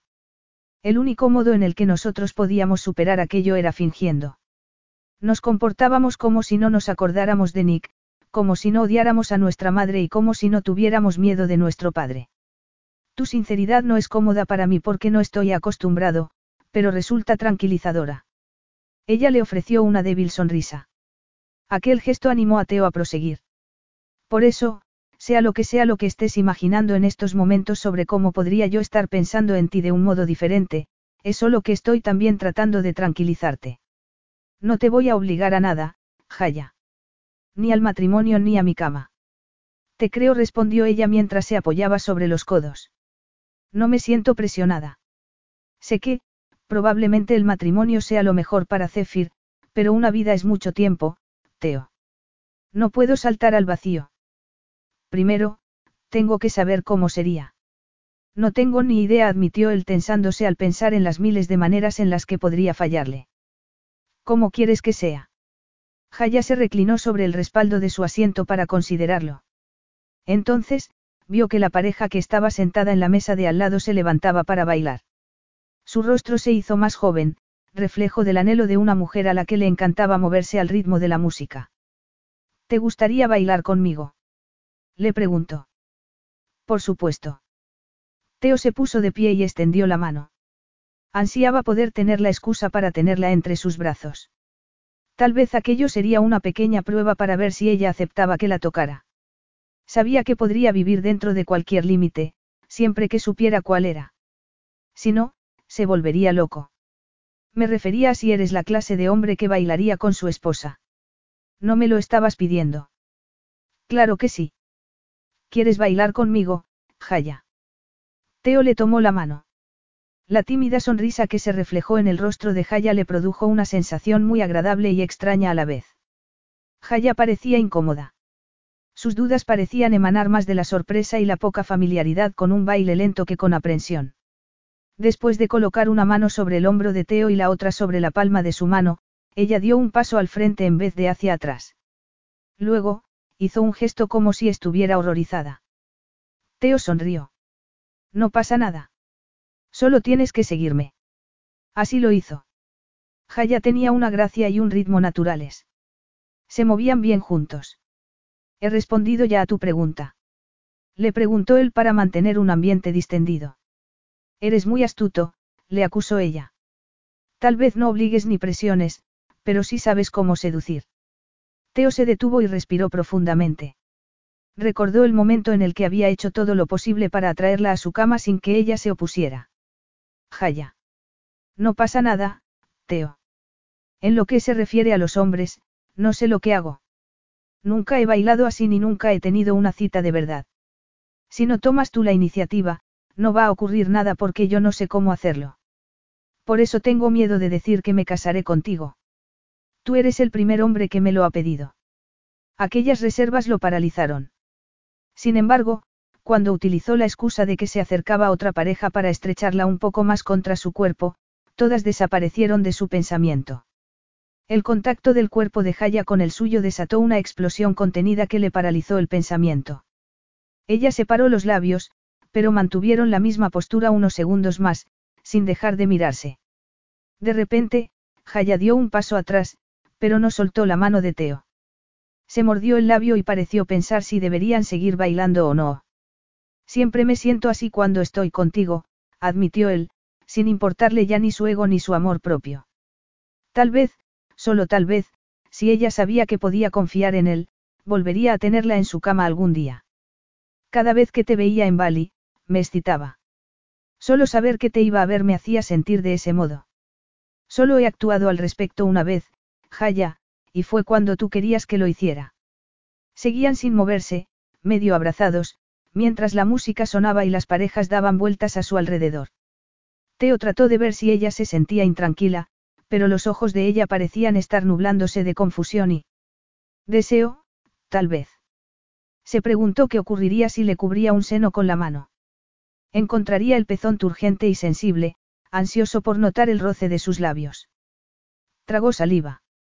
Se sentía como si estuviera haciendo equilibrio sobre el filo de un cuchillo, entre el infierno y el éxtasis. ¿Te importaría besarme, por favor? Le preguntó ella suavemente. Me he estado preguntando. Teo no la dejó terminar. Se aferró al permiso que ella le había dado para capturar los labios de Jaya con los suyos. En lo más profundo de su mente, se recordó que debía ir muy despacio. Le costaba tanto contenerse. Jaya era exquisita. Su boca era gruesa y sedosa y le daba la bienvenida tal y como le había torturado en sus sueños. Gracias a una increíble hazaña de disciplina humana, logró contenerse para no agarrarle el cuello con fuerza. Deslizó la boca sobre la de ella, moviéndola delicadamente, bebiendo de ella. Jaya agradeció los centímetros extras que le proporcionaban los zapatos de tacón. El cuello no le dolía de levantar el rostro hacia el beso de Teo. Abrió los labios para acoger la punta de la lengua con una ligera aspiración y empezó a arquearse contra él. Teo le agarró con fuerza las caderas y levantó la cabeza. Yo también me lo estaba preguntando, ronroneó él. Sigue siendo increíble cuando estamos juntos. Asegúrate de que tomas eso en consideración. Jaya soltó una carcajada. Lo había echado tanto de menos. En aquel momento, en lo único en lo que podía pensar era que quería pasar el resto de su vida con él, sintiéndose así. Le recordaba aquel momento de Bali cuando ella cerró los ojos y se aferró a su propio futuro. Había habido consecuencias a sus actos, unas consecuencias que no había previsto. Debería tener algo más de sentido común en aquella ocasión. El matrimonio era la forma de subyugación más antigua de la historia. Sin embargo, no le parecía que fuera a ser así con él. Tal vez se estaba engañando, pero sentía que estaba con el hombre perfecto. Tanto si accedía aquel día o lo hacía años después, sabía que ningún hombre iba a ejercer aquel efecto sobre ella. En su corazón, sabía que ya estaba atada a Teo. Le parecía que las dudas que sentía para hacerlo oficial eran una lucha contra lo inevitable. Por otro lado, era suficiente con el sexo y el dinero. Podría darle Teo las cosas que verdaderamente quería de la vida junto a un hombre. La cena ha llegado, le dijo mientras la conducía de nuevo a la mesa. Con el pulso aún acelerado, Jaya se sentó. Cuando volvieron a quedarse solos, preguntó. ¿Dónde viviríamos? Conmigo afirmó él. De eso se trata. Ella se echó a reír, pero Teo se limitó a masticar y a tragar su comida. Tengo que hablar con Adara para recortar parte de mis viajes. Tanto si te casas conmigo como si no, tengo que estar disponible para Zephyr, pero no puedo dejar de viajar. No me gusta París especialmente como base, pero está más cerca de la India que Nueva York. ¿Qué te parece? ¿Qué te parece a ti? En realidad, yo soy bastante flexible. He empezado desde cero en varios lugares. Tú vives prácticamente en tu helicóptero. Estás acostumbrado a hacer lo que quieres. Tener esposa e hijo pondría tu vida patas arriba, Teo. Lo se afirmó él mientras dejaba los cubiertos y descansaba las manos sobre los muslos. Y no te puedo asegurar que vaya a ser fácil vivir conmigo, especialmente al principio, pero sigo remitiéndome a lo que te puedo ofrecer en términos de seguridad y protección. El matrimonio es la manera más fácil de conseguir ambas cosas. Jaya debería sentirse halagada. Había un cierto tipo de cariño en aquella declaración. De alguna manera, él la valoraba. Eso estaba bien, pero no era suficiente para sostener un matrimonio. La conversación tomó otros derroteros, como por qué clase de puesto podría tener ella en Macricosta, fuera o no su esposa, y no volvieron a hablar del matrimonio hasta que regresaron a la suite. Primero, tuvieron que despedirse de Vina y su niñera.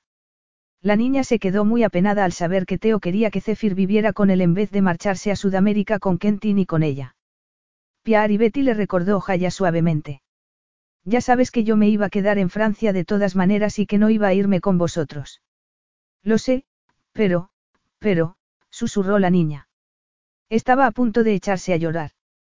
Teo sacó una de sus tarjetas de visita y escribió algo en ella antes de entregársela a Vina. Este es mi número de móvil privado. Puedes llamar siempre que eches de menos a Zephyr. Probablemente no podremos ir ese mismo día, pero trataremos de ir a verte como mucho durante la semana siguiente. Oh, si tu padre está de acuerdo, iré a por ti para que puedas venir a verlo. Te prometo que encontraremos la manera de que sigáis viéndoos. Gracias, musitó la niña. Cuando la pequeña levantó los brazos, Teo no comprendió lo que quería. Jaya tuvo que indicárselo. ¿Quiere darte un abrazo? Teo se aclaró la garganta e hincó una rodilla para que Vina pudiera darle un fuerte abrazo. Él le golpeó suavemente la espalda con gesto incómodo y dejó escapar un suspiro cuando la niña se marchó por fin. Gracias le dijo Jaya, pero no puedes seguir ofreciéndote a llevarnos a mí y a mi familia en tu avión por todo el mundo. ¿Por qué no? Eres muy blandito en lo que se refiere a los niños, ¿verdad? No sé qué quieres decir con eso, pero el hecho de que Nick desapareciera fue un trauma para nosotros y no quiero que eso le pase a mi propio hijo. Jaya tragó saliva y observó cómo él le pasaba la mano por la frente. Se preguntó si él estaba buscando más argumentos para persuadirla de que se casara con él. Teo. Susurró ella mientras se sentaba en el sofá. No quiero darte largas y que sigas preguntándote qué tienes que hacer para convencerme de que me case contigo. No estoy dudando porque tenga miedo de acostarme contigo. Se mordió los labios y lo miró de reojo. Se dio cuenta de que él la estaba mirando y que su actitud era tensa. En realidad, me siento un poco nerviosa sobre eso. Desde la última vez, he tenido un bebé y no es que haya practicado mucho. Susurró tragando saliva. Será maravilloso, Jaya. Como la última vez. Si Jaya no hubiera estado sentada, se habría caído al suelo. Se aferró a las palabras que tenía que decir. No temo que seas violento o irrespetuoso. Sé que podría confiar en ti en la mayoría de las cosas. Pero no en todas, repuso él con incredulidad. Parecía dolido. Jaya volvió a tragar saliva. Sabía que aquello sería difícil. No me devolviste las llamadas, dijo. Sé que dijiste que no lo harías, pero... Pensaba que yo era diferente, añadió mientras trataba de no pensar en lo tonta que se sentía. Pensaba que yo te gustaba. El rostro de Teo se transformó lentamente, pasando de intensidad a odio por sí mismo. No espero que me ames, se apresuró ella a decir, pero yo siempre quise casarme por amor. Necesito algo que no tenga que ver solo con las hormonas y con un sentido práctico. Estas cosas no constituyen un vínculo real. No son algo por lo que uno lucha. Sin embargo, si sintieras algo por mí. Teo se quedó totalmente inmóvil. No quería mostrar lo vulnerable que se sentía. No comprendo por qué querrías que así fuera. Jaya se urgió a tener cuidado. No creía que Teo estuviera siendo arrogante o insensible. Probablemente no lo comprendía. Se lamió los labios y escogió sus palabras con cuidado. A todo el mundo le gusta que sientan algo por ellos. A ti no. No, a mí no me importa de un modo u otro, dijo. No le importaba porque había sido maltratado por una persona que se suponía que debía amarlo. ¿Y tu hermana? Estoy segura de que te importa que ella te ame. Estoy convencido de que ella valora mi lealtad. Me satisface saber que ella puede contar conmigo. Bueno, pues a mí sí me gusta que sientan algo por mí, observó Jaya. Me gustaría que la atracción que sientes por mí fuera más allá de las partes de mi cuerpo que entran en mi ropa interior. Creo que eres un hombre muy guapo, pero, cuando digo que me siento atraída por ti, quiero decir que me gustas, Teo. Una voz en su interior le recordó que el sentimiento era mucho más profundo, pero admitir estar enamorada era una confesión tan importante que no quería ponerse en una situación tan vulnerable. No quería pensar que él podría leer que los sentimientos que tenía hacia él eran mucho más fuertes. No quería asustarlo. Tan solo ser sincera. Dios, Jaya, susurró él apartando la mirada. Se estaba frotando con fuerza la mandíbula. Por el amor de Dios, ¿por qué? Jaya se levantó y se acercó a él. Sentía mucha pena y quería estar cerca porque estaba viendo lo mucho que él se estaba torturando. ¿Qué por qué me gustas? Eres un buen hombre, Teo.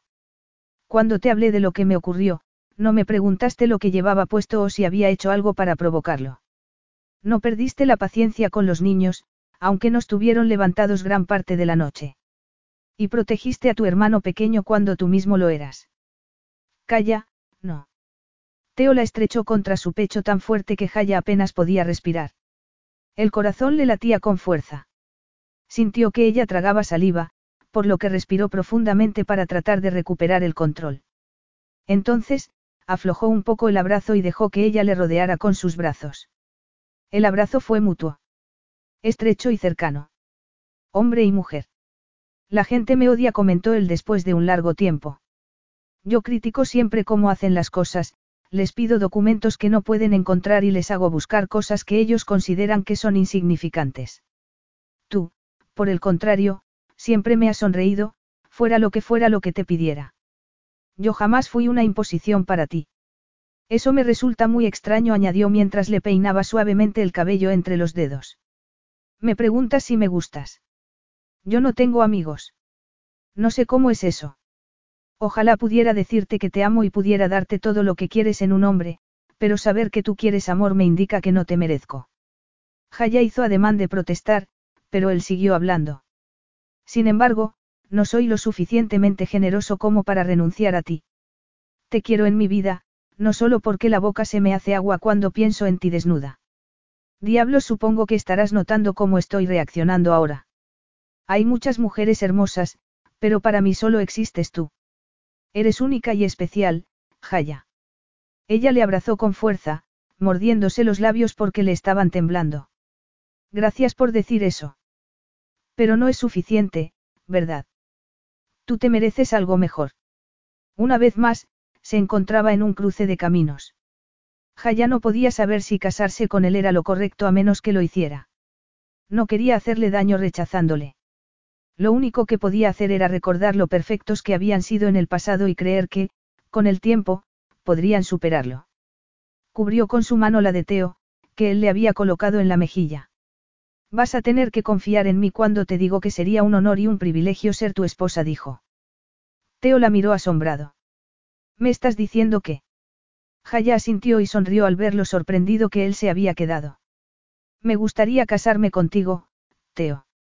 El triunfo que se reflejó en el rostro de Teo suavizó por un momento sus masculinos rasgos, pero, inmediatamente, volvió a adoptar la expresión cerrada de antes. Jaya se preguntó si se había imaginado aquella reacción. Gracias. Iremos a comprar el anillo por la mañana.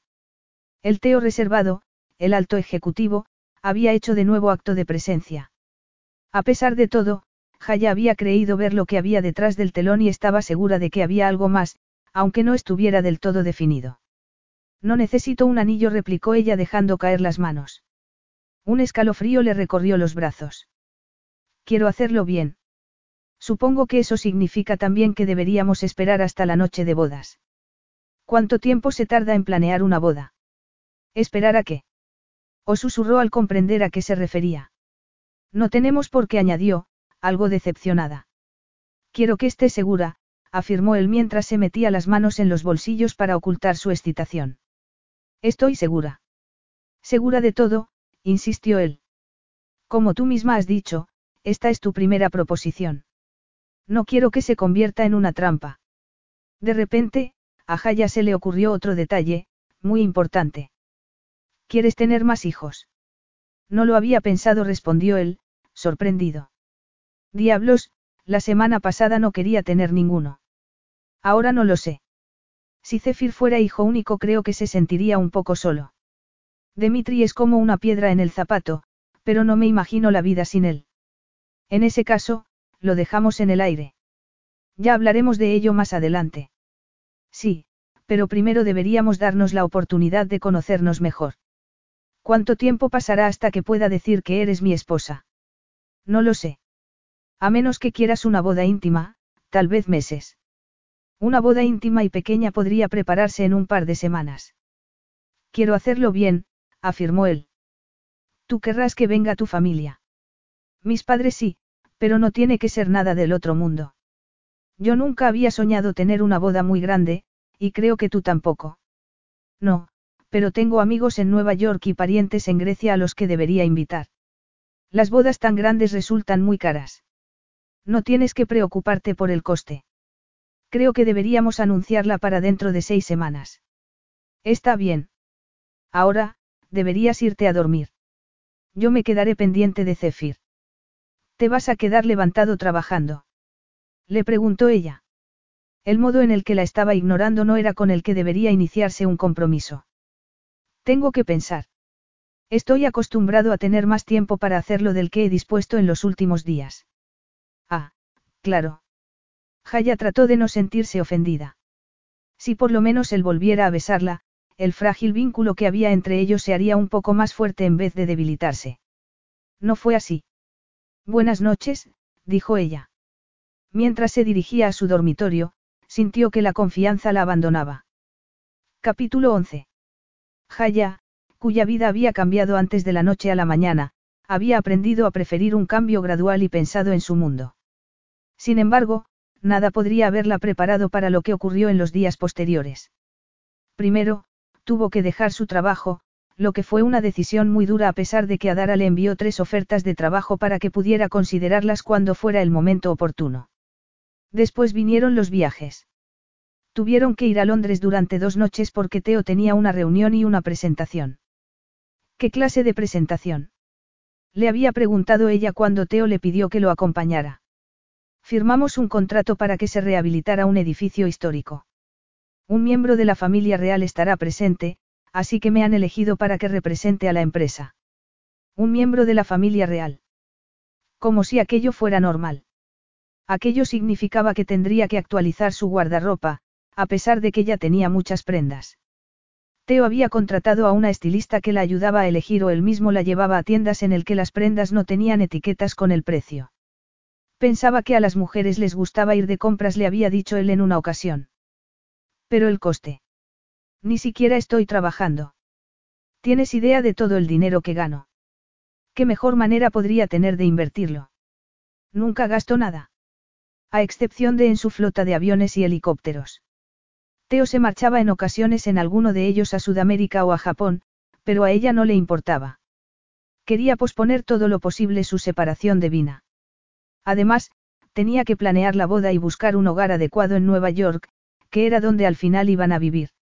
Habían pasado allí una semana y le había parecido una ciudad increíble. Sin embargo, no le había gustado tanto cuando Teo la dejó en la suite del Macricosta Gran y él se fue a su apartamento. Comprendía que era un hombre reservado, al que le gustaba estar solo, pero, poco a poco, las inseguridades volvieron a apoderarse de ella. Se convenció de que todo aquello era un error. Entonces, de repente, después de ignorarla un día entero, la tomó entre sus brazos y la besó hasta dejarla sin aliento. Llevo todo el día deseando hacerlo, le dijo cuando por fin se detuvieron a tomar aire. Estás muy guapa. Durante aquellos días en Nueva York, estuvieron buscando el lugar donde los dos iban a vivir. Al final, se decantaron por un ático que estaba cerca del de Adara y Gideon, con vistas sobre Central Park. Jaya contempló cómo él cerraba el trato sin emoción alguna. Cuando el agente inmobiliario se marchó, un ominoso silencio se apoderó de ambos, preocupándola. ¿Estás seguro? No pareces muy contento, le había preguntado ella, mientras se colocaba a Zephyr sobre la cadera. Dijiste que te gustaba mucho. Y me gusta, fuiste tú el que te quedaste muy callado cuando dije que pensaba que este era el elegido. Podríamos haber seguido buscando. No era mi intención, replicó. Tenía la mano en el bolsillo y un gesto tenso le adornaba el rostro. Entonces sacó la mano.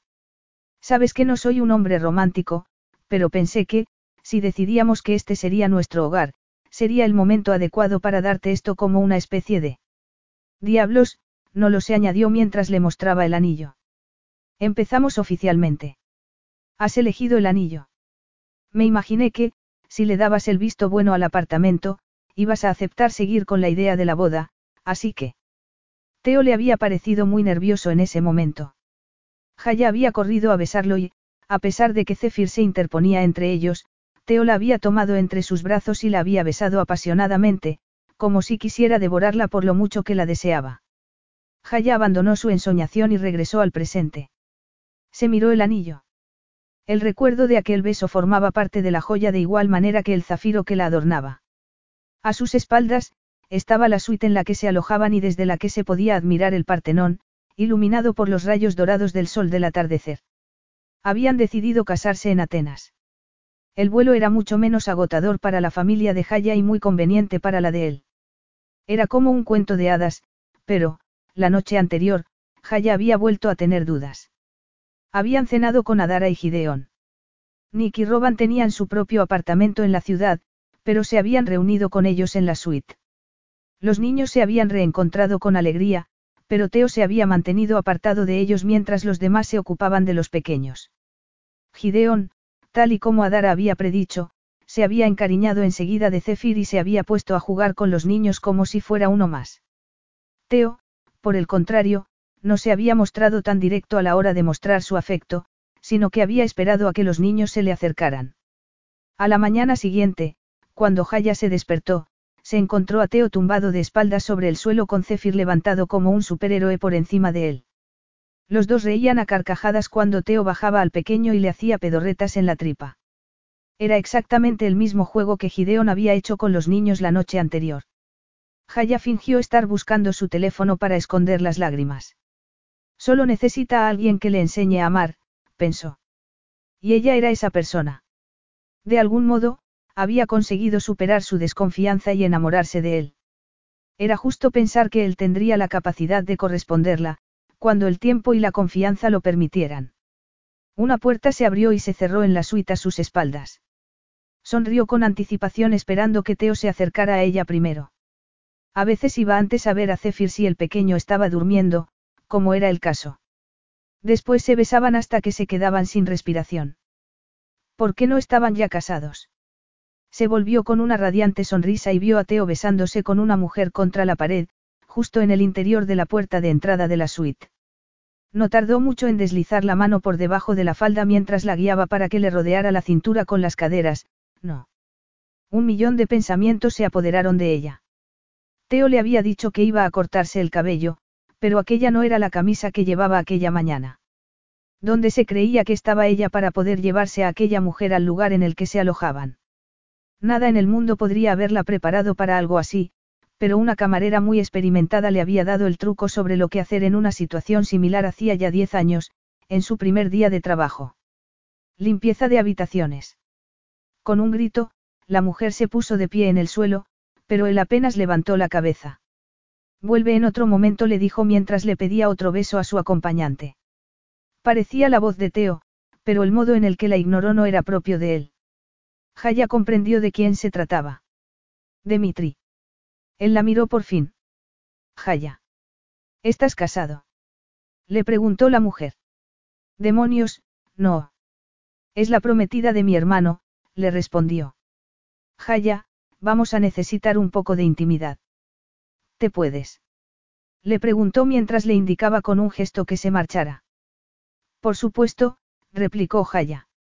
Estaba esperando que mi hijo se despertara para poder ir de compras, pero si estáis vosotros pendientes de él. Demitri soltó a la mujer y agarró el pomo de la puerta para impedir que Jaya se marchara mientras hacía salir a su amante.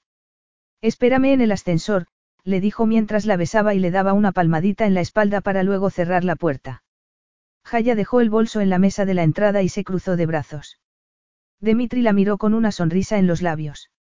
Bien jugado. El parecido con Teo era bastante, pero no eran idénticos.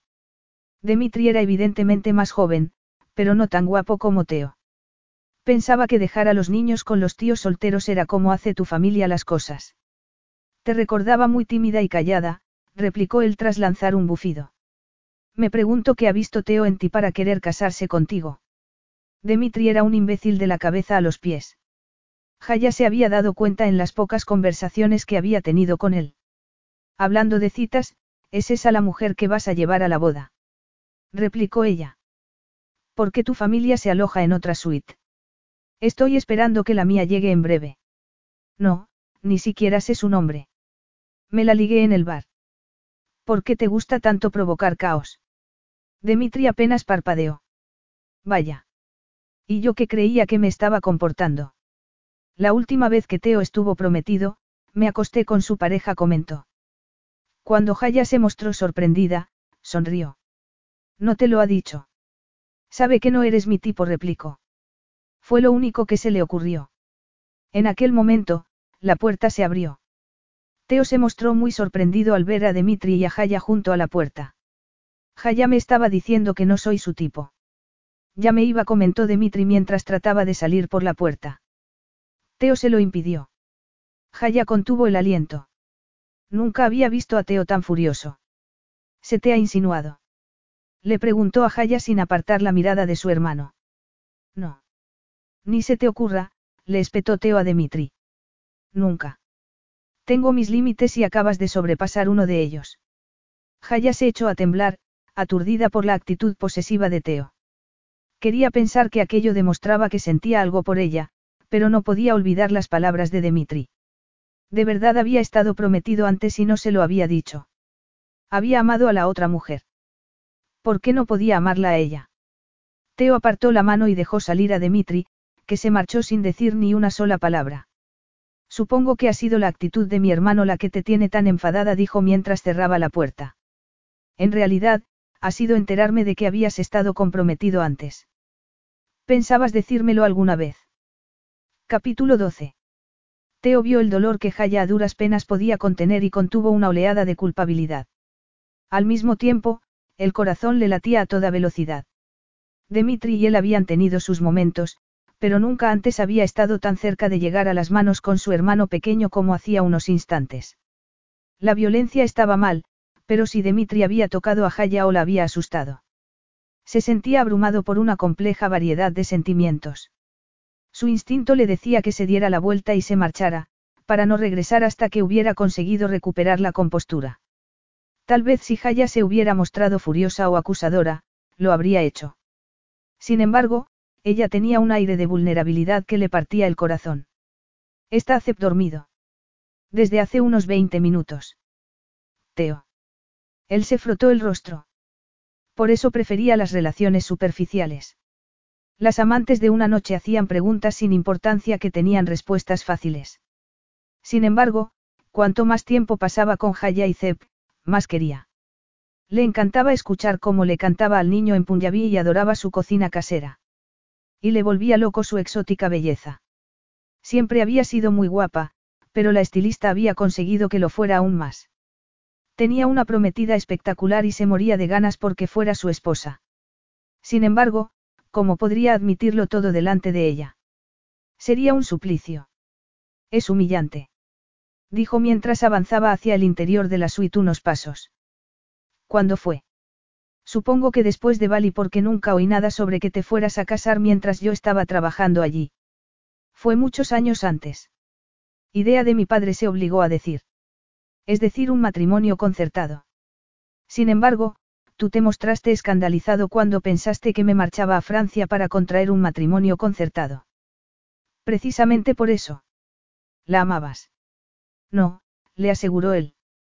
Era una socialité, la hija de un hombre de negocios muy respetado de Nueva York que había caído en desgracia.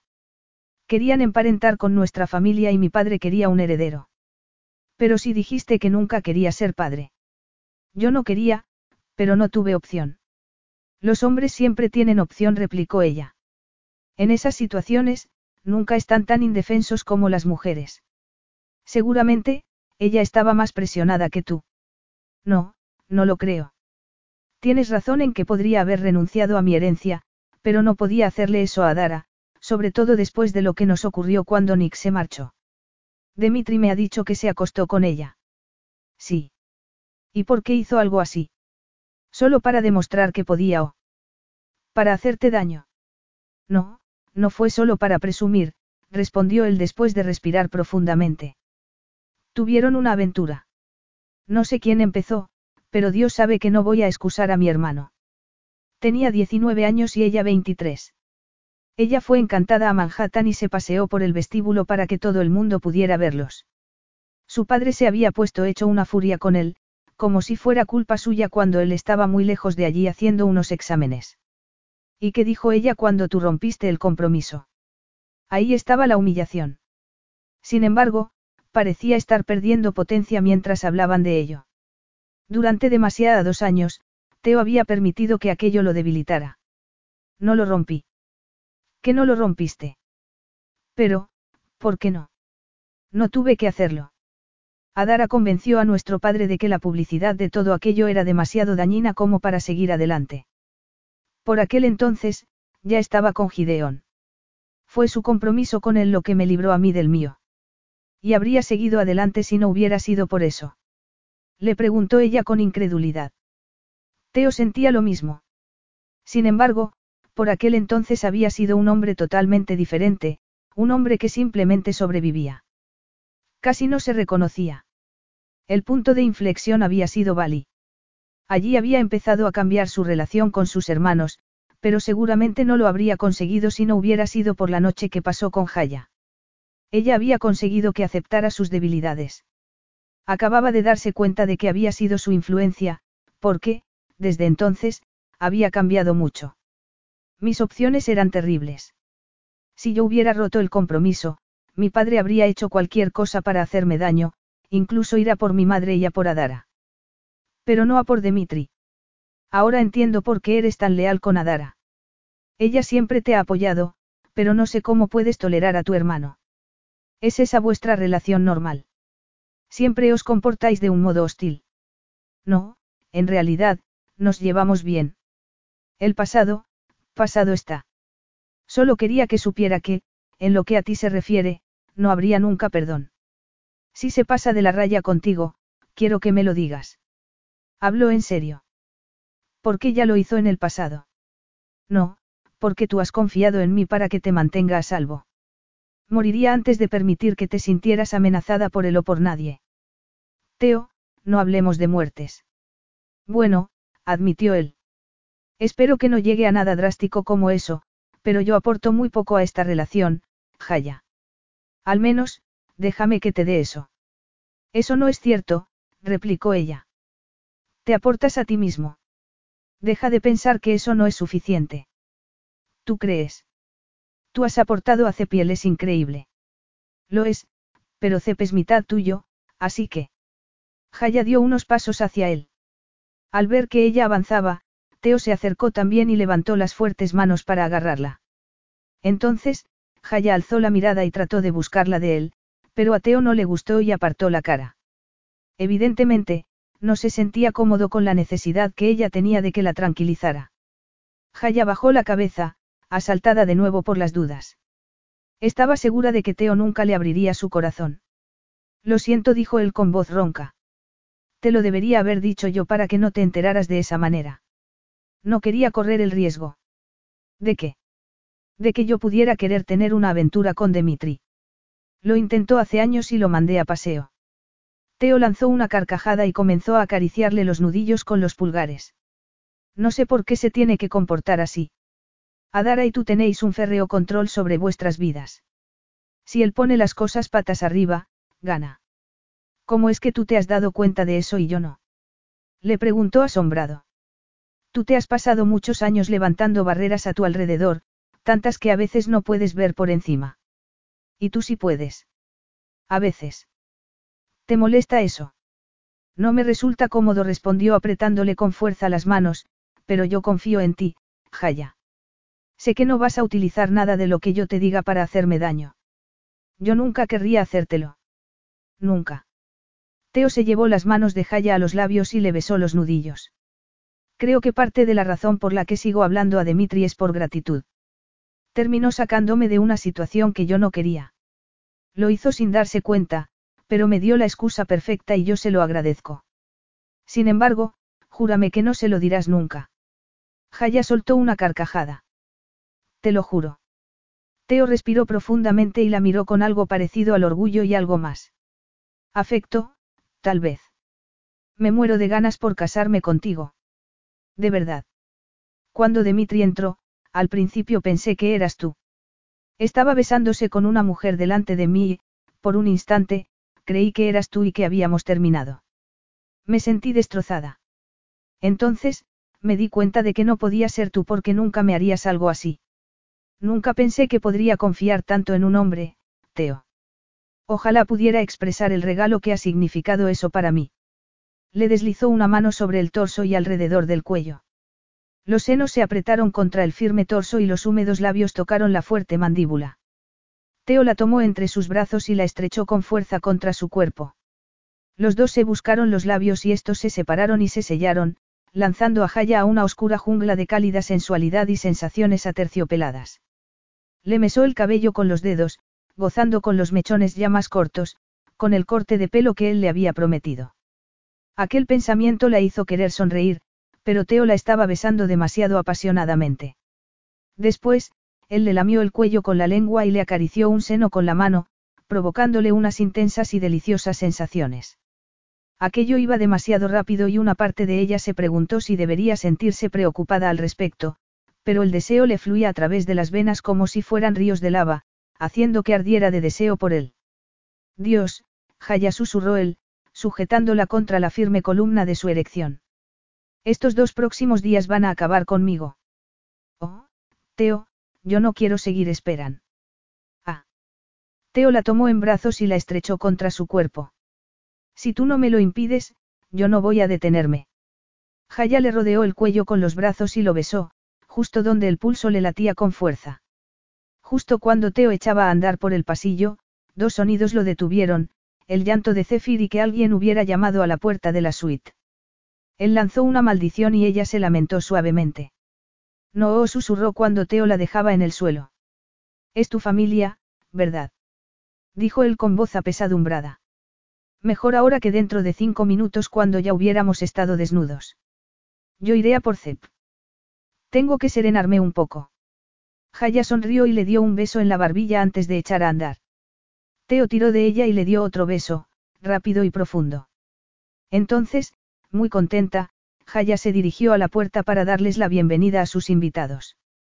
A pesar de la frustración sexual, que era más aguda de lo que nunca hubiera pensado que podía soportar, Teo estaba muy contento. Jaya seguía queriendo casarse con él. Aunque no había sido del todo consciente de ello, siempre le había preocupado que ella se echara atrás. A pesar de que todo parecía ir bien, una voz en su interior no hacía más que decirle que no era suficiente. Sin embargo, Teo estaba totalmente decidido a protegerla. Dentro de unos pocos días, prometería ser digno de la fe que ella tenía en él y lo haría con cada fibra de su ser. En cuanto al pequeño Zephyr, sentía que la magnitud de la responsabilidad aún lo asustaba y aún no estaba seguro al cien por cien de que él fuera lo que Zephyr necesitaba, pero estaba aprendiendo y esforzándose. Anhelaba hacerlo bien para poder ser mejor padre de lo que lo había sido el suyo. Eso pone el listón muy bajo, ¿no te parece? Le preguntó a Zephyr mientras terminaba de cambiarlo y vestirlo y, tras darle un beso, lo llevaba al salón. Las voces que hablaban acaloradamente en Punjabi quedaron en silencio cuando él apareció. Había aprendido algunas palabras y estaba preparando un discurso para la boda, pero no sabía lo suficiente como para entender nada de lo que había escuchado. No era nadie para criticar a la familia de Jaya, pero parecía que habían conseguido limar las asperezas del pasado. Había unos hombres jóvenes junto a uno de más edad. Dos mujeres maduras estaban sentadas en el sofá a ambos lados de una mujer más joven y de un hombre maduro que parecía sentirse muy nervioso. La ansiedad de Jaya era palpable. Bienvenidos les dijo Teo en Punjabi. Entonces, centró toda su atención sobre la mujer que estaba sentada junto al hombre de aspecto frágil y confundido, que debía de ser el padre de Jaya. Este jovencito estaba deseando conocer a su naniji, que es gurdita. Teo acertó al dirigirse a una de las mujeres. La madre de Jaya dejó de limpiarse los ojos con un pañuelo para descartarlo y poder tomar a Zefir en brazos. Sus lágrimas se convirtieron en alegría. Jaya sonrió de gozo al ver a su hijo en brazos de su madre. Entonces, miró al hombre maduro que estaba de pie con una mezcla de desafío y resentimiento. Teo no pudo contenerse y se acercó a ella para colocarle un brazo por la espalda. Quería que ella supiera que no estaba sola y que todos aquellos hombres se percataran de que, si la insultaban, lo estaban insultando a él también. Gracias por venir, dijo pensando que era mejor mantener esa actitud que caer en la confrontación.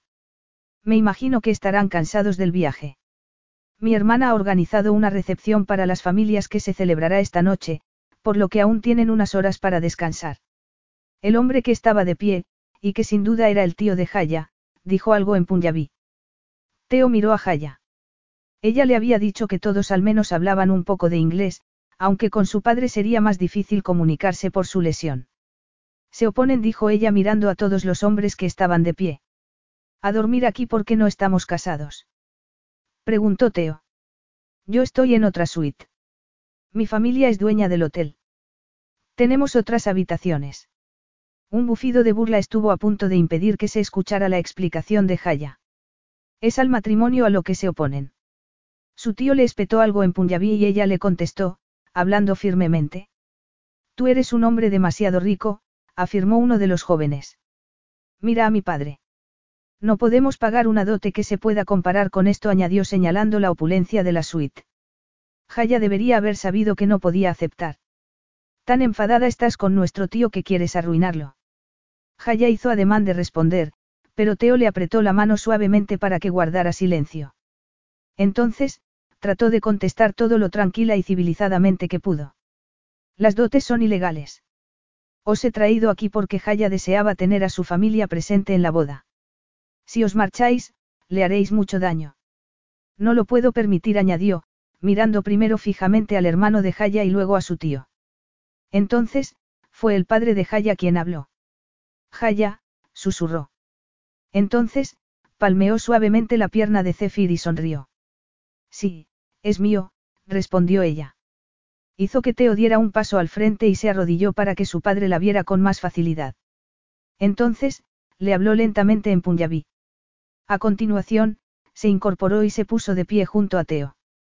Él la abrazó mientras el anciano los estudiaba y después utilizó el escaso Punjabi que aún estaba aprendiendo para pedirle su bendición.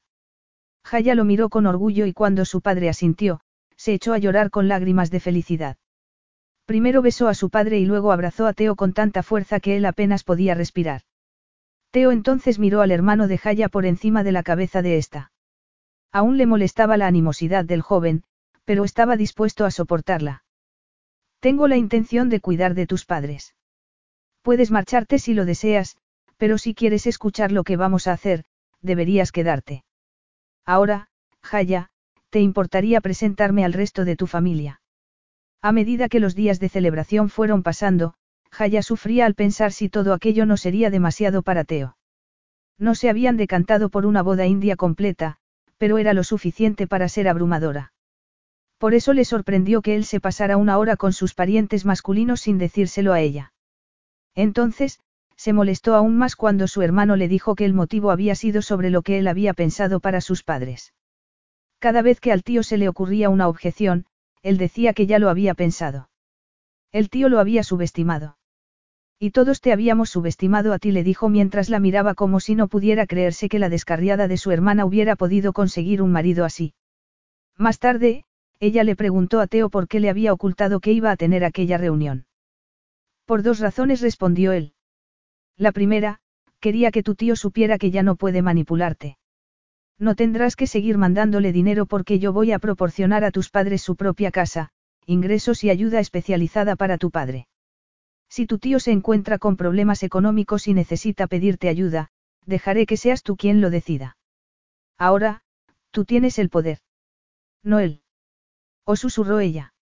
Se sentía demasiado abrumada para poder encontrar otra cosa que decir. ¿Y la otra razón? Estoy tan enfadado con la manera en la que te trató que no te quiero en la misma habitación que él. Ciertamente, no volvió a cruzarse con su tío muchas veces. Todos estaban muy ocupados con los casi 200 invitados que tenían al hotel al máximo de su capacidad. Kentin y Vina fueron los últimos en llegar y Teo los acomodó con su familia, dado que sabía que habría cierta incomodidad con la de Jaya. Fue un momento muy especial cuando la tía de Jaya, la madre de Saranya, abrazó a Vina. Jaya sintió que los ojos se le llenaban de lágrimas. Vina se había perdido muchas cosas al vivir con Saranya en el exilio, pero, por fin, todos los vínculos familiares se habían restaurado. Saranya se habría puesto muy contenta. Jaya, ¿te encuentras bien? Le preguntó Teo justo antes de colocarle una mano en la cintura. Los dos estaban en el salón de baile, observando todo lo que ocurría en la recepción. Sí. Solo me gustaría que Saranya pudiera estar aquí para ver lo feliz que me has hecho. Me has devuelto a mi familia, Teo.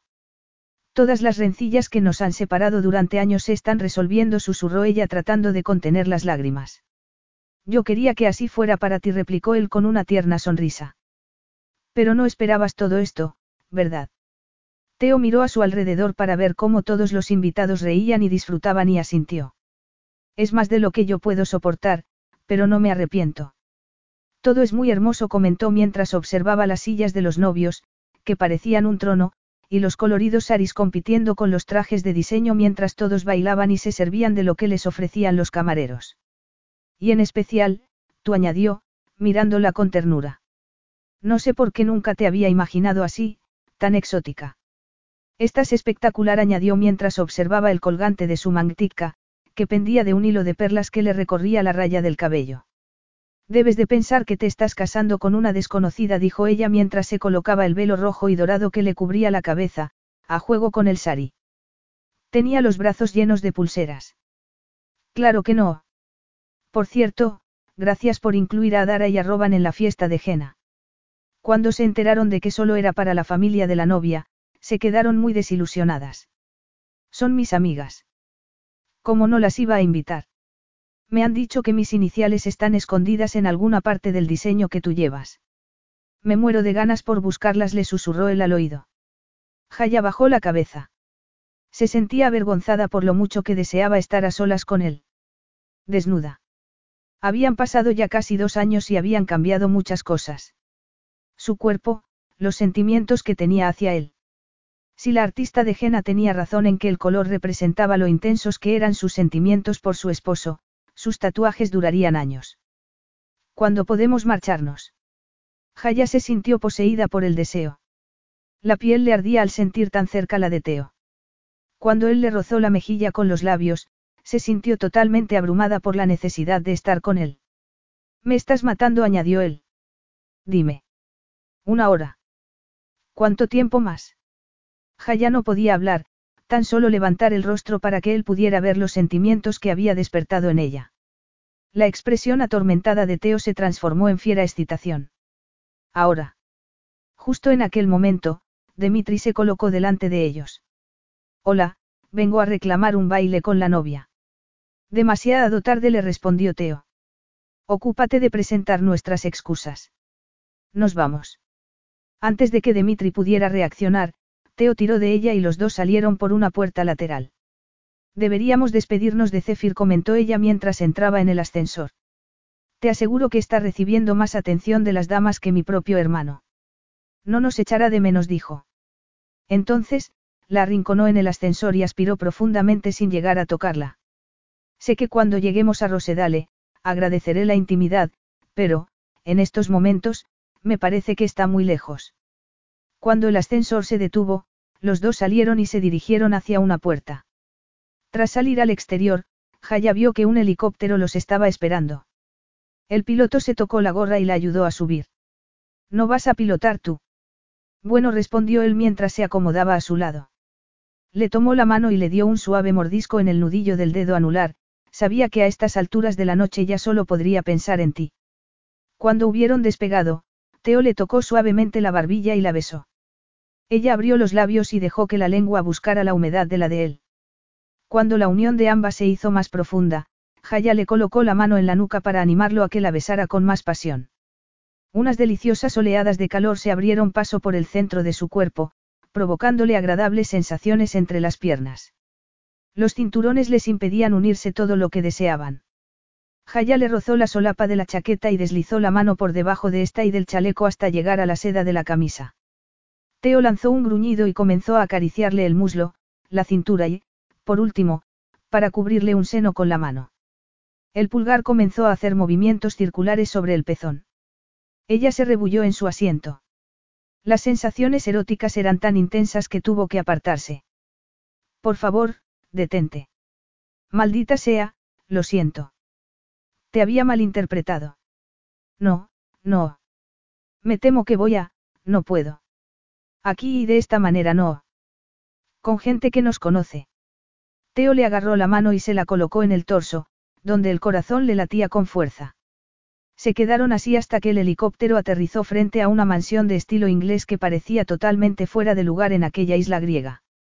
Era el hogar de Nicky Roban, un oasis de intimidad para su noche de bodas. Teo la ayudó a bajar y prácticamente echó de la casa al ama de llaves después de que la mujer les dijera que la podían llamar si necesitaban algo. ¿Estás enfadado? Estuve a punto de perder el control ahí arriba contigo. Enfadado no. Me estoy volviendo loco, dijo mientras empezaba a quitarse la ropa y los zapatos. ¿Me tienes miedo ahora? No dijo ella mientras que Teo la empujaba hacia la escalera. ¿Y si el ama de llaves regresa y se encuentra toda tu ropa por el suelo de la casa? No vendrá si no la llamamos, contestó mientras el chaleco caía al suelo. Sube. Uno de los dormitorios está preparado para nosotros. Jaya hizo lo que Teo le había pedido y entró en un amplio dormitorio, en el que fluía el aroma del mar a través de las puertas abiertas del balcón. Unas velas flotaban dentro de globos de cristal con agua coloreada, lo que proporcionaba un brillo mágico a las sábanas blancas y las cortinas transparentes de la cama con dosel. Una amplia variedad de delicias culinarias los esperaba sobre una mesa, pero ella no levantó las tapas que cubrían las bandejas. Su apetito solo deseaba al hombre medio desnudo que estaba a sus espaldas. Las tenues luces bruñían su musculado torso y liso vientre, acentuando sus abdominales. Jaya se encontró temblando de excitación. Teo se acercó a ella. Su torso llenaba su visión y su masculino aroma asaltaba su nariz, mareándola. Sin pensar, impulsivamente deslizó el dedo sobre la estrecha línea de vello que dividía el centro de su torso hasta llegar al ombligo y más allá. Estás temblando, susurró él mientras le acariciaba el rostro. ¿Acaso no quieres que sigamos? No. Quiero tocarte y estar desnuda a tu lado para sentirte por todo mi cuerpo, pero no puedo quitarme esto sola. Teo la besó apasionadamente. Ella aspiró la lengua que él le introdujo entre los labios. Quería comérselo vivo. Llevaban besándose y acariciándose desde hacía semanas y Jaya llevaba soñando todo ese tiempo como sentía a Teo hundiéndose dentro de ella. Ya no podía esperar más. El instinto se había apoderado de ella. Con un gruñido de deseo, él la empujó hacia la cama y se sentó, haciendo después que Jaya se colocara encima de él a horcajadas. Después, le levantó el sari y la falda interior y la colocó sobre su regazo. Jaya estaba arrodillada, con las piernas abrazándole las caderas. Se besaban y se acariciaban constantemente y Jaya ronroneó de placer cuando sintió las cálidas manos de Teo sobre el trasero. Se movió contra ellas, gozando con la intimidad de aquel momento. Quería que Teo supiera cuánto placer le daban sus caricias. Con un gruñido salvaje, Teo le arrancó las braguitas, sorprendiéndola. Se las sacó y las tiró al suelo. Entonces, se liberó a sí mismo. Jaya extendió las manos para tocar la carne que él había dejado al descubierto, rodeando la punta con delicados dedos y familiarizándose de nuevo con la cálida seda que cubría aquel firme miembro. Entre suaves gemidos de anticipación y deseo, ella lo ayudó a ponerse un preservativo. Entonces, sin decir palabra alguna, Teo la hizo levantarse y abrirse para él. Jaya cerró los ojos y sintió cómo Teo se colocaba. Entonces, lo animó clavándole las uñas en los hombros. Cuando ella empezó a cogerlo en su cuerpo, Teo le tomó los senos con las manos y se los apretó a través del sari, haciendo que ella gritara y se arqueara, desesperada porque él la penetrara. Cuando dejó caer su cuerpo, lo engulló en su húmeda feminidad y vio cómo él echaba la cabeza hacia atrás, gruñendo de placer. Con una sonrisa en los labios, ella le deslizó las uñas por el torso mientras se colocaba para encajarse mejor contra él. El corazón se le expandía de gozo al sentir cómo el miembro de Teo vibraba dentro de su cuerpo. Él le clavó las uñas en la cintura a través de la seda para que empezara a moverse, causando delicadas explosiones de placer en el lugar idóneo, tocándole una y otra vez. Compartieron besos profundos, suntuosos, poseyendo cada uno de ellos el cuerpo del otro. Muy pronto los movimientos se hicieron más exagerados, subiendo y bajando juntos cada vez con más fuerza. Jaya nunca había montado a caballo, pero estaba montando a su esposo, usando los músculos de los muslos para subir y bajar sobre aquel exquisito empalamiento. Jaya sentía cómo él hacía equilibrio sobre el borde del colchón, fuerte y sudoroso. Las respiraciones eran cada vez más entrecortadas, más tensas. Justo cuando las fuerzas empezaban a fallarle a Jaya, Teo le agarró las caderas y la ayudó a mantener el ritmo para que pudieran llegar juntos al final. Teo. Voy a, exclamó ella, sintiendo que su mundo estaba estallando. Yo también. Ahora, Jaya. Déjame sentirte a, sí, sí, así. Sí, sí. Jaya se tensó un instante para luego expandirse como una supernova. El vibrante orgasmo la envió a un lugar en el que los dos eran una única experiencia. Una persona. Uno. Jaya estaba tumbada totalmente desnuda boca abajo sobre la cama. Su esposo le estaba besando y acariciando la ajena que tenía en los pies y en las pantorrillas. Le deslizaba un juguetón dedo por la piel, mordisqueándosela. Aquí está. Exclamó por fin mientras le besaba apasionadamente la parte interior de la pantorrilla. ¿Estás seguro? le preguntó ella. Se incorporó tapándose con la sábana y miró las letras. Te majestad. ¿Crees que debería tatuármelas permanentemente? ¿Lo harías? Le preguntó él. Tenía el cabello revuelto y estaba totalmente cómodo con su desnudez. Si quieres. A menos que tengas otro lugar favorito. Unos ávidos ojos marrones la recorrieron de la cabeza a los pies. Todo tu cuerpo es mi favorito. Nunca pensé que me sentiría cómoda estando desnuda con un hombre. Gracias por hacer que esto sea tan bueno para mí. No estoy siendo demasiado rudo. Si te duele, me lo dirías, ¿verdad? Aún me acuerdo de la noche de Bali.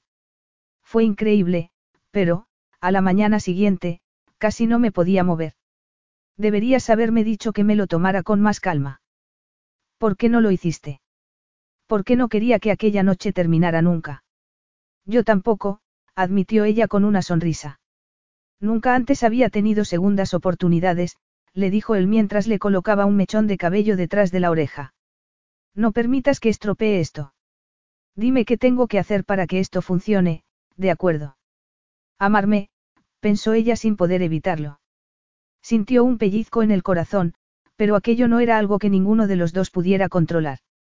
Tal vez ocurriría o tal vez no. Jaya se tumbó de espaldas y tiró de él. Yo soy la inexperta, le recordó. Se supone que tú eres el que sabe cómo hacer que esto funcione. Teo le dedicó una sonrisa. Si eso es lo único que tengo que hacer, nuestro matrimonio será un paseo por las nubes. Capítulo 13. Para ser un hombre que jamás había querido esposa e hijos, Teo se sorprendió al verlo rápidamente que se acomodaba a la vida marital. No se podía decir que fuera fácil, pero no duro como sabía que la vida podía serlo. El lado positivo de todo aquello era que tenía una increíble mujer, inteligente y cariñosa a su lado. Después de que se instalaran, Jaya había aceptado un puesto en el negocio familiar, eligiendo un proyecto de una reforma que le permitiría trabajar junto a Teo. A pesar de que a muchos les podría haber parecido un desastre en ciernes, él tenía más fe. Ya habían elegido a su equipo y aquella noche iban a dar el pistoletazo de salida al proyecto con una cena para los empleados y sus parejas. También era una especie de inauguración para el nuevo comedor del principal hotel que tenían en Nueva York. Habrá momentos en los que pediremos a vuestros maridos o a vuestras mujeres que trabajen hasta tarde, así que queremos que sepáis desde ahora mismo que os agradecemos el sacrificio, decía Jaya. Si estaba nerviosa hablando para una larga mesa de más de 30 invitados, entre los que se encontraba su jefe, no lo parecía. Esperamos que, al final de un proyecto muy exitoso, podamos volver a celebrar una cena como esta, siempre que nos atengamos al presupuesto, por supuesto bromeó, dirigiéndose a Teo. Así será, afirmó él. Están tan enamorados, dijo la esposa del especialista en TI, entonces, se llevó la mano a los labios cuando los invitados se volvieron para mirarla. Lo siento. No quería decirlo en voz alta. Todo el mundo soltó una carcajada. Sin embargo, Teo se sintió como si se hubiera quedado desnudo delante de todos ellos. Enamorados. La sensación de vulnerabilidad que sintió era tan fuerte que no pudo mirar a Jaya. Solo reforzaría lo que ella significaba para él. Miró instintivamente a la persona que siempre le había protegido cuando se sentía más vulnerable.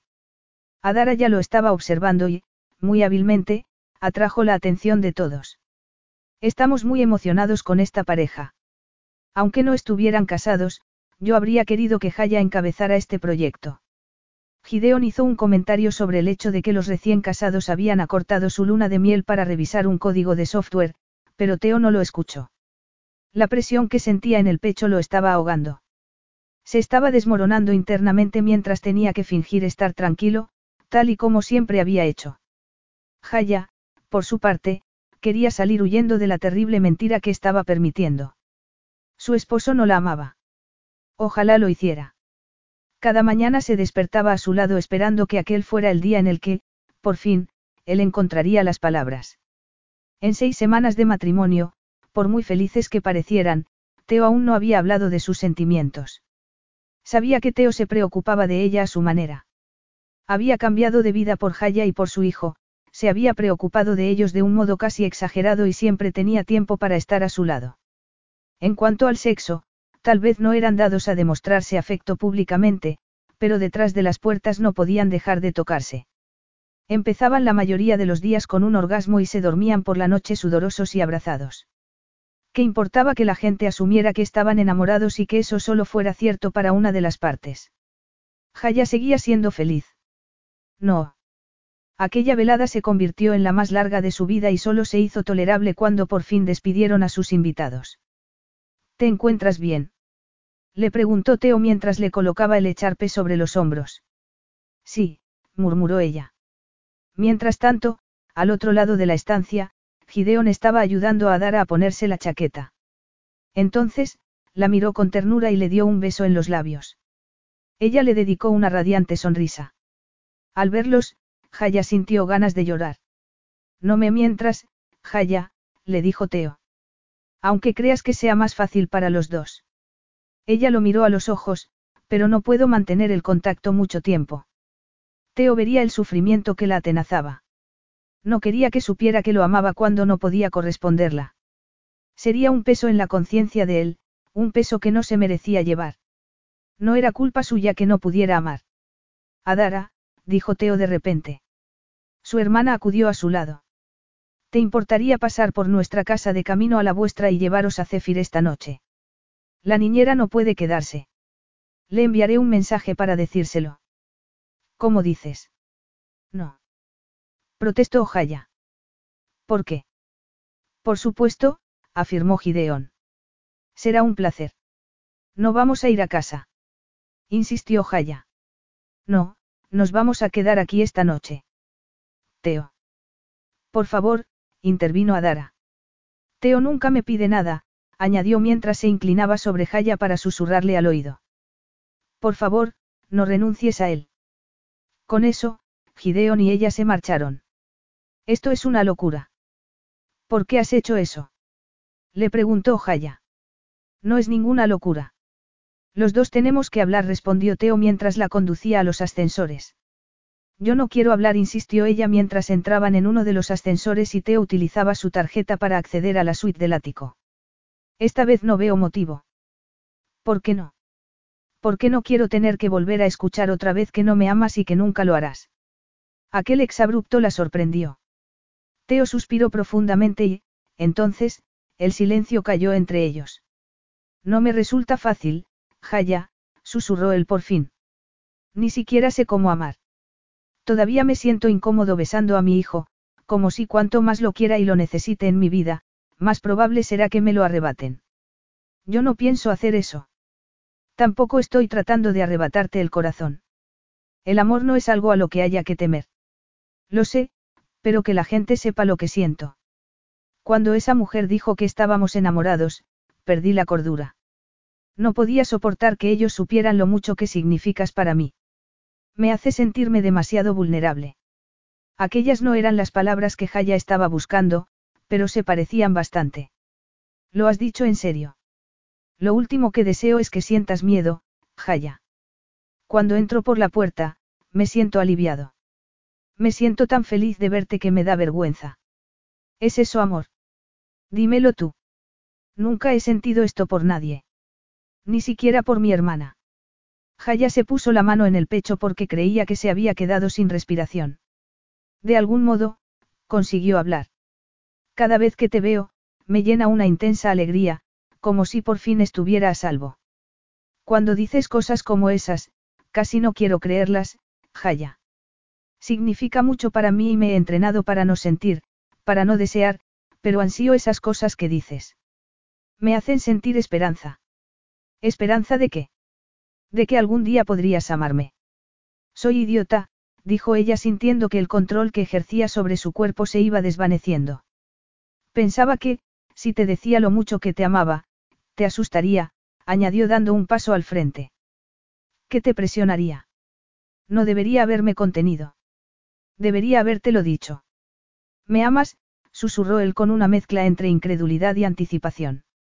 Se acercó a ella y le agarró los brazos. Es eso lo que siento yo. Esta sensación de que, si tenemos un desacuerdo, me moriré de soledad. Cuando siento que, si estoy sufriendo, no quiero a nadie a mi lado que no seas tú. La sensación de que, si tú estás a mi lado, puedo soportar cualquier cosa. Eso es amor. Jaya sintió y sintió que una lágrima le rodaba por la mejilla. Así es lo que siento yo. Quiero decirte cosas que nunca le he dicho a otra persona. Teo le enmarcó el rostro entre las manos y la miró con admiración y adoración. En ese caso, Jaya, llevo amándote mucho tiempo. Ella sintió que no podía respirar. Tampoco podía hablar porque sus labios no dejaban de temblar. Teo los alivió con la presión de los suyos. El tierno beso se profundizó para que los dos pudieran expresar por completo el amor que se tenían.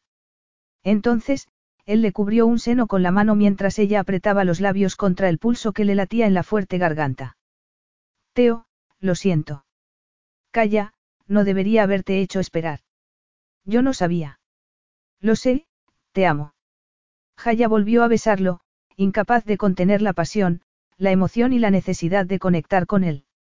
Entonces, Teo se retiró, pero solo para ofrecerle una orgullosa sonrisa. Esta noche no se librado de hacer de niñeras, bromeó. ¿Cómo no voy a amarte por eso? replicó ella, feliz por lo despreocupado que él parecía, como, si por fin, se hubiera liberado de la armadura que lo había estado aprisionando y estuviera disponible para ella. La tomó en brazos y, mientras se dirigía al dormitorio, Jaya se quitó los zapatos ayudándose de los dedos de los pies.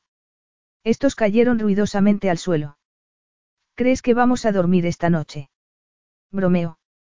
Lo que tú digas, respondió él mientras la colocaba sobre la cama y se tumbaba inmediatamente a su lado, pero te aseguro que, si decides quedarte despierta, haré que merezca la pena. Y así fue. Teo hizo que ella se sintiera totalmente plena. Horas más tarde, cuando estaban temblando de agotamiento, jadeando y totalmente cubiertos de sudor, con los cuerpos entrelazados por el éxtasis, Teo le apartó el cabello del rostro y la miró a los ojos. Te amo. Te amaré para siempre. Gracias por ser mi esposa. Fin.